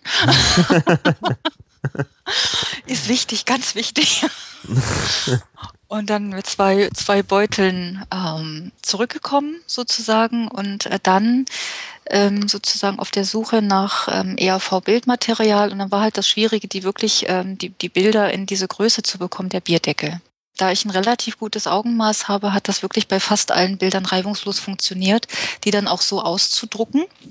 Mhm. Und da ich dachte, na, die Pause wird doch etwas länger, muss ich auch mehr Kärtchen machen. Und dann ist sozusagen, also es sind eigentlich schon mehr Karten, als ich da auf den Fotos abgebildet habe habe die dann sozusagen alle fein säuberlich ausgeschnitten und äh, beklebt. Wirklich ist fast alles einheitlich geworden und habe das dann so ein bisschen gemischt, dass ich dann gemacht habe, also wie man ja auf dem Foto auch so ein bisschen erkennen kann, also ein paar Cover genommen, ein paar Albumcover. Dann, was mir eben sehr gut gefallen hatte, war ja dieses ähm, ERV-Fans gegen Rechts, was da bei dem ERV-Archiv auf mhm. der Seite ist. Und das habe ich genommen. Das fand ich ein interessantes Pärchen. Dann natürlich so habe ich versucht, all, möglichst viele Jahrgänge zu, zu, zu mischen von Gruppenfotos. Also mm, aus allen möglichen Jahren, wo eben die Band wirklich gut und klar zu erkennen war, so dass die sozusagen in dem kleinen Format auch noch deutlich zu erkennen sind. Mhm. Habe ich also alle möglichen Jahrgänge gemischt, dass so ein guter Durchschnitt zu sehen ist. Ja, und natürlich auch ein paar Bilder von Klaus allein. Aber wie gesagt, es hält sich alles die, die, die Waage und ähm, habe dann im Laufe der Zeit einfach gemerkt, ich mache immer noch ein paar mehr, weil die Pause ist ja auch länger. und habe dann eben die, äh, auch so ein, so, ein, so ein Kästchen genommen, das war auch aus diesem, war aus dem, aus dem Kiosk, ähm, praktisch so, ein, so eine Zigarrenschachtel, da gibt es ja durchaus sehr schöne teilweise auch richtig mit Holz noch und ähm, glaubt man gar nicht, dass es das dann noch gibt, aber bei Zigarren lassen sie sich nicht lumpen. Mhm. Und ähm, die kann man dann halt auch wunderbar bekleben und ich dachte dann erst noch, man kann sie auch bemalen oder so und habe dann halt einfach dieses ähm, ähm, ERV-Logo ausgeschnitten und habe das draufgeklebt und dann dachte ich, das Kind muss auch einen Namen bekommen. Und wie kann ich es denn nennen? Und das Erste, was mir eingefallen war, war eben genau das, ähm, das ERV, wann immer Pause ist, Memory. Äh, weil das ja immer wieder kommt und mit dem Untertitel das Spiel, das sich jeder ERV-Pausenlänge von selbst anpasst. Im Alter von 0 bis unendlich spielbar. Und, ja, wobei äh, bei so Spielen, da steht ja immer oft drauf von 0 bis 100. Da finde ich immer, das ist diskriminierend, weil man ein 100-Jähriger will doch auch spielen, oder? Also, eben, eben. Und deswegen habe ich geschrieben von 0 bis unendlich. Genau, wunderbar. und ähm, ja, und ich dachte, ähm, selbst noch nicht Geborene wollen das vielleicht auch spielen. und dachte irgendwie, das ist so jetzt, ja, jetzt drehst du völlig am Rad, aber es ist halt so verrückt und ich fand es irgendwie, ja, ich musste es machen, es ging nicht anders. Mhm. Und so eine Sachen fallen mir halt häufiger ein. Also dann, dann habe ich so einen Rappel. Also dann kann ich irgendwie ERV-Schlüsselanhänger oder wie auch immer, keine Ahnung, was mir dann einfällt. Mhm. ja, finde find ich schon wirklich eine nette Idee. Also muss ja. man sich mal anschauen, die Fotos. Also ist schon wirklich witzig. Ich müsste die äh, theoretisch eigentlich aktualisieren, weil das ja schon, schon so viel mehr Kärtchen sind als die, die da abgebildet sind. Mhm, okay. Ich sinnvollerweise aktualisieren. das, das ERV, wann immer noch Pause ist, Memory.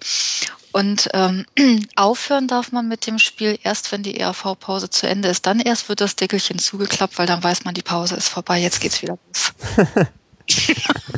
ja. Dann hoffen wir mal, dass es möglichst bald der Fall ist. Erst wenn das letzte Kärtchen umgedreht ist.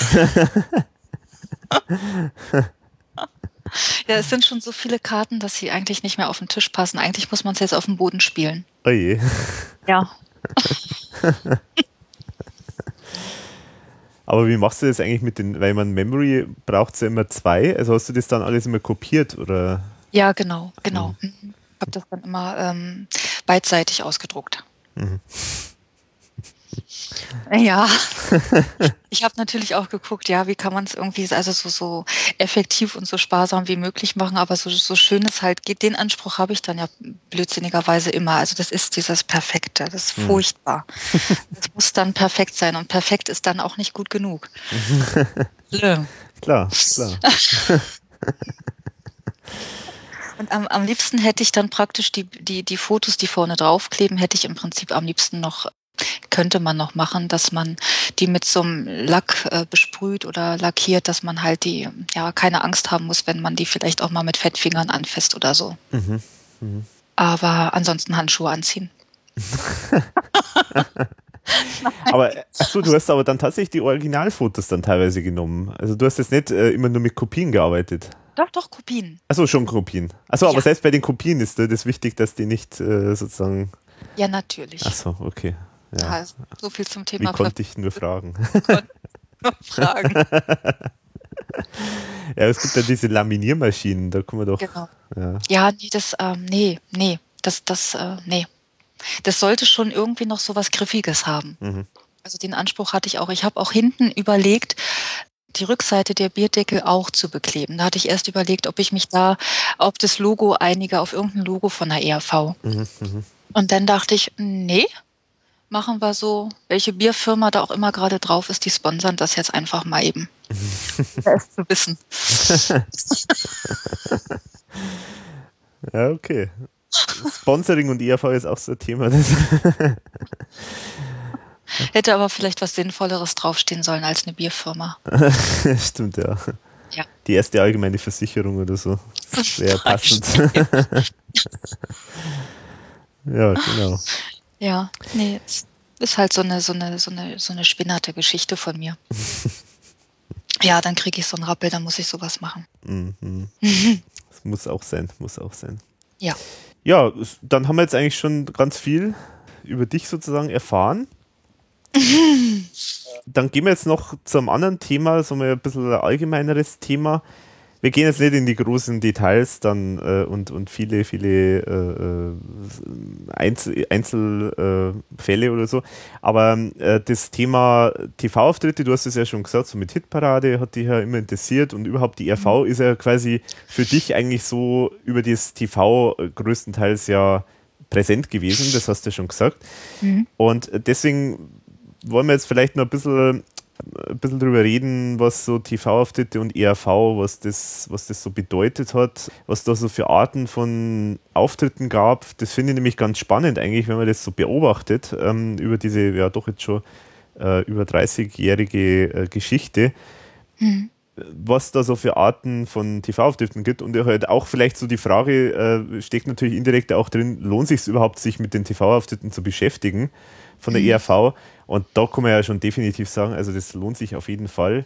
Mhm. Genau, und äh, ich habe jetzt mir auch so ein bisschen so eine ähm, Kategorisierung auch überlegt, weil ich mir dachte, so ein bisschen in mich gegangen bin und ich habe mir gedacht, ähm, ja, was kann man denn da jetzt eigentlich so, so raus extrahieren? äh, an verschiedenen Arten der Auftritte. Und eine, die ich natürlich total spannend und wichtig finde, sind ja diese Auftritte, die dann dazu geführt haben, dass eigentlich erst der Videoclip entstanden ist. Mhm. Also muss man jetzt auch dazu sagen, Spitalo Fatalo zum Beispiel, wir haben es vorher gesagt, das Afrika-Video zum Beispiel, mhm. äh, das ist in einer Sendung, die in dieser Jugendsendung OK im ORF äh, gewesen ist. Da hat die ERV für den ORF eine Art TV-Variante von der Spitalo Fatalo Show gemacht. Mhm. Und andersrum, der ORF hat dann wiederum für die ERV, zumindest größtenteils, auch Videoclips dann gedreht. Also das heißt, mhm. die haben dann sozusagen so in dieser Show so eine Mischung zwischen Live-Elementen und vorproduzierten Clips gemacht. Mhm. Und das ist echt spannend, finde ich, weil, äh, weil dass der, dass der TV-Sender wirklich Videos macht für eine Band, meine, das war wahrscheinlich damals noch nicht so jedem klar, dass das da tatsächlich zum Videoclip mhm. wird. Aber mhm. das finde ich eigentlich schon eine spannende Entwicklung. Dann gibt es später bei à la carte gibt's dann noch eine Show, ähm, die, da weiß ich jetzt den Namen nicht mehr, ich glaube Kabarett aus Graz in der Reihe, Kabarett aus Graz war das, genau. Da haben sie auch wieder dann für die, für die äh, Songs von à la carte ähm, Clips gebaut. Und also das ist, finde ich, schon mal ein großer Teil. Ich finde, der letzte, der letzte Fall, wo das tatsächlich mal, wenn, also wenn man so will, indirekt mal passiert ist, das war dann 98, 1998. Ich weiß nicht, ob du diesen Auftritt kennst, mit Möpse. Mhm, ja, von der ARD meinst du? Oder? Genau, bei der ARD mhm. mit mhm. Michael Schanze, die Sendung mhm. hieß äh, Wunderland. Also eine und also diesen, ich weiß nicht, was, was hältst du von diesem, diesem Ausschnitt? Von dem Auftritt? Von dem Auftritt, ja, sagen wir mal so, ja. ja. Was, was hältst du davon? Also, ja, es passt zu dem Lied. da wären wir wieder beim ERV-Bikini sozusagen. Genau. also es ist schon irgendwie äh, sehr strange, muss ich sagen. Ja, ja stimmt. Äh, man sieht irgendwie so viele Strandschönheiten irgendwie durchs Bild äh, hüpfen und dazu singt die ERV dann irgendwie so in Strand-Outfit äh, äh, Möpse. Und das auch das Besondere, Nino Holm war da mal plötzlich wieder dabei, obwohl der eigentlich eigentlich ja nicht mehr präsent war bei der ERV. 98 war der ja schon längst eigentlich äh, mit seinen eigenen Sachen beschäftigt. Aber er hat sich wahrscheinlich gedacht, hey cool, äh, am Strand irgendwie in, unter schönster Sonne äh, irgendwie Frauen äh, im Bikini die ganze Zeit anstarren zu dürfen, da komme ich mit. da mache ich mit, ja. ja, ja. Also es ist schon, aber das kommt natürlich jetzt eigentlich dann häufiger nicht mehr so, nicht mehr so vor. Mhm. Also das finde ich ist schon mal eine ganz wichtige äh, Kategorie. Dann gibt es äh, natürlich die kompletten TV-Ausschnitte, also TV-Mitschnitte von, ja, von Konzerten. Das ist natürlich erwähnenswert, dann so die, die ganz, das allererste Programm, das haben wir ja schon ein paar Mal im Podcast erwähnt, das ist Charlies Amerika-Reise, wo es das äh, erste Programm Verunsicherung ähm, verfilmt haben fürs, fürs, für den ORF, fürs TV und Café Passé und so weiter. Das wäre natürlich schön, wenn es da jetzt wieder das auch mal geben würde, dass man mal ein Konzert von der ERV auch wieder mal im Fernsehen sieht. Also auf jeden Fall. Ja, auf jeden Fall. Das ist echt traurig. Also ich weiß gar ja. nicht, was das letzte war. Es gab einmal, vor einigen Jahren gab es mal so einen Fall, wo sie mal ein bisschen was gezeigt haben, aber eigentlich auch kein vollständiges, sondern mh, mm, das waren, also zum Beispiel äh, ähm, ja, beim Donau äh, Donauinselfest. Ach, Donauinselfest. Mhm. Da, da gab es mal dann so mhm. den Fall, wo es dann ein bisschen was gezeigt haben, ja. Mhm. ja. Mhm. Aber ansonsten nicht mehr. Und so wie ich es verstehe, scheint da die ERV mh, hm, auch selber gar nicht so das haben zu wollen. so wie ich es verstehe. Also ich bin mir nicht ganz sicher. Weil ich, weil man hört es ja doch immer, immer wieder dann bei so Gelegenheiten, wo zum Beispiel gab es ja mal so einen Fall, wo ein beim Konzert, wo es vorher angekündigt wurde, dass mhm. das per Livestream im Internet übertragen wird. Ja, und ja. Das kam dann ja nicht. Das kam dann ja nicht und das war mir mhm. eigentlich vorher schon klar, ehrlich gesagt, weil mhm. die ERV halt irgendwie, glaube ich, das nicht haben will. Also Aha. da ist immer, glaube mhm. ich, so ein bisschen die, die Befürchtung, man hört dann irgendeinen Verspieler und das kann man nicht selber korrigieren, weil das machen sie auch schon immer, wenn es dann so einen Live-Zusammenschnitt machen, wie bei Neue Helden zuletzt oder so, dass mhm. da halt dann immer nur nachträglich halt viel so noch korrigiert wird und mhm. äh, so Fehler, kleine Fehlerchen und so halt dann raus mhm. äh, operiert werden. Was ich, ja. was ich, eigentlich auch schade finde, weil das gehört halt zum Live-Moment äh, äh, Live eigentlich auch dazu, dass mhm. ähm, die halt das so spielen, wie sie es halt gerade gespielt haben. Und die mhm. meisten Fehler, die, die hört man ja als Normalsterblicher gar nicht. Das ist ja mhm. nur was, was denen selber auffällt. Und ja, und dann das große Thema, äh, das sind natürlich, das finde ich am spannendsten bei den TV-Auftritten, das sind dann die Auftritte, wo sie sozusagen extra fürs TV dann sich irgendeinen Auftritt überlegen, also eigene Requisiten haben, eigene Kostüme mhm. äh, und so weiter ganz klassisch finde ich, ist, äh, ganz extrem ist natürlich so in der Watumba-Zeit. Mhm. Also so Hip-Hop zum Beispiel, der Auftritt mit Hip-Hop, den kennst du bestimmt, oder? Ja, auf jeden Fall. Also der, den finde ich ja großartig. Ja, ist er auch. Also so der Nino, Nino Holm und der Andi Töffel am Keyboard. In genau. Diesem, in diesem äh, ja, äh, siamesische Zwillinge ähnlichen genau. Outfit. Und dann so Jukebox, äh, was ja auch ein Riesenaufwand ist, eigentlich da extra so eine Jukebox immer mitzunehmen. Ja. Also das, das finde ich schon ganz toll. Und, viel, und man muss auch dazu sagen, es ist eigentlich fast, die späteren Auftritte sind teilweise fast aufwendiger. Mhm. Äh, dann, also so ab Watumba ist eigentlich erst richtig aufwendig geworden, muss ich sagen. Mhm. Also ich mich zum Beispiel dann erinnern, so 98, 99, wo es dann, oder auch schon vorher, Mhm. Äh, wo es dann so mit ähm, Wein von Mykonos, Hasta la Vista und sowas mhm. aufgetreten sind. Das war, da haben sie extra irgendwie extra was auf die Beine gestellt, extra für mhm. diese Songs. Mhm, aber ich fand also diese Samurai-Geschichte, die fand ich doch auch schon sehr aufwendig. Ja, stimmt. Na, also das fand ich schon, also da, pff, ja. Genau, stimmt, ja, mit, mit Samurai war es eigentlich auch schon so, genau. Ja. Und, und Copacabana ja durchaus auch. Würde ich auch schon sagen.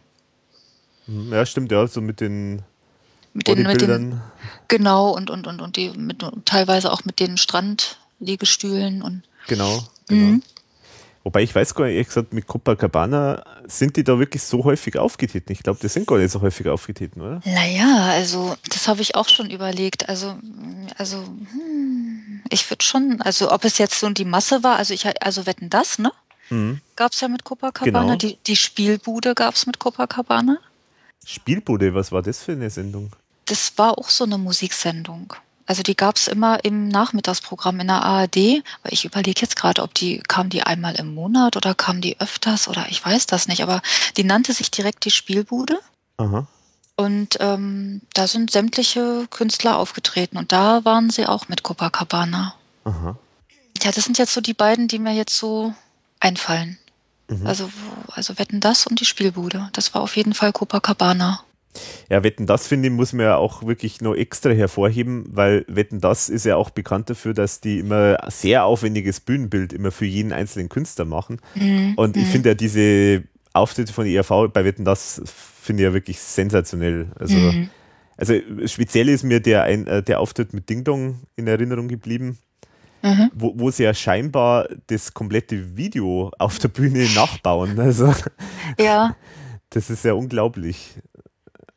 Ja, ja, ist doch, glaube ich, auch so gewesen, ne? Ja, ja, also ja, ja. ich denke schon. Also ich, mhm. gut, es ist halt tatsächlich nachgebaut. Also ich, ich habe auch schon manchmal ehrlich gesagt äh, überlegt, ob das nicht sogar die Originalrequisiten waren, weil das so echt äh, ja. ähnlich ausgeschaut hat. Ja.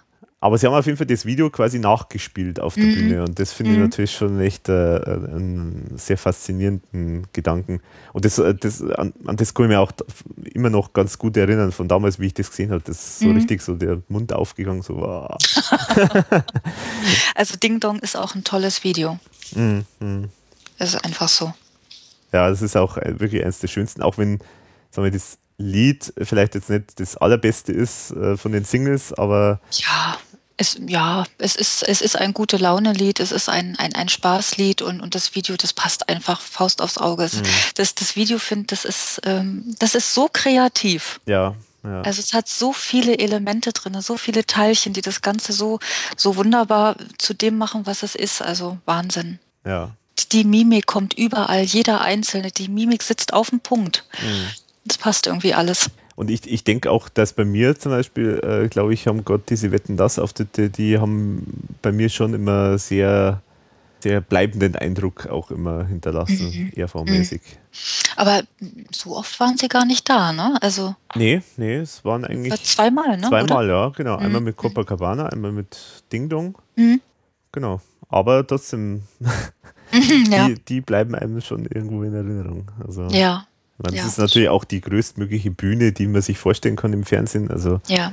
ist natürlich jetzt schon was Herausragendes und das weiß man ja auch, dass damals, ja, zumindest damals, war so ein Auftritt bei Wetten, das war halt irgendwie ganz konkret irgendwie mit Zahlen äh, mhm. äh, quasi messbar, was das auswirkt äh, in den mhm. Plattenverkäufen. Also da mhm. gibt es ja ganz konkrete Zahlen bei so Plattenfirmen, was ja mhm. echt absolut faszinierend ist. Also ich weiß, lange Zeit war es so, in der Zeit, wo die Samstagabendshows noch so richtig groß waren, da mhm. weiß ich, da hat es zwei Sendungen gegeben, wenn, da haben die Plattenfirmen äh, haben gesagt, ja. wenn wir da einen Auftritt hinkriegen, äh, dann wissen wir garantiert äh, so und so viel 100.000 Verkäufe am nächsten, äh, in der nächsten Woche.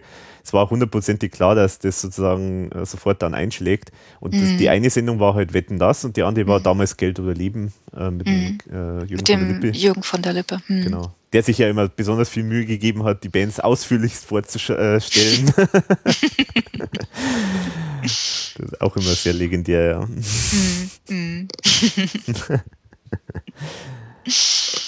Ja, und dann, was natürlich nur erwähnenswert ist, das sind so die Auftritte, wo der Klaus oder jemand anderer aus der Band ähm, irgendwo zu, zum Interview äh, mhm. eingeladen ist. Weißt du, gibt es da irgendwelche, an die du dich da jetzt erinnerst? Also, ja, na, dieses Eins ist Trumpf, ne? Goldene Eins hieß es doch, mhm, oder? Mhm. Äh, von der, das war aber meines Erachtens, oder ich habe es falsch in Erinnerung, war das ja internationale Funkausstellung? Ja, genau genau 89 hier in Berlin. Und äh, wie, wie, lange lief das? Zwei, drei Wochen? Oder? Ja, also äh, ich so, denke maximal zwei äh, Wochen. Maximal, ja, ne? ja. genau. Ich glaube, war ja auch der Jürgen von der Lippe und die Sigi Harreis dabei. Genau, ne? genau. Genau. Ja, also in der Zeit war ich auch natürlich auch auf der internationalen Funkausstellung, weil da war es aber wegen Radio, wegen Rias 2. Mhm. ja, da bin ich auch so ein bisschen hin und her gerannt, sozusagen. Mhm. Also hast du da auch mal live zugeschaut, oder? Ja, mir ist so. Mhm. Aber ich glaube, aber nicht die ganze Sendung. Aha. Mhm, nicht die ganze Sendung. Ja, das, aber das, Gott, das mit dem Einzelnen Trumpf fand ich schon sehr erstaunlich, weil das ja auch nicht so häufig vorkommt, dass wirklich der, der Sänger von der Band sozusagen da moderiert. Also, ja das, äh, da haben wir jetzt schon gemerkt, dass halt da das Fernsehen halt auch schon gesehen hat, dass da jemand mit, mit so einem Showtalent da ist. Also so blind kann man ja eigentlich auch nicht sein. Ja, ja. Das war ja auch in, in der Zeit, wo ähm, der WDR, war ja der WDR, der da eine eigene Autogrammkarte dann gemacht hat, ne? Von ihm. Ja. Der, echt, der WDR hat Autogrammkarten? Ja. Ah, okay. Ja. Und ich mir ist so, als wenn diese Sendung der Anlass war. Mhm. Also, ja, das also, müsste eigentlich dann, ja. Also wie gesagt, ich, ich habe ja die Karte und es ist wirklich vom WDR gemacht worden, die Karte. Und mir, ich glaube, die ist wegen dieser Sendung gemacht worden. Okay. Aha. Ja, interessant. Stimmt, genau, ich kann mich erinnern, genau, da gibt es irgendwie so eine Karte, mhm. ja, genau. Mhm.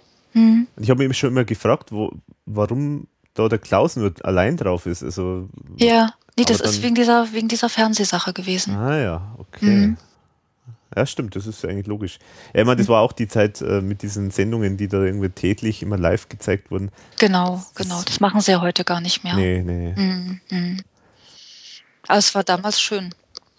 Ja, also das ist zum Beispiel auch so was Faszinierendes. An das kann ich mich auch noch erinnern. Ich glaube, ich habe da alles angeschaut, weil ich mich das natürlich schon interessiert hat, wenn der Klaus irgendwo da so massiv äh, täglich ja. äh, quasi zu sehen ist. Ja. Und ich komme mir auch erinnern, dass mir das alles total äh, toll immer gefallen hat. Mhm. Äh, das war ja auch immer so in der Ferienzeit. Äh, das, genau, also, es war immer Ferienzeit, das, ja. Das heißt, das war mhm. irgendwie so die Zeit, wo man sich das auch immer schön anschauen konnte. Mhm. mhm. Ähm, und ich, aber das ist zum Beispiel sowas, das würde ich echt gerne mal wieder sehen, weil ich weiß ehrlich mhm. gesagt gar nicht mehr viel von, von dem ganzen Zeug. Ich habe nur nur die Erinnerung, dass mir das irgendwie damals gut gefallen hat. Mhm. Ob es jetzt heute noch so ist, weiß ich nicht, keine Ahnung. Mhm. mhm. Ja, das geht mir aber auch so.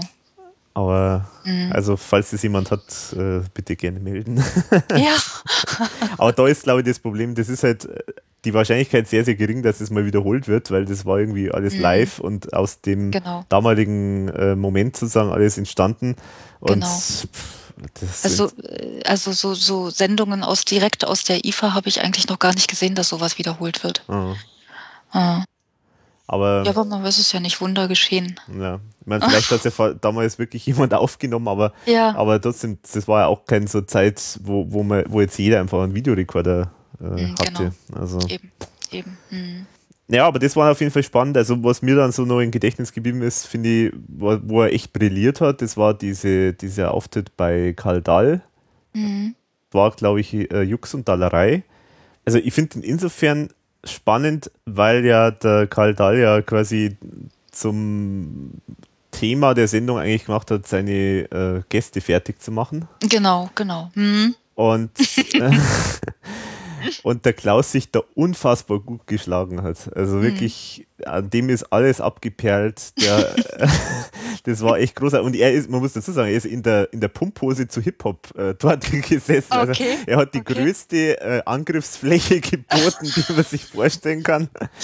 Aber es ist alles abgeprallt. Also großartig. Da hat er sich echt richtig ja. gut toll geschlagen. Das war echt, echt ganz toll. Ja. Also der ist mir wirklich sehr in Erinnerung geblieben. Und dann natürlich äh, Harald Schmidt bei der Harald Schmidt Show. Mhm. Ähm, so, ich glaube 98 war das dann zu Im Himmel ist die Hölle los. Wo mhm. ja bis heute noch eine, eine Einladung vom Harald Schmidt aussteht. Er hat ja sie eigentlich mal eingeladen, äh, dass, dass die RV mal live spielen sollte in, mhm. der, RV, mhm. äh, in der Sendung. Mhm. Steht bis heute aus. Also es muss jetzt mal was, was passieren hier. Was relativ seltener dann der Fall ist, ist eigentlich, dass jemand anderer außer der Klaus irgendwo in der, ja, in der Sendung ist. Mhm.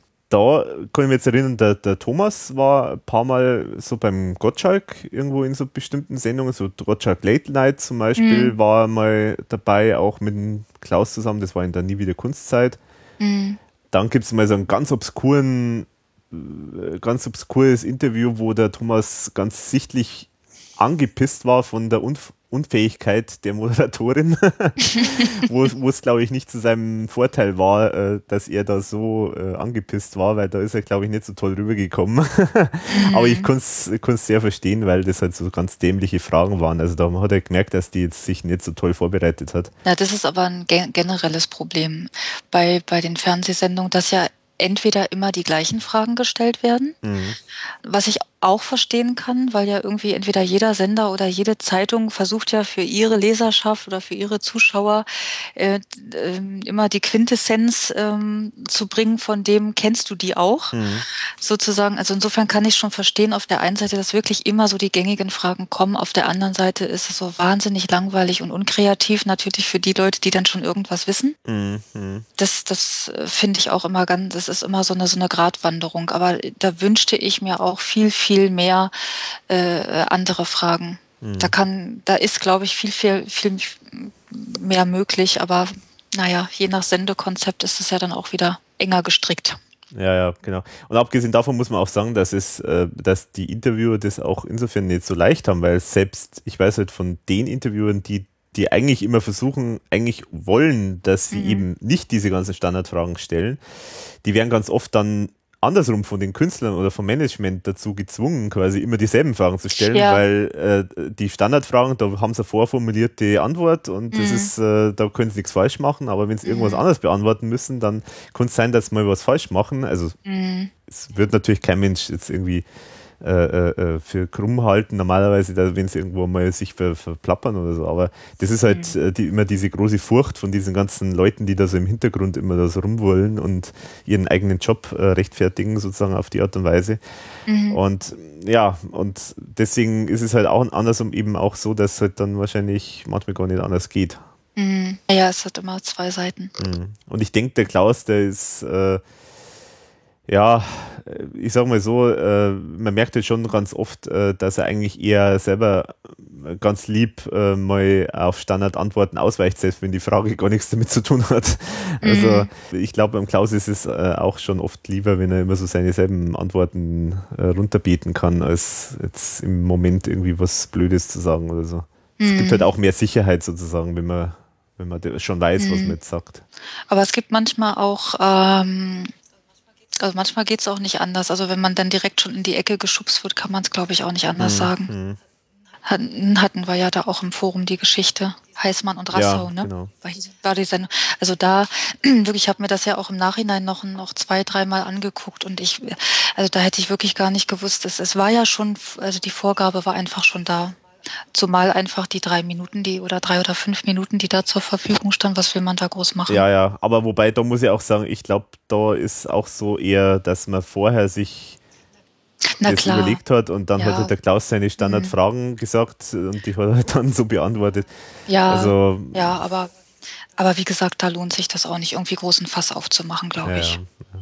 Wobei ich fand es halt wirklich das, den Auftritt äh, am allerkrassesten, weil da glaube ich war kein Wort dabei, das ich nicht schon irgendwo mal gehört habe. Also das war schon, mhm. das war schon so so gebündelt äh, äh, vorhersehbar, dass ich schon mhm. irgendwie sehr bemerkenswert zumindest gefunden habe. Aber naja gut, also wie gesagt, ich meine, mhm. äh, es stimmt, stimmt natürlich schon so, dass äh, die Interviews werden jetzt nicht für, für uns, die jetzt jede Silbe, jede jede mhm. Zeile lesen, die er mal irgendwo sagt, äh, gemacht, sondern die werden halt für die, die breite Masse gemacht. Und mhm. ich wollte gerade sagen, also ich glaube, das Publikum, was da war, war sicherlich nicht ähm, die ERV-Fanschar ja. sozusagen. Ja, genau. Mhm. Hoffe ich zumindest. nee, Schmarrn. nee, glaube ich nicht. glaube ich nicht. Genau. Mhm.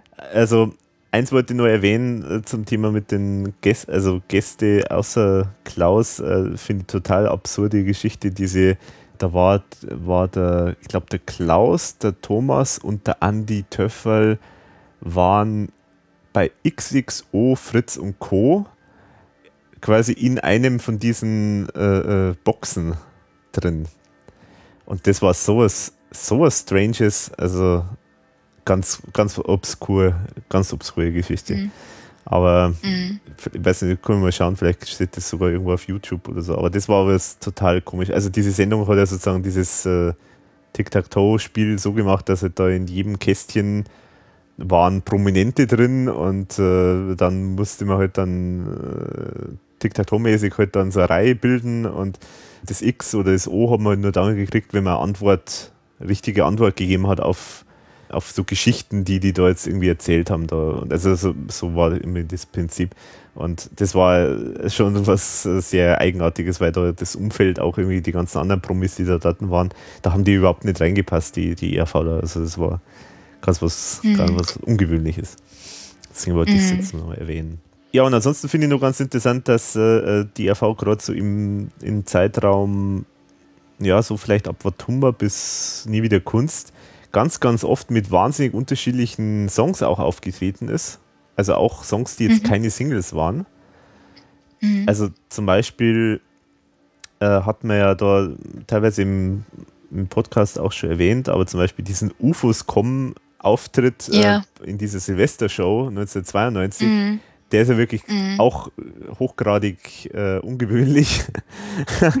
Weil auch da hat die IAV wieder extra was gemacht äh, für den Song und da irgendwie steigt dann irgendwie, äh, ich weiß nicht, der Nino, glaube ich, als Barmann oder so, steigt dann hinten von der Theke auf und hat irgendwie äh, so einen mhm. Freiheitsstatuen-Kranz aus lauter leeren Flaschen. Mhm. Also sehr mhm. kreativ natürlich, aber auch schon irgendwie sehr ungewöhnlich, sehr eigenartig. Aber sowas ja. finde ich natürlich schon schön. Und ich meine, das UFOs kommen ist jetzt auch keins von den Liedern, die jetzt, äh, wo man jetzt erwarten würde, dass man damit in einem Fer im Fernsehen auftreten würde, aber. Nee, das stimmt. Mhm. Und da gab es ja noch mehr, so dann später dann, wo ist die Kohle, äh, sind sie auch mal aufgetreten, was ich auch ganz seltsam finde, äh, bei mhm. Confetti TV, also so Kinder, Kindersendung im ORF. Mhm. Jodler und Stromgitarre waren es auch mal in der Benefizsendung von Licht ins Dunkel. Das ist äh, diese Benefizaktion mm, ja, genau. vom ORF. Finde ich auch ganz spannend. Ich würde mir mal interessieren, wie das zustande kommt. Ob da jetzt die ERV sagt, ich möchte jetzt nicht immer wieder mit meinem alten Zeug auftreten, sondern ich möchte jetzt mal was anderes machen. Oder wo die mhm. Sender sagen, äh, bietet uns doch mal was Neues. Kann ich mir jetzt eher nicht vorstellen. Mhm. Mhm. Weiß nicht, wie das entsteht. Was meinst du? Keine Ahnung. Also ich weiß, dass ich das bei anderen Künstlern auch schon, äh, schon erlebt habe, dass da Titel gesungen wurden, die halt keine Singles waren. Also, aber wie es entsteht, keine Ahnung. Hm. Ein großes Rätsel. Ein großes Rätsel, ja, genau. großes Rätsel. Groß, groß. Bitte lüften. ja, und äh, ansonsten finde ich auch nur erwähnenswert, dass die RV gerade ab 95 oder so, teilweise auch vorher, aber ganz, ganz häufig in Kindersendungen aufgetreten ist. Ja. Echt? Also Konfetti TV äh, zum Beispiel, dank Tigerenten-Club äh, in, in ARD. Finde ich insofern interessant. Ich weiß nicht, weiß nicht, ob das jetzt sozusagen daher kommt, dass einfach dort zu der Zeit auch viele so Kindersendungen dann so äh, erst richtig gekommen sind, weil vorher war ja Kindersendung eher eher weniger, so mal, dass man da mal irgendwie Musiker einlädt, sondern das waren dann eher mhm. so ja, fertig produzierte Geschichten. Aber so diesen mhm. Live-Charakter, der ist ja dann erst vielleicht so erst so ab Anfang 90er äh, gekommen mhm. mit, mit diesem Tigerentenclub und Bim Bambino auf Tele 5 und diese ganzen Geschichten. Und da mhm. sind sie aber echt erstaunlich häufig aufgetreten, finde ich. Also was dann auch wieder so natürlich ein bisschen dazu passt, weil natürlich die Hörerschaft damals zumindest ja schon auch deutlich in dem Alter, der oft war. War halt auch eine Faszination. Ja. Und mhm. haben natürlich auch ein schönes Spektakel verursacht. Genau. Ja. Das ist was für Kinder. ja, genau. Oder für Kindgebliebene. Kindgebliebene, ja, genau. Ja. ja, und ansonsten gibt es natürlich noch die Dokumentationen. Äh, die, die es zur ERV gibt, die sind ja relativ selten. Gibt es ja relativ selten welche. Also eine zum Beispiel, die man schon mal gesehen haben sollte, wenn man sich für die ERV interessiert, ist zum Beispiel äh, Toms Garage. Und eine andere äh, ist dann, die heißt einfach, das Böse ist immer und überall. und ich glaube, die ist irgendwann, die ich glaube, ist im ZDF gekommen ja. und war, ist irgendwann mal ursprünglich mhm. mal so nachmittags, glaube ich, gelaufen. Mhm, die war, ähm, mir ist so wie irgendwie so zwischen 16 und 17 oder 15.20 Uhr, irgendwie so in dem, Dreh, in dem Dreh ist die mhm. gelaufen. Hm, und war aber eine Gemeinschaftsproduktion von ZDF und ORF. Aber gesendet im ZDF. Mhm. Aber ich weiß nicht, ob es im ORF auch lief. Bestimmt. Also, Denke ich mal. schon wundern, weil der ORF natürlich schon auch ERV immer Eben. Eben. Äh, schon unterstützt hat in der Hinsicht.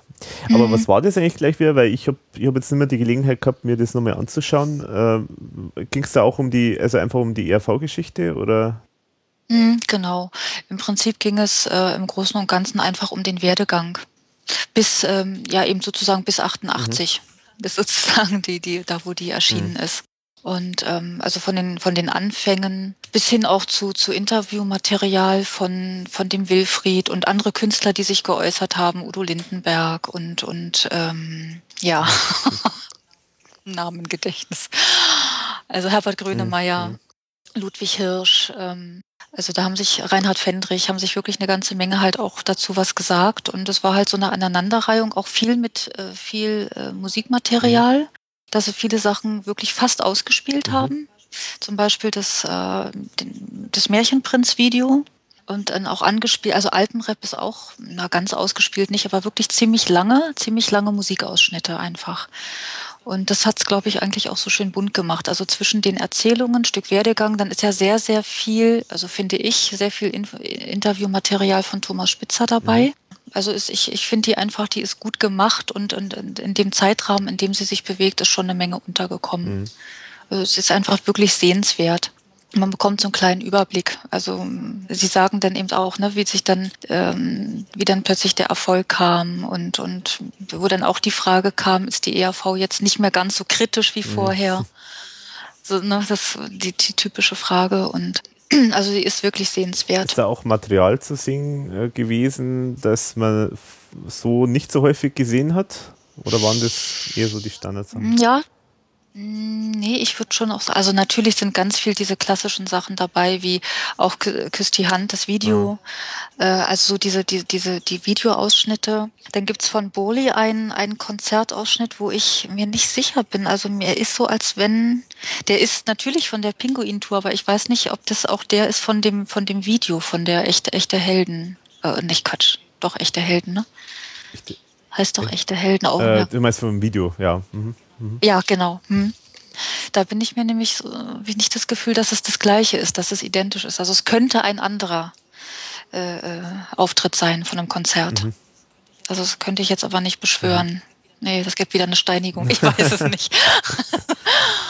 Also es sind schon auch ein paar Sachen bei. Dann wird ja so ein bisschen gezeigt. Ähm, ich warte mal, ist das irgendwo zu sehen so von den äh, von Geld oder Leben? Äh, von, von der Tour. Da ist so, wird so ein kleines bisschen gezeigt, so hinter den Kulissen. Mhm. Und dann eben natürlich von dem, von dem frühen Material, aber ich glaube, das sind bekannte Sachen, die sie immer bringen. Mhm. Mhm. So, aber so, dann äh, diese, ist ja noch so ein kurzer ähm, Bereich, wo sie dann so Fans fragen, äh, warum sie sozusagen, das ist dann schon zur Pinguin-Tour, also warum äh, besuchen sie oder du ein ERV-Konzert? Und ähm, da fand ich die eine Aussage von dem einen Vater irgendwie so passend. Mein Ding ist das ja nicht so, aber meine Kinder finden das ganz toll und deswegen muss ich mit. so, und da machen sie noch so eine Umfrage dann und ähm, dann gibt es dann zum Schluss praktisch, also so hört es dann ja auf, im Jahr 88 hört es dann ja auf, wo dann nochmal so ein Gruppeninterview kommt, äh, wo es dann, wo sie dann da so ein bisschen erzählen, ähm, durchaus über den Erfolg und, und dann ging es auch nochmal ein Stück um, um Atomenergie. Mhm, mhm, und ähm, dass sie sich alle ganz lieb haben, sie schreien sich nie an. Was haben sie sonst noch gelogen? also ja, und enden, wie endet, und enden tut es dann letztendlich mit dem Copacabana-Video und dann kommt praktisch schon der mhm. Schriftzug. Da ist dann praktisch, da hört es dann auf. Das muss man auf jeden Fall nochmal anschauen, weil das ist schon echt lang her, dass ich mir das mal angegeben, also dass ich mir das angeschaut habe. Ja, ja es ist auf jeden Fall. Also ich sehe es immer wieder gerne. Okay. Also da sieht man auch wirklich so, wenn man so die Anfänge sieht, die Entwicklung, die bis bis 88, also bis Copacabana, das ist schon sowohl vom Äußeren her als auch so, wie sie es dann dargestellt haben. Man sieht durch diese relativ kurze Zeit, ähm, die die diese Dokumentation ist, sieht man so aneinandergereiht einfach auch diese Veränderung. Mhm. Also ist schon ist schon verblüffend, auch optisch. Wahnsinn. Ja. Stimmt. Ich habe früher tatsächlich, tatsächlich ähm, beim Klaus war ich mir lange Zeit immer nicht sicher, ob die ERV nicht einen neuen Sänger hat. Hm, die haben den ausgetauscht, ja, ne? Also, weil, also so den, den frühen Klaus mit dem äh, Schnauzer oder wie auch immer man den Bart bezeichnet mhm. und dann, äh, mhm. also quasi von 85 und dann der Klaus von 88 ja. und 89.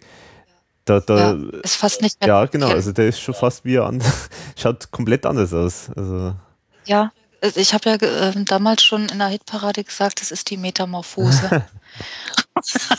Es ist unglaublich. Also man wusste nie, ähm, wie er als nächstes aussehen ja, wird. Ja. ja. aber das ist also, ja, es gibt, gibt ja immer wieder mal so Menschen, die wirklich so eine Prozesse durchmachen, aber bei ihm ist es wirklich, wenn man das so verfolgt, sehr auffällig. Mhm. Muss man schon sagen. Also ist halt so gewesen. Es war ja auch die, die ersten Jahre, das ist mir auch immer so aufgefallen, da war ja immer der, der Bart grün gefärbt. Ja, stimmt, ja. Das war, war sogar relativ lange bei den, also bei Afrika war das auch noch. Äh, ja, doch, ich denke schon. Ja. Also das kommt, glaube ich, auch, ja. das, das hat er, glaube ich, für die, äh, fürs Bühnenprogramm, also für Spital Fatalo, glaube ich, hat er das hauptsächlich gemacht. Mhm. mhm. Weil ich, ich glaube, war das bei Tanz, Tanz, Tanz, hatte ich das doch auch schon gesehen. Äh, war das auch, war das da auch mh. grün? Ja, doch, am Anfang, ne? Wie er aus dieser Tonne klettert. Ja, das kann sein, ja, stimmt. Ja, ja, ja, ja das war, war öfters. Hm. Ja, ich meine, äh, bei hm. mir war es halt auch so, dass ich da immer von der Band selber immer gar nicht so wahnsinnig viel wusste, halt nur so aus dem Fernsehen. Und wie ich dann da zum Beispiel dieses Best-of, das Beste aus guten alten Tagen gehabt habe, was eigentlich mein erstes ERV-Album eigentlich letztendlich war. Ähm, da war ja wahnsinnig viel Zeug dabei, das ich nicht, noch nicht so kannte, weil mhm. ich halt diese ersten Alben, also speziell Spitalo Fatalo und la mhm. carte, die habe ich nicht als Alben gehabt, sondern habe nur die Singles gekannt. Mhm. Ja, das ging mir aber am Anfang auch so. Und äh, mhm. mir war halt nur der Klaus eigentlich als Sänger bekannt. Und ja. das, da haben wir dann doch, also gerade bei Spital Fatalo haben, haben wir jede Menge andere auch noch gesungen. Mhm. Und da haben wir dann eben gedacht, ja, okay, gut, also die haben halt einmal den Sänger gewechselt. Also, das war, kann ich mich noch gut erinnern, diese, diesen Geistesblitz, den ich da damals gehabt habe. Also das ja. war schon auf jeden Fall so, dass mir das äh, einem nicht sofort klar war, äh, mhm. ob das jetzt noch dasselbe ist oder nicht. Mhm, das stimmt. Also hat sich wirklich äh, immer sehr, sehr verändert. Mhm. Also ich habe ähm, das auch neulich von, von einer Bekannten gehört, die früher die ERV auch gerne gehört hat und auch heute noch hört, aber eben jetzt nicht mehr so weiß, wie sehen die denn optisch aus oder so. Und äh, die hatte äh, ein Bild aktuell von, von dem Klaus gesehen und äh, wusste gar nicht, dass der das ist. Mhm. Sagte, der hat sich ja so verändert. Also das Einzige, woran sie das erkennen könnte, wären halt die Augen. Weil sie hätte nicht gesagt, dass es ein und derselbe ist. Mhm. Also, ja. Man, wenn man jetzt natürlich nur den, äh, die ERV aus dem Radio kennt, mhm. dann ist es ja eh egal, um damit eine, e eine, sehr elegante Überleitung zu finden. Weil das vielleicht auch noch erwähnenswert ist mit dem Radio. Ähm, mhm. Da muss ich sagen, da bin ich jetzt, also da, da die RV habe ich übers Radio eigentlich nicht wirklich äh, so mitbekommen, weil ich eigentlich nie so der Radiohörer war. Mhm. Mir war das immer alles, ähm, ich weiß nicht, das hat mir immer alles, war mir zu, also, also die einen Sachen waren einfach zu langweilig, das war halt, mhm. halt, äh, und die anderen Sachen, die waren zu inhaltslos und so. Also das war, war Radio war lange Zeit für mich irgendwie nicht so das, das wahre ähm, Medium. Mhm. Aber du hast, glaube ich, auch die RV im Radio durchaus wahrgenommen. Mhm. Ja, also ich habe jetzt da nicht mehr so wahnsinnig viele Erinnerungen, aber ähm, wie gesagt, durch, durch meinen Medienfimmel war auch Radio natürlich bei mir ganz beliebt und ich habe auch viel Radio gehört damals viel Rias 2 und dort gab es natürlich auch diese, diese, wie wahrscheinlich bei anderen Sendern auch, diese Dauerrotationsschleifen von Küss die Hand mhm. zum Beispiel. Also das ist wirklich ein Lied gewesen, was ganz oft lief. Das hatte ich, glaube ich, auch schon im Forum geschrieben. Es gab bei Rias 2 einmal 1987, die, da hieß es die längste Hitparade der Welt, was es auch irgendwie gewesen ist. Es waren die Top 750. Mhm. Und ein Jahr später äh, gab es die Top 1001, also da haben sie praktisch versucht, ihren eigenen Rekord zu brechen, der darauf beruhte, dass wirklich 24 Stunden lang, also was heißt 24 Stunden, aber wirklich nonstop äh, die Titel gespielt wurden. Und das waren alles ähm, Titel, die die Hörer sozusagen gewünscht haben.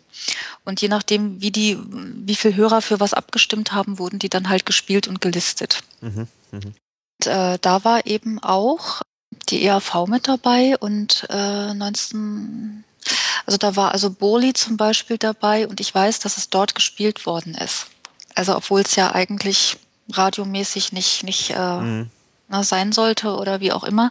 Aber dort wurde es gespielt. Also ich kann mich zumindest daran erinnern. Ich hatte das im Forum auch geschrieben. Ich weiß es jetzt nicht mehr auswendig, welcher Platz das gewesen ist. Also Boli war halt mit dabei. Ja, und natürlich küsst die Hand. Schöne Frau war denn äh, ähm, bei der Top 1001 mit dabei. Das hatte eben zur Folge, es gab damals diese Listen, die konnte man sich beim Sender abholen. Die lagen vorne aus. Und äh, man hatte aber keine, da standen praktisch die Titel alle hintereinander gelistet drauf. Aber man wusste ja nicht, zu welcher Uhrzeit was wann kommt. Und selbst das äh, ausgeklügelste Verfahren ist auszurechnen, jetzt kommen die Nachrichten, jetzt kommt dies, jetzt kommt das und jetzt sind sie da, jetzt könnte es um die und die Uhrzeit könnte die ERV kommen. Mhm. Also das hat, das hat nicht wirklich funktioniert. Also man konnte es nur grob äh, äh, abstecken und äh, was dann eben dazu geführt hat, dass ich mitunter Nachtwache gehalten habe. Man könnte es ja verpassen. Also an solche Geschichten kann ich mich erinnern und bei dann gab es ja auch die Rias zwei Wunschhits, die damals eigentlich den, den Sinn und den Zweck hatten, Rias 2 oder überhaupt der Rias hatte ja eben auch diesen Auftrag sozusagen für die DDR-Bürger ein Stück weit zu senden, mhm. direkt oder indirekt. Und äh, die Wunschhits waren praktisch so eine Sendung, wo ähm, der Sender gesagt hat, also wir spielen die Lieder und wir spielen die auch aus. Mhm. Also der Moderator quatscht nicht rein, damit das aufgenommen werden kann. Mhm. Mhm. Und es gab dann eben in der DDR ganz viele, die das gehört haben. Und dann gab es immer so Deckadressen. Also dass auch die äh, DDR-Bürger sozusagen ihre Musikwünsche an den Rias schicken konnten, ohne dass es als Rias offensichtlich war. Ah. Es gab dann immer zwei Deckadressen, eine männliche und eine weibliche Person. Mhm. das schien auch funktioniert zu haben. Es gab, also soweit ich das weiß, sehr viel, sehr viel Hörer in der DDR, die auch, für die der Rias einfach ganz wichtig war. Mhm, Insbesondere auch das Programm von Rias 2. Und dort tauchte die ERV auch sehr häufig auf. Also ich weiß wirklich bei, bei den Wunschhits, also das ist eben so ein Phänomen, dieses Lied Küsst die Hand, schöne Frau, das werden sie auch nicht mehr los. Mhm. Ja, äh, das ist einfach ein Lied, was ganz viele Leute lieben und irgendwas mit verbinden und das stimmig finden. Und das ist da wirklich auch ganz oft gewünscht gewesen. Und äh, so eine Geschichten weiß ich. Ich konnte leider nicht mehr in Erfahrung bringen, jetzt ähm, ob es da vielleicht sogar sowas mal wie, wie ein Spezial gegeben hat. Es gab bei Rias 2 immer in der Zeit von 20 bis 22 Uhr oder manchmal auch von 20 bis 21 Uhr das Rias 2 Spezial, wo sie sich einem Thema gewidmet haben. Das konnte Musik sein, es konnte auch mal ein allgemeines Thema sein, was politisches, äh, was soziales. Da kann ich jetzt nicht zu sagen, ob da vielleicht auch mal die ERV oder sowas wie Austropop mit dabei war. Das habe ich nicht mehr auf dem Schirm. Aber wie gesagt, auch dort sind sie wirklich fleißigst gespielt worden und wirklich in einer Dauerrotation gewesen. Mhm. Mhm. Ja, ich meine, bei Radio ist ja so, da, sagen wir, da ist es auch, da in der Regel weiß man da eigentlich vorher auch nicht, dass es da irgendwie irgendwo ERV gespielt wird oder irgendwie vorkommt. Mhm. Ähm, ich meine, es hat zwar schon irgendwie manchmal so Fernseh-, Radio-Zeitungen gegeben, die so ein bisschen Programm vom Radio auch mhm. abgedruckt haben. Aber ja. faktisch, ich weiß nicht, ob das wirklich so die Verbreitung gehabt hat. Also das mhm. heißt, beim Radio, da, da kann man eigentlich nur per Zufall eigentlich dann drauf mhm. stoßen. Ja, mehr oder weniger. Oder wenn man den Sender halt gehört hat und die schon dafür geworben haben. Ja. Ne, dann, dann, ja, ja, genau. Genau. Weil das muss ich ja sagen, ich, ich weiß nicht, was, wie du das gemacht hast, aber da muss ich jetzt einmal ein bisschen aus dem Nähkästchen plaudern und äh, peinliche Geschichten aus der Jugend erzählen. Ja, mal her damit. und zwar, ich, ich äh, habe wirklich mal Zeit gehabt, ich weiß nicht, wann das dann genau war, aber wahrscheinlich so vielleicht, äh, keine Ahnung, 88 bis, also so um die 90er Jahre rum, äh, also ums Jahr 90 rum. Ja. Da habe ich tatsächlich in der, Fer also habe ich die Fernsehzeitung wirklich studiert. Also die war für ja. mich sozusagen so die Bibel. Die Bibel, genau. genau das und ich. ich habe mir dann Sachen angekreuzt und so, was ich, was ich anschauen will. Genau. Und äh, was ich sogar gemacht habe, ich wahrscheinlich bin ich der Einzige auf der Welt, der das gemacht hat, aber ich habe ich hab aus irgendwelchen Gründen ich habe dann sogar äh, nachträglich, äh, also wenn die Fernsehzeitung quasi schon alt war, also eigentlich mhm. zum Wegschmeißen ist, mhm. habe ich nachträglich dann ausgeschnitten mhm. ähm, diese äh, Beiträge zu verschiedenen Sendungen, habe das in der Heft ganz sorgfältig eingeklebt und beschriftet äh, ja. und so weiter. Also mhm. das kenne ich. ich. Echt, tatsächlich. Mhm. Okay. Nicht, also ich habe das nicht so regelmäßig gemacht, aber ich kenne das, wenn irgendwas Besonderes war. Ja, also ich, ich weiß bis heute ehrlich gesagt nicht ganz genau, warum ich das gemacht habe. Eigentlich wahrscheinlich nur, weil es, äh, weil das irgendwelche Sachen waren, die ich gern geschaut habe oder geschaut ja. hätte oder so und mich da irgendwie vielleicht nochmal dran erinnern will oder so. Mhm. Aber am besten wirklich, noch, wenn ein Bild mit dabei war. Ja, ja, genau. Also ich genau. glaube, das waren eigentlich fast nur mit Bild, glaube ich, die Sachen. Also. Genau, schön fein säuberlich. Ja, ja, genau. Mhm. Und also das, also falls es noch jemand gibt, äh, bitte melden, äh, dann ist nachträglich mein Trauma nicht ganz so groß. Mhm. Nein, es gibt da ganz viele Trauma, ne? Ja, ja. Ich sage ja immer, das äh, ERV-Forum ist ja auch, glaube ich, nur einzige Gruppentherapie. Genau. Ähm, ja. da fällt es dann nicht so auf. Ja, genau also abgesehen von den Interviewauftritten vom Klaus für die ERV gibt es natürlich auch noch äh, Aktivitäten vom Klaus im Fernsehen, die jetzt nichts mit der ERV zu tun haben. Klaus war ja recht umtriebig, jetzt gerade in den letzten Jahren, äh, auch als Moderator von diversen Sendungen, Quizshow und äh, irgendeine Musiksendung und so weiter und so fort. Aber das ist, sind eigentlich alles nur Nebenschauplätze, weil das, was, wo jetzt wirklich in, zumindest in Österreich sehr, sehr bekannt jetzt auch wieder geworden ist, das ist eigentlich eine Tanzsendung, nämlich Dancing Stars. Und mhm. du verfolgst die Sendung ja auch ganz gerne, oder? Ja, ich ähm, gucke beide. Also hier die deutsche Variante, Let's Dance, die ja jetzt auch angefangen hat diese Woche. Mhm. Ähm, natürlich auch Dancing Stars. Ich finde, das ähm, ist ein sehr spannendes Format weil spannend im Sinne von, mich interessieren jetzt gar nicht so sehr diese sogenannten Prominenten, sondern mich interessiert ähm, generell, tatsächlich gehöre ich wahrscheinlich zu den wenigen, die auf das Tanzen auch gucken und nicht welche Fehler passieren. Ich, durch, durch diese äh, Dancing Stars Geschichte oder Let's Dance oder wie immer man äh, die Sendung in anderen Ländern heißt, ist, glaube ich, überhaupt dieses Tanzen wieder ins Fernsehen gekommen. Mhm. Mhm. Es gab ja früher häufiger mal, dass so Tanzwettbewerbe übertragen worden sind. Das gibt's ja nicht mehr.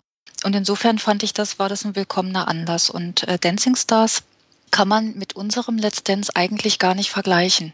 Mhm. Beide, beide Sender machen es komplett unterschiedlich. Deswegen kann ich auch nicht sagen, wer jetzt wirklich besser oder schlechter ist. Aber ähm, ich finde die, äh, die österreichische Variante, die machen das sehr gut. Also, ähm, weil die gestalten oder zelebrieren es wirklich noch als, als Abendsendung. Als richtig und als, als größere Unterhaltungssendung. Genau, ja. Und auch so diese, diese Ballroom-Atmosphäre. Man sieht ja auch, das Publikum hat ja eben auch äh, gew gewisse Kleiderordnung herrscht vor. Und ähm, das ist bei Publikum. uns. Ja. Ja, tatsächlich. Ja, genau. Also es ist Pflicht, also Abendgarderobe ist Pflicht. Ah. Und äh, das ist bei unserem hier bei Let's Dance nicht der Fall. Ja. Also da dürfen sie kommen, wahrscheinlich, das, wie sie wollen. Ja, ja, genau. Und da mhm. ist nur wichtig, dass äh, vorher vom Einpeitscher genau. genügend vorgewärmt werden, dass die ganze Zeit ausflippen. genau, genau. Insofern kann man sich wirklich nicht miteinander vergleichen, weil es auch wirklich vom Ablauf ja doch auch ein bisschen anders ist. Das Einzige, was wahrscheinlich wirklich gleich ist, ist das Tanzen. gleich gut oder gleich schlecht, wie auch immer. Ja. Ich habe jetzt bei, bei unserem Let's Dance äh, gesehen hier am Freitag, dass da, glaube ich, weiß es aber nicht, vielleicht so ein kleines bisschen nach Österreich geschielt wurde weil sie es jetzt hier dieses Jahr auch so machen, dass es oben praktisch, was in Österreich diese wunderbar ist, dass praktisch der Klaus mit den Prominenten hinten ist mhm. im Backstage-Bereich.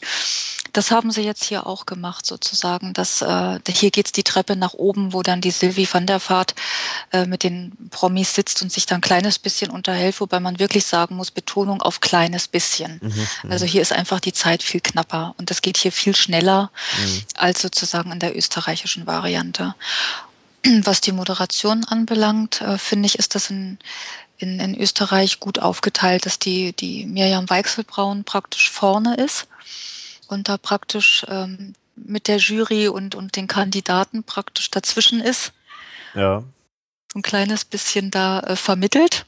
Mhm. Wobei sie ja irgendwie in dieser Staffel doch auch ein bisschen schlagfertiger ist. Ja, finde ich auch. Ja. Genau, und, und der Klaus praktisch hinten ist und praktisch da das macht, was, was äh, wahrscheinlich auch sein, sein Handwerk ist, dort die Interviews zu führen und ein bisschen was rauszukitzeln oder keine Ahnung. Und äh, das, das ergänzt sich, glaube ich, ganz gut. Also ich denke schon, dass es in gewisser Weise schon ein gutes Gespann ist. Mhm. Harmonieren, glaube ich, ganz gut miteinander. Ja, das finde ich auch, ja. ja. So. Ja. Glaube ich, haben sich ja auch schon oft genug gelobt und äh, ähm, war auch, glaube ich, in Interviews ja öfters, also von der Mirjam Weichselbraun war es ja öfters zu hören, dass sie gerne mit ihm zusammenarbeitet und so. Ja, ja. Ja, und ich finde, das, das, das, das gucke ich gerne und äh, ich finde, er macht das auch sehr gut. Also die machen das alle sehr gut. Ich finde auch die Jury äh, gut äh, ähm, in der österreichischen Variante. Ich finde es gut, dass es dort vier sind. Das gleicht sich dann besser aus, als hier bei uns sind es jetzt gerade zurzeit nur drei. Was meinst du mit vier oder drei? Äh, das, also wenn zum Beispiel zwei sagen so, dann kann die andere Seite auch noch sagen zwei und dann ist es so unentschieden. Ah, so, ja. Weißt du, wenn falls so ein Fall eintritt und bei unseren sind es jetzt gerade drei, da ist es dann praktisch, wenn zwei so sagen, ist praktisch der eine kann da nicht mehr viel ausrichten. Mhm. Ja, und nein, und ich, ich finde, es ist ein gutes Unterhaltungsformat, was glaube ich, den Leuten einfach Spaß macht. Gut, es mag wirklich auch die geben, die jetzt wirklich böswillig gucken, äh, wo passieren die Fehler und wo kann ich mich lustig machen und lästern und bla bla blub. Die gibt's glaube ich, bei jeder Sendung. Also mein, mein, meine Motivation ist es nicht. Also ich gucke es wirklich, ich, ich gucke mir gerne die Kleider an, ich gucke mir gerne die Tänze an. Ja, natürlich gucke ich auch gerne, wenn es der Klaus moderiert, aber ich mag das Gesamtbild.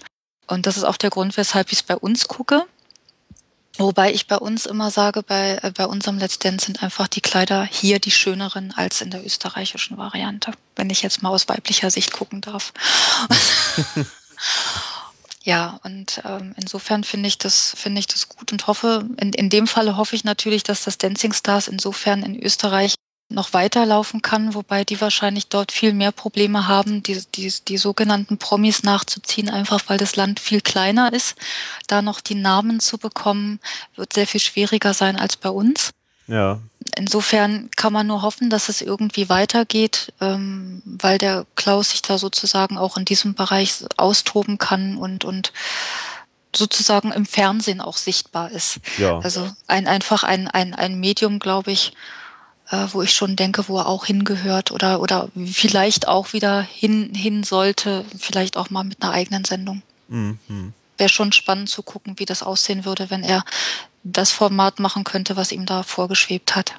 Ja, man muss jetzt sagen, dass der, der Klaus ja immer wieder gern erzählt, dass er irgendwie so Ideen hat, äh, so Infotainment-Format mhm. ähm, zu machen. Mhm ich weiß gar nicht, ehrlich gesagt, ob er da wirklich so der ideale Mensch dafür wäre, aber es kommt natürlich vielleicht auch auf, drauf an, wie er das versteht mit Infotainment. Mhm. Also ähm, ich weiß nicht, ob er jetzt so der Typ ist, der auch so Fakten dann rüberbringt. Das glaube ich eher nicht. Also es wäre eher so das äh, Interessante, wenn er mit Leuten spricht. Das mhm. finde ich eher spannend. Also so Interview-ähnliche also so Situation. So hatte ich das eigentlich auch verstanden. Irgendwie so. das. Also ich hatte, ich habe das immer gedacht, dass er das meint, aber vielleicht habe ich da auch was missverstanden, Aha. dass es irgendwie so eine Mischung ist irgendwie aus aus Interviews und und irgendwie, er hatte das ja auch mal erwähnt mit diesen NGOs vorstellen vielleicht, mhm, mhm, solche Geschichten, also irgendwie sowas zu kombinieren. Das ist sicherlich nicht so einfach, so ein Format zu entwickeln, das sozusagen dann auch auch zu ihm passt und dann ja auch zu den jeweiligen Gästen. Mhm. Und dann sicherlich immer die Frage, welche Uhrzeit, welcher Sendeplatz, das sind dann ja wirklich alles Sachen, die nicht so einfach sind. Aber also das würde ich, äh, das würde ich mir wirklich aus vielerlei Gründen wünschen, äh, dass das ausprobiert wird, einfach um zu gucken, was passiert da, was kommt da, was würde er machen wollen. Ja, ja. Das ist, das, also das wäre in jedem Fall spannend und ja, ich glaube schon, dass Fernsehen ein Medium ist, was irgendwie nicht abgeschlossen ist. Also da sollte irgendwie bei ihm also noch irgendwas passieren. Mhm. Außer, außerhalb von Dancing Stars oder was gibt es Neues oder solche Geschichten. Ja, ja. Ja, ich denke überhaupt, also nochmal, um auf Dancing Stars zurückzukommen, ich denke überhaupt, dass er das wirklich auch einfach sehr, sehr gut macht. Also ich meine, ja. man muss jetzt vielleicht noch dazu sagen, er hat zuerst mal eigentlich als Kandidat mitgemacht, mhm, äh, genau. im März 2007. Mhm. Hat dann da zur Überraschung vieler gewonnen. Wobei er, äh, also er war jetzt, also er sagt es selber auch, er war jetzt nicht da, äh, definitiv nicht der beste Tänzer, aber er hat halt ja. das beste Paket aus genau. wir, Unterhaltung und Tanz geliefert. Genau. Ähm, und äh, insofern war es schon berechtigt, dass er gewonnen hat. Mhm. Und äh, dann halt die Art und Weise, wie er das jetzt macht, also ähm, diese, diese Backstage-Geschichten und diese ganze Moderation, mhm. ich finde, da ist er einfach wirklich sehr gut äh, geeignet, weil das mhm. äh, ist halt auch die schöne Mischung zwischen, sagen wir, vorbereiteten Geschichten und auch äh, Spontanität. Also mhm. er macht ja, er macht immer wieder schöne Sprüche äh, zu den einzelnen Tänzen. Genau. Man, manche Sachen sind natürlich, also manche Sachen merkt man schon, die sind vielleicht auch vorher von jemand, denke ich, auch äh, formuliert worden. Mhm. Aber ganz viele Sachen sind halt einfach auch total spontan. Das sind halt totale Eberhardinger Sprüche. und ähm, das macht es schon echt spannend und ich finde die ganze Sendung insofern auch äh, sehr unterhaltsam, einfach weil es ja. äh, halt einfach, äh, es ist alles nicht so wahnsinnig äh, überdreht, äh, wie es das Let's Dance ist. Das Let's Dance mhm. kann ich einfach wirklich nicht anschauen. Das ist mir zu mhm. trashig, irgendwie zu alles so, so das Publikum äh, dauernd flippt immer aus und überdreht alles und ja, also wie auch immer, äh, und das Dancing Stars, wie du schon sagst, das ist halt mhm. einfach das ist halt einfach äh, äh, sagen wir, sehr stilvoll gemacht mhm. und, und ähm, einfach professionell auch gemacht und mhm. deswegen einfach zu Recht auch eine der erfolgreichsten österreichischen ORF-Sendungen. Also ja, also das ist, weil es einfach wirklich gut zelebriert ist. Ja. Also richtig noch so schön im klassischen Sinne von Abendunterhaltung. Ja, genau, genau. Mhm. Und man muss auch sagen, also was ich genial finde, ist ja die, die Band, äh, Thomas Rawitsch ja. leitet ja. die und die ist wirklich extrem gut. Also die machen, mhm. also die spielen ja da immer für jeden Tanz immer dann ein mhm. so Pop-Song meistens, zu dem dann getanzt wird und das wird alles live gespielt und teilweise mhm. auch live dazu gesungen. Ja. Und äh, das ist durchwegs immer extrem gut arrangiert und äh, allein schon deswegen kann man sich anschauen, finde ich, wenn man jetzt an der Musik interessiert ist. Mhm. Das ist das, was, was unser Let's Dance ja auch nicht mehr hat, das Live-Orchester. Das gab es hier am Anfang auch. Mhm. Gibt es ja auch nicht mehr. Mhm. So. Es ist wahrscheinlich eingespart worden. Gut, nun muss man auch sagen, das eine ist ein Privatsender, das andere ist ein öffentlich-rechtlicher Sender. Ja, das macht natürlich ja. auch einen Unterschied.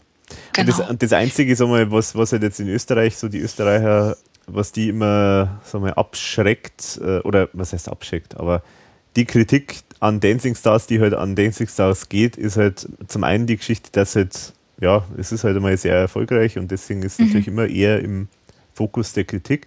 Aber mhm. zum anderen halt auch diese ganzen, diese Geschichten drumherum, diese Boulevardgeschichten, da gibt es ja. jetzt schon immer echt manchmal Sachen, da, die, die, da muss ich echt sagen, das ist schon so offensichtlich gezielt platziert worden, irgendwelche so mhm. Geschichten. Und da, da laufen schon echt ein paar äh, sehr, sehr billige Boulevard-Stories da so drumherum.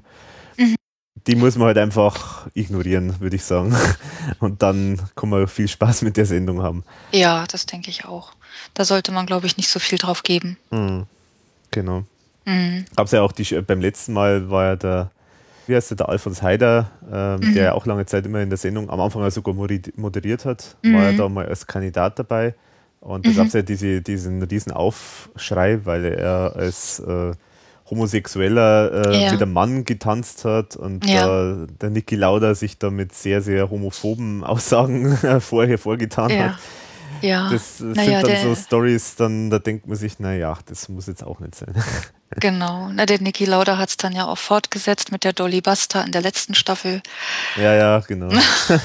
ja, also das, ähm, das, das zeigt dann aber auch immer ganz viel. Ne? Aber es hat, war vielleicht auch notwendig, dass sowas passiert, weil Dadurch hat praktisch nochmal ein genaues Hinschauen äh, ähm, stattgefunden und man hat eben gesehen, es sind auch nur Menschen. Ja, und äh, man findet es ja witzig, dass der Klaus hat das ja dann irgendwann einmal gesagt, äh, dass diese Geschichte, dass der Alfons Heider tanzt mit einem Mann, dass, mhm. dass das Alfons Heider selber gar nicht erstmal machen wollte, weil er sich schon gedacht hat, dass das irgendwie mhm. viel Aufsehen erzeugt. Und da mhm. angeblich der Klaus dann auch da irgendwie so dafür war und gesagt hat, mhm. Mensch, das ist halt die, äh, klar, das ist zum einen ein Aufreger, also das war schon kalkuliert mhm. irgendwo und zum anderen halt auch äh, einfach, um mal zu zeigen, dass das halt einfach äh, auch normal ist.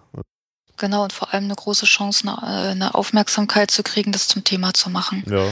In, in einem Format, äh, was ja, glaube ich, ganz gut durchaus dafür geeignet ist. Ja, ja genau. Ne? Es hat einfach Massenwirkung und es genau ja, das Publikum ist da jetzt auch sicherlich nicht das Publikum durchwegs, das jetzt äh, solche Themen jeden mhm. Tag auf der Tagesordnung hat. Also insofern ist genau. das dann schon die richtige Bühne. Denke ich auch. Ja, und äh, was man sich jetzt vielleicht äh, so als abschließende Frage zu dem Thema TV-Auftritte vielleicht noch stellt, ist die Frage, ähm, wie wichtig waren die TV-Auftritte für die ERV? Was mhm. würdest du da sagen? Also, so wie, also ich glaube wirklich, dass sowas generell wichtig ist. Es kommt natürlich wahrscheinlich auch immer auf die Sendung an. Ähm, aber ich glaube schon, ich weiß nicht, es wird sich, natürlich hat sich das verändert, weil heute das Internet da ist. Ähm, aber dennoch, ich glaube, dass Fernsehauftritte wichtig sind, ähm, weil sie eine andere Form von Präsenz sind. Mhm. Ja, vielleicht auch noch mal doch auch eine Gruppe erreichen, die sonst nicht erreicht wird. Weil so eine Fernsehsendung gucken immer auch welche, die die jetzt nicht speziell wegen dem oder dem Künstler gucken. Ja, ja. Aber wie gesagt, das hängt dann auch wiederum von der Sendung ab und ich denke schon, dass es wichtig ist und ich glaube schon auch damals äh, für die ERV wichtig war diese Fernsehpräsenz, die sie hatten. Also gerade, mm, wie schon mal so angedeutet, im Jahr 88, also wo es wirklich in einem von ganz kurzen Zeitraum vom 7. Mai bis zum 12. Mai wirklich vier Fernsehauftritte waren. Hm. Das ist ja wirklich dann ähm, Fernsehschlaraffenland. Ja. Und ähm, ich glaube schon, dass das was gemacht hat. Also ich kann mir nicht vorstellen, dass es nichts gemacht hat, auch was Plattenverkäufe anbelangt. Das glaube ich nicht. Mhm. Insofern denke ich, dass es prinzipiell wichtig ist. Wie gesagt, man muss vielleicht da ein bisschen aufpassen, auch welche Sendung das ist und dass es heute vielleicht wirklich sehr viel schwieriger ist, äh, einfach durch Internet und andere Medien, ähm, dass da so eine andere Wichtigkeit ist. Aber ich glaube, dass es dennoch irgendwie auch eine Wichtigkeit hat, im Fernsehen Präsenz zu haben. Ja, denke ich auch. Und ich meine, also ich, ich kann es auch sogar wirklich aus, mit meinen Zahlen sogar teilweise belegen. Also ich weiß zum Beispiel, wenn die AV in einer, in einer Fernsehsendung auftritt, die ja, die jetzt also gewisse Medienpräsenz hat, also sprich auch äh, bestimmte Einschaltquoten hat oder so, mhm. dann merke ich das auch bei mir auf meiner Seite, dass dann da mhm. plötzlich ganz viele äh, vorbeischauen, mhm. weil sie irgendwie halt jetzt nach dem Song nochmal gegoogelt haben oder genau. weil sie nach ERV, Klaus Harting oder irgend sowas gegoogelt haben. Genau. Also da merkt man sofort so einen kleinen Peak. Und äh, so ähnlich ist dann wahrscheinlich mit äh, der Werbewirksamkeit, jetzt wenn ein neues Album rauskommt oder so, genauso. Also wenn dann da in der Zeit aufgetreten wird, dann genau mhm. hat das schon eine Auswirkung. Auf jeden Fall, auf jeden Fall. Also es ist ähm, immer sinnvoll. Also das auf jeden Fall. Vor allem, es ist ja auch schön. Mhm. Es ist halt nur schade, dass äh, die Fernsehsender halt eigentlich Musik nicht mehr so spielen wollen. Äh, die sagen immer, die Leute schalten weg. Äh. Ja, ja, das, das, das hört man immer wieder, ja. Mm, das, das kann ich gar nicht beurteilen, ob das so ist. Also das, das wissen die sicherlich besser. Mhm. Aber ähm, hm, trotzdem, äh, trotzdem, ich würde trotzdem daran festhalten, weil ähm, vielleicht ist das so, ja, aber trotzdem würde ich daran festhalten, es macht was, es macht, es hinterlässt was. Andersrum muss man ja sagen, gerade gerade häufig die Sendungen, die momentan richtig erfolgreich sind, wenn man sich die alle anschaut, die haben alle mhm. Musik. Also ja. Stefan Raab bringt immer Musik, weil der ist einfach ja. ein Musikverrückter und der bringt alles. Also der hat keine sagen wir, keine Scheuklappen, der, der, der bringt Schlager genauso wie Volksmusik oder mhm. äh, irgendwelche Hardrocker oder so, das ist alles dabei. Mhm. Und die Sendungen sind äh, durchaus sehr erfolgreich. Mhm. Ähm, RTL Chart Show ist eine reine, reine Musiksendung. Ähm, mhm. Wetten das hat immer noch äh, viele Einschaltquoten, äh, hohe Einschaltquoten und ja. hat Musik. Mhm. Mm, also insofern kann es auch sein, dass diese äh, Aussage gar nicht so pauschal ist, wie es eigentlich immer klingt oder wie es mhm. vielleicht gedeutet wird von den, mhm. äh, von den Sendern. Ja. Das hängt halt vielleicht einfach vom Umfeld ab. Also ja. wenn das jetzt irgendwie so, keine Ahnung, so, so eine komische RTL 2 Show ist, äh, Big Brother oder was weiß ich, äh, ah. ähm, keine Ahnung, dann mag sein, dass da das Publikum an Musik jetzt nicht interessiert ist oder in, mhm. zumindest in der, nicht in der Form. Mhm. Aber ja, aber andere, äh, anderes Publikum scheint da ja schon interessiert zu sein, sonst würde es ja nicht äh, doch so gut laufen, äh, mhm. so Sendungen, die Musik spielen. Also ich denke auch so beim Beispiel Wetten, das hatten sie das ja, glaube ich, ganz oft gesagt. Irgendwie, ja, bei dem Künstler oder da wurde dann weggeschaltet oder das ist manchmal sogar, ich glaube, der Thomas Gottschalk hat es doch auch gesagt, na, jetzt nicht wegschalten oder so. Ja. ich glaube, dass das ist, das ist auch so ein Phänomen. Es ist auch durchaus nachvollziehbar. Natürlich gibt es immer, die Musikgeschmäcker sind doch so unterschiedlich. Das ist ja einfach mhm. auch so schwer, das unter einen, einen Hut zu bekommen. Und äh, ich ertappe mich auch dabei, äh, dass wenn, wenn jemand kommt, wo ich jetzt sage, oh, das interessiert mich jetzt gar nicht oder mir gefällt vielleicht das Lied nicht, weil ich es schon kenne oder so und ich habe jetzt gerade kein, keine Lust, mir das anzugucken, dass ich dann auch durchaus mal den Raum verlasse oder so. Also das kenne ich, ich schalte dann nicht weg, sondern ich gehe dann mal raus oder mhm. wie auch immer. Das kenne ich schon auch, dieses Phänomen, aber ich, davon geht jetzt, glaube ich, erstmal jetzt nicht die Fernsehwelt unter. Ja, ja. Und die Musikwelt auch nicht, weil es bleiben auch immer welche da und das können die sein, die dann vielleicht vorher das noch gar nicht so, so toll fanden und plötzlich finden die es toll und die wiederum erzählen das vielleicht dann jemanden und gerade jetzt übers Internet, dann geht es vielleicht auch wieder. Ich finde, das ist nicht zu verachten. Mhm. Ja, genau, das finde ich auch. Und das ist auch der Grund, äh, warum äh, ich immer ganz gerne im Podcast am Schluss dann immer so noch andere Musik einfach vorstelle weil äh, ich das persönlich halt einfach schön finde, so als Abschluss irgendwie. Äh, ich kann zwar jetzt Musik meistens nicht spielen, aber ich kann zumindest mal drüber reden und genau jetzt könnt ihr abschalten, alle, die das nicht interessiert. abschalten können sie woanders. Abschalten können sie woanders, genau. wer, wer hat das gesagt? Das war, äh, keine Ahnung. Ja. genau, und damit haben wir den Bogen sozusagen schon gespannt. Bogen gespannt ist eigentlich auch ein falscher Begriff, oder? Nee. Egal. alles egal. alles egal. Auf jeden Fall haben wir jetzt alles äh, besprochen, was wir besprechen wollten. Deswegen zum Schluss äh, ist jetzt der Zeitpunkt, wo die meisten dann ausschalten oder rausgehen oder keine Ahnung, ich weiß nicht, oder andere interessiert es vielleicht auch. Man weiß es nicht. Genau, wir sprechen über Musik, äh, die uns jetzt persönlich auch noch interessiert, die wir gerne hören, äh, vielleicht was aktuelles oder auch nicht aktuelles, ähm, einfach Musik abseits von der ERV. Und ja, du, äh, fangen wir mal mit dir an. Äh, du hast mir jetzt gesagt, du hast ein schweres Dilemma äh, sozusagen vor dir gehabt, ja. weil du dich nicht entscheiden konntest. Ja. Und deswegen machen wir das jetzt einfach so, dass du jetzt einfach alle, alles vorstellst, was du äh, in deiner Auswahl hattest. Alles? Nein. das ist zu viel. Ich kann aus dieser Auswahl ja irgendwie noch was rausziehen. Also ich ja, hatte. Genau, so meinte genau. ich das. also die Auswahl von der Auswahl sozusagen, die, genau. das meinte ich. Und noch eine Auswahl. Ja, ich hatte da jetzt drei Sachen wirklich in, in, in der engeren Runde. Das war eben ähm, Selig, Laing oder Laing, ich weiß immer noch nicht genau, wie sie ausgesprochen werden, und Cosa Rosa. Also mhm. die, die drei Sachen, das sind so, wo ich denke, die, die sind jetzt erstmal in die engere Wahl gekommen. Ja, was kann ich dazu sagen? Also bei, bei ähm, Laing weiß ich, also die sind ja noch ähm, relativ neu, jedenfalls für mich. Und äh, die kennt ja wahrscheinlich jeder durch dieses Morgens immer müde. Mhm. Und ähm, da habe ich mir jetzt vor kurzem das Album gekauft und äh, bin wirklich ganz angetan davon, weil das sehr, ich, ich finde es sehr experimentell, sehr kreativ und unglaublich tolle Texte, unglaublich toll gemacht. Und ähm, das ist ein Album, also ich kann das ganz oft hören, obwohl es am Anfang mit einem Lied anfängt. Das heißt übrigens Ding Dong. Ja. und ich habe auch erst gedacht, ist das vielleicht eine Coverversion? ist es aber nicht. Und das ist ähm, als, als, als Opener für so ein Album fand ich es recht ungewöhnlich. Und wenn man es dann aber zwei, dreimal gehört hat, weil es ist auch sehr langsam, es ist äh, wirklich sehr schön. Also das ist ein Album, was mich fasziniert durch seine Kreativität und ähm, es ist alles dabei. Es ist was Langsames, was Schnelles. Es ist auch sehr mit sehr ernsten Hintergründen und aber ganz toll gemacht. Okay. Und das heißt, das heißt, glaube ich, Paradies naiv heißt das. Ja. Paradies also, naiv. Genau, der Titel ist auch sehr schön. Also da geht es praktisch darum, dass man bitte auch gerne bestimmte Dinge vielleicht gerade mal nicht hören will. Also da werden verschiedene Dinge aufgezählt und dann kommt immer, ich will es nicht wissen, ich will es nicht wissen, ich will es nicht wissen und lass mich doch bitte im Paradies naiv. Mhm. So, mhm. das finde ich auch eine sehr, sehr schöne Idee.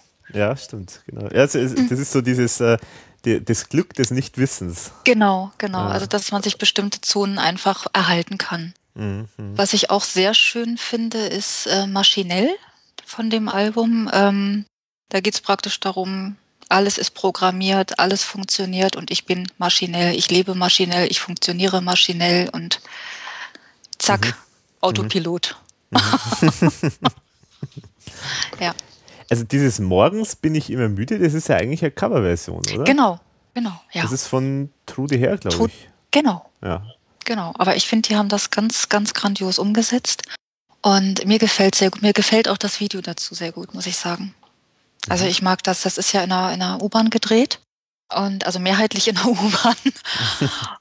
ich finde es toll gemacht. Also das ist das, das hat einfach was. Man diese diese Frische und dieses. Ich finde es sehr kreativ. Ich mag das. Mhm, mhm. Mhm. Ist alles so in dem Stil wie dieses Morgens bin ich immer müde? Also von der Musikrichtung ja, aber dann auch wieder nein. Also ja, das ist ganz schwer zu erklären. Also von der Musikrichtung ja, aber es sind wie gesagt auch, also gerade dieses Ding Dong, das ist so ein, so ein ganz langsames, sehr melancholisches auch und hat so ganz, ganz verrückte Effekte mit dabei, also die man dann an der Stelle oft gar nicht erwartet. Und ähm, also es, es sind schon, glaube ich, so Elektro-Elemente ja, auch drin, ja, oder? Ja, mhm. ja, auf jeden Fall. Auf jeden Fall. Aber es ist, also wie gesagt, ich musste es sogar öfters hören, weil ich am Anfang bei manchen Titeln gedacht habe, hm, na ja, na ja, es haut jetzt nicht gleich so mich weg.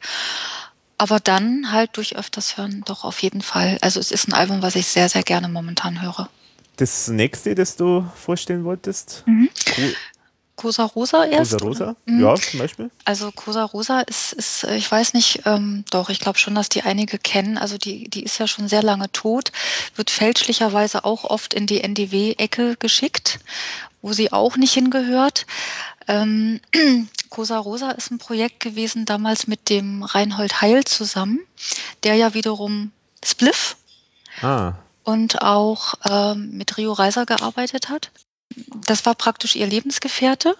Und mhm. die haben, ähm, Cosa Rosa hat ja als, als Keyboarderin, sie war als Frau ja da sehr Vorreiterin und außergewöhnlich in der Ulla Meinecke Band gespielt. Ah, okay. Oh, ja. dann, muss ich das, dann muss ich ja das wirklich nur nachholen.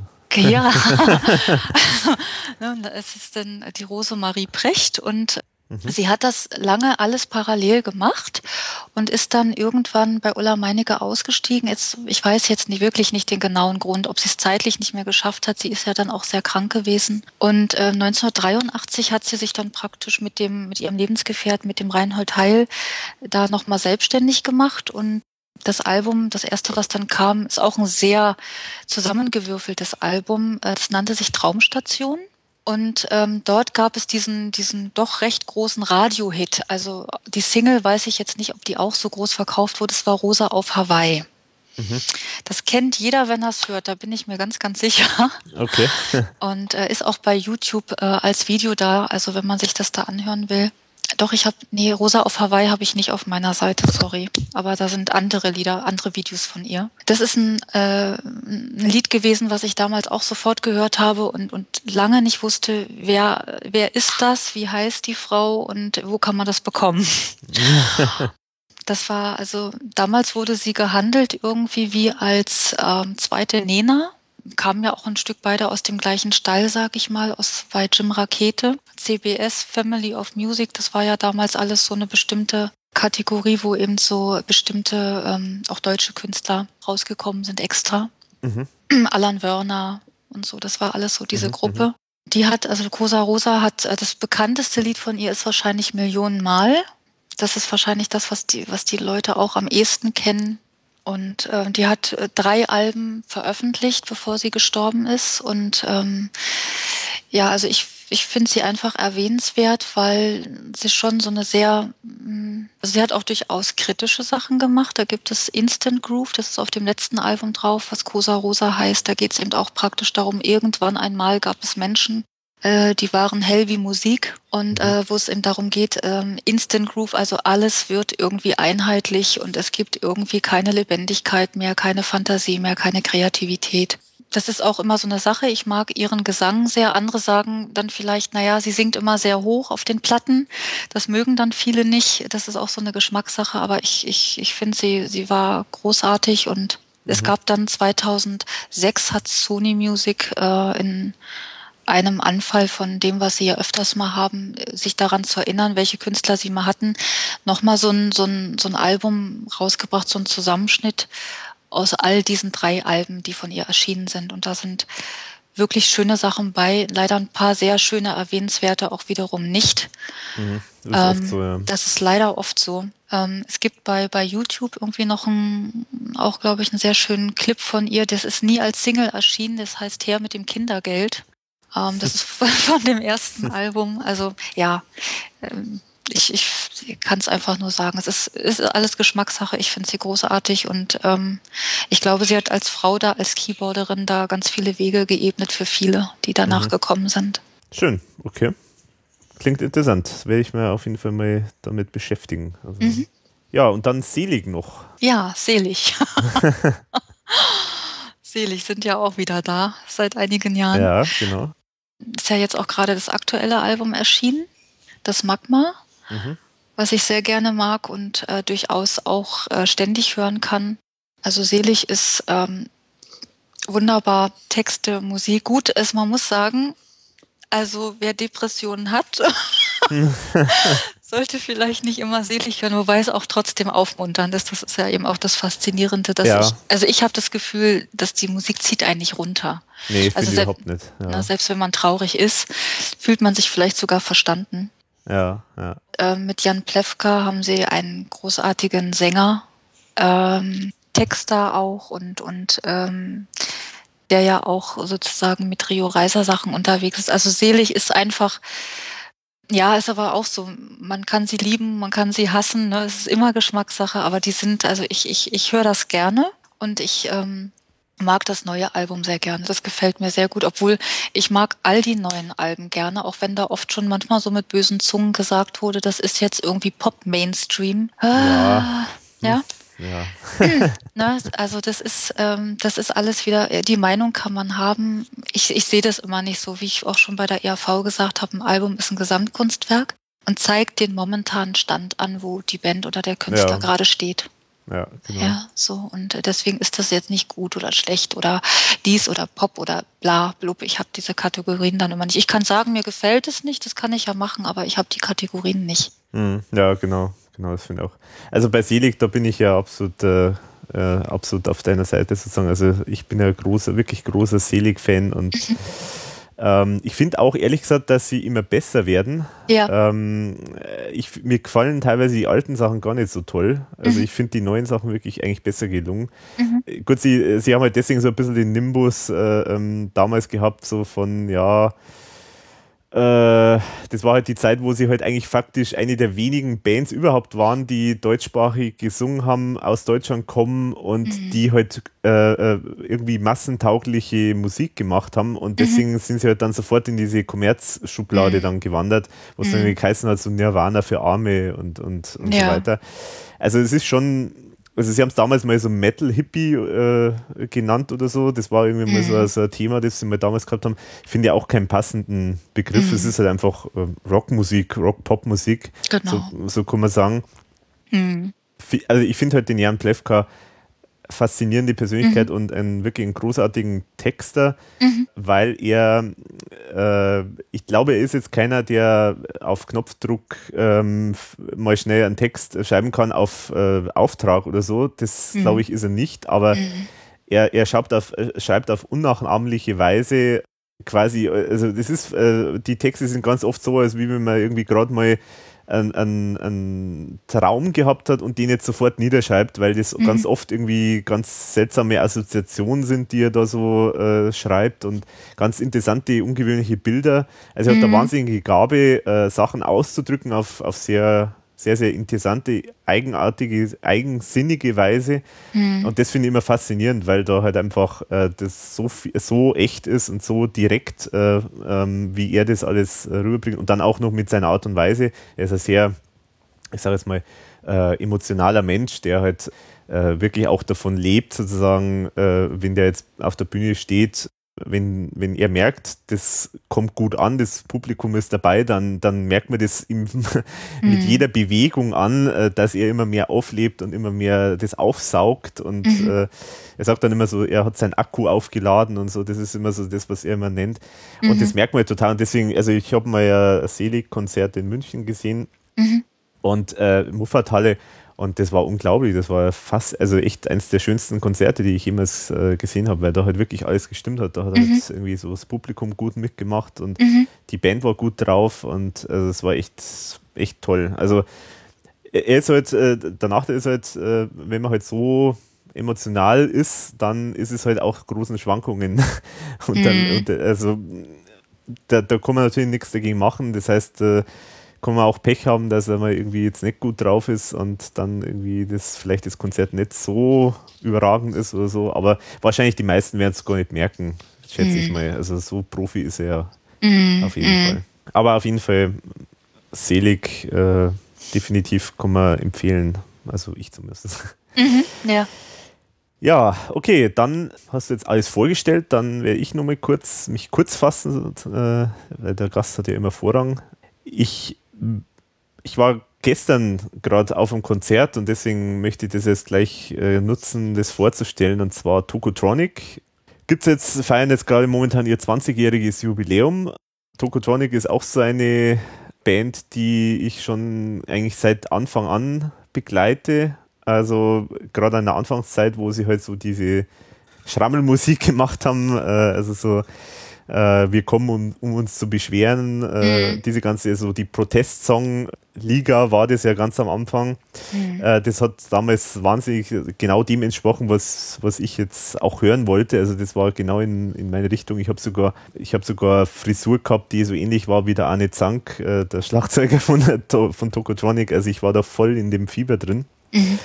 Ich finde den äh, Sänger und Texter Dirk von Lutzo, äh, Lotzo finde ich äh, einen, einen auch begnadigten Texter, der ganz, ganz am Anfang eben halt viel so richtig so einfach wütende Sachen geschrieben hat. Also das ist ja jetzt, die ganzen Songs sind alle so ah, dagegen, ich will das nicht oder das und das gefällt mir nicht. Also es sind ja richtige, wie es halt so schön heißt, Protestsongs gewesen und hat sich aber dann im Laufe der Zeit immer mehr auch entwickelt in andere Richtungen und ist mittlerweile fast schon lyrische Musik, die er da macht. Also die Texte sind wirklich faszinierend äh, äh, lyrisch, kann man schon fast sagen. Also ich glaube, die könnte man auch als Gedichte vortragen teilweise. Mhm. Und das finde ich auch so spannend, weil es so Bands gibt, die halt, äh, die sich, die einfach immer besser werden. Und ich finde, Tokotonic werden einfach immer besser. Mhm. War halt früher waren es halt so die Jugendlichen Wilden, äh, die, wo es schön war, dass, dass man mal so sieht, da sind jetzt so, so Rotzlöffel, die jetzt einfach mal allen zeigen wollen. Mhm. Das ist auch schön. Ich meine, da gibt es halt äh, einige, vielleicht dem einen oder anderen bekannten äh, Songs, sowas wie Freiburg oder so, wo er sich über Freiburg auslässt. Also so ganz wütende Geschichten. Hat sich aber dann ganz in eine andere Richtung entwickelt und es gibt da zum Beispiel auf dem neuen Album, und das möchte ich jetzt kurz eben vorstellen, Wie wir leben wollen, heißt das mhm. Album da haben sie zum Beispiel auch äh, so, hat er so Texte dabei, die halt einfach in sich schon mal schön sind, allein wenn man es schon, schon vorliest. Also es gibt zum Beispiel ein schönes äh, Lied, ähm, das ist auch so ein bisschen prototypisch für, für Tokotronic von den Texten her. Das heißt Exil. Und da, da spielt er dann eben mit diesen mit diesem Begriff und irgendwie, da geht es dann so los, Exil im Malstrom pauschal nach Sodom in der Situation, die mich verschlingt oder so. Also das sind lauter so, so, so Assoziationen, die da immer entstehen. Toll vertont. Und das ist überhaupt so ein bisschen der Stil von, von Tokotronic, auch dass die da immer ganz oft so kleine Zitate, Anspielungen drin haben von irgendwelchen anderen Künstlern und das dann irgendwie selber irgendwie einbauen. Auf jeden Fall äh, äh ein wie ich finde, sehr, sehr gut gelungenes Album wieder. Ist auch ganz ungewöhnliche Weise äh, produziert worden, äh, nämlich mit einer irgendeinem ganz alten Mischgerät und Mixer, äh, der sozusagen absichtlich eigentlich äh, ähm, schlechte Qualität, äh, schlechte in Anführungszeichen Qualität äh, liefert. Also halt jetzt keine Hochglanzproduktion sozusagen ist, sondern die haben das absichtlich damit gemischt, weil das einen erdigeren Klang äh, verursacht. Und man, man merkt es überhaupt nicht, dass das jetzt irgendwie äh, sozusagen nicht äh, Top-Digitalqualität äh, ist oder so, sondern es klingt im Gegenteil, es klingt halt einfach genauso richtig, wie es sein sollte. Also da haben sie viel äh, Kreativität reingebracht in die ganze Geschichte. Und deswegen, ja, kann man nur jedem empfehlen. Also wenn man Tokotronic nicht kennt, dann wird man jetzt wahrscheinlich da auch nicht damit glücklich werden, aber alle, die Tokotronic vielleicht schon mal gehört haben, die sollten da auf jeden Fall schon mal zuschlagen. Mhm. Und dann danke ich dir nochmal ganz herzlich, dass du dich zur Verfügung gestellt hast, dass du dir Zeit genommen hast, dass wir da jetzt über dein ganzes, deinen ganzen Werdegang sprechen konnten in Sachen ERV. Ja, mhm. und dann können wir eigentlich nur sagen, auf Wiedersehen, bis zum nächsten Mal und danke nochmal. So, meine Damen und Herren, das wäre es wieder einmal gewesen zum 75. Mal. Sagen Sie aus Berlin Ihre Sendung des ZDF, Rainer. Fahre ab zum 75. Mal indikativ und die Schlussmelodie von James Last.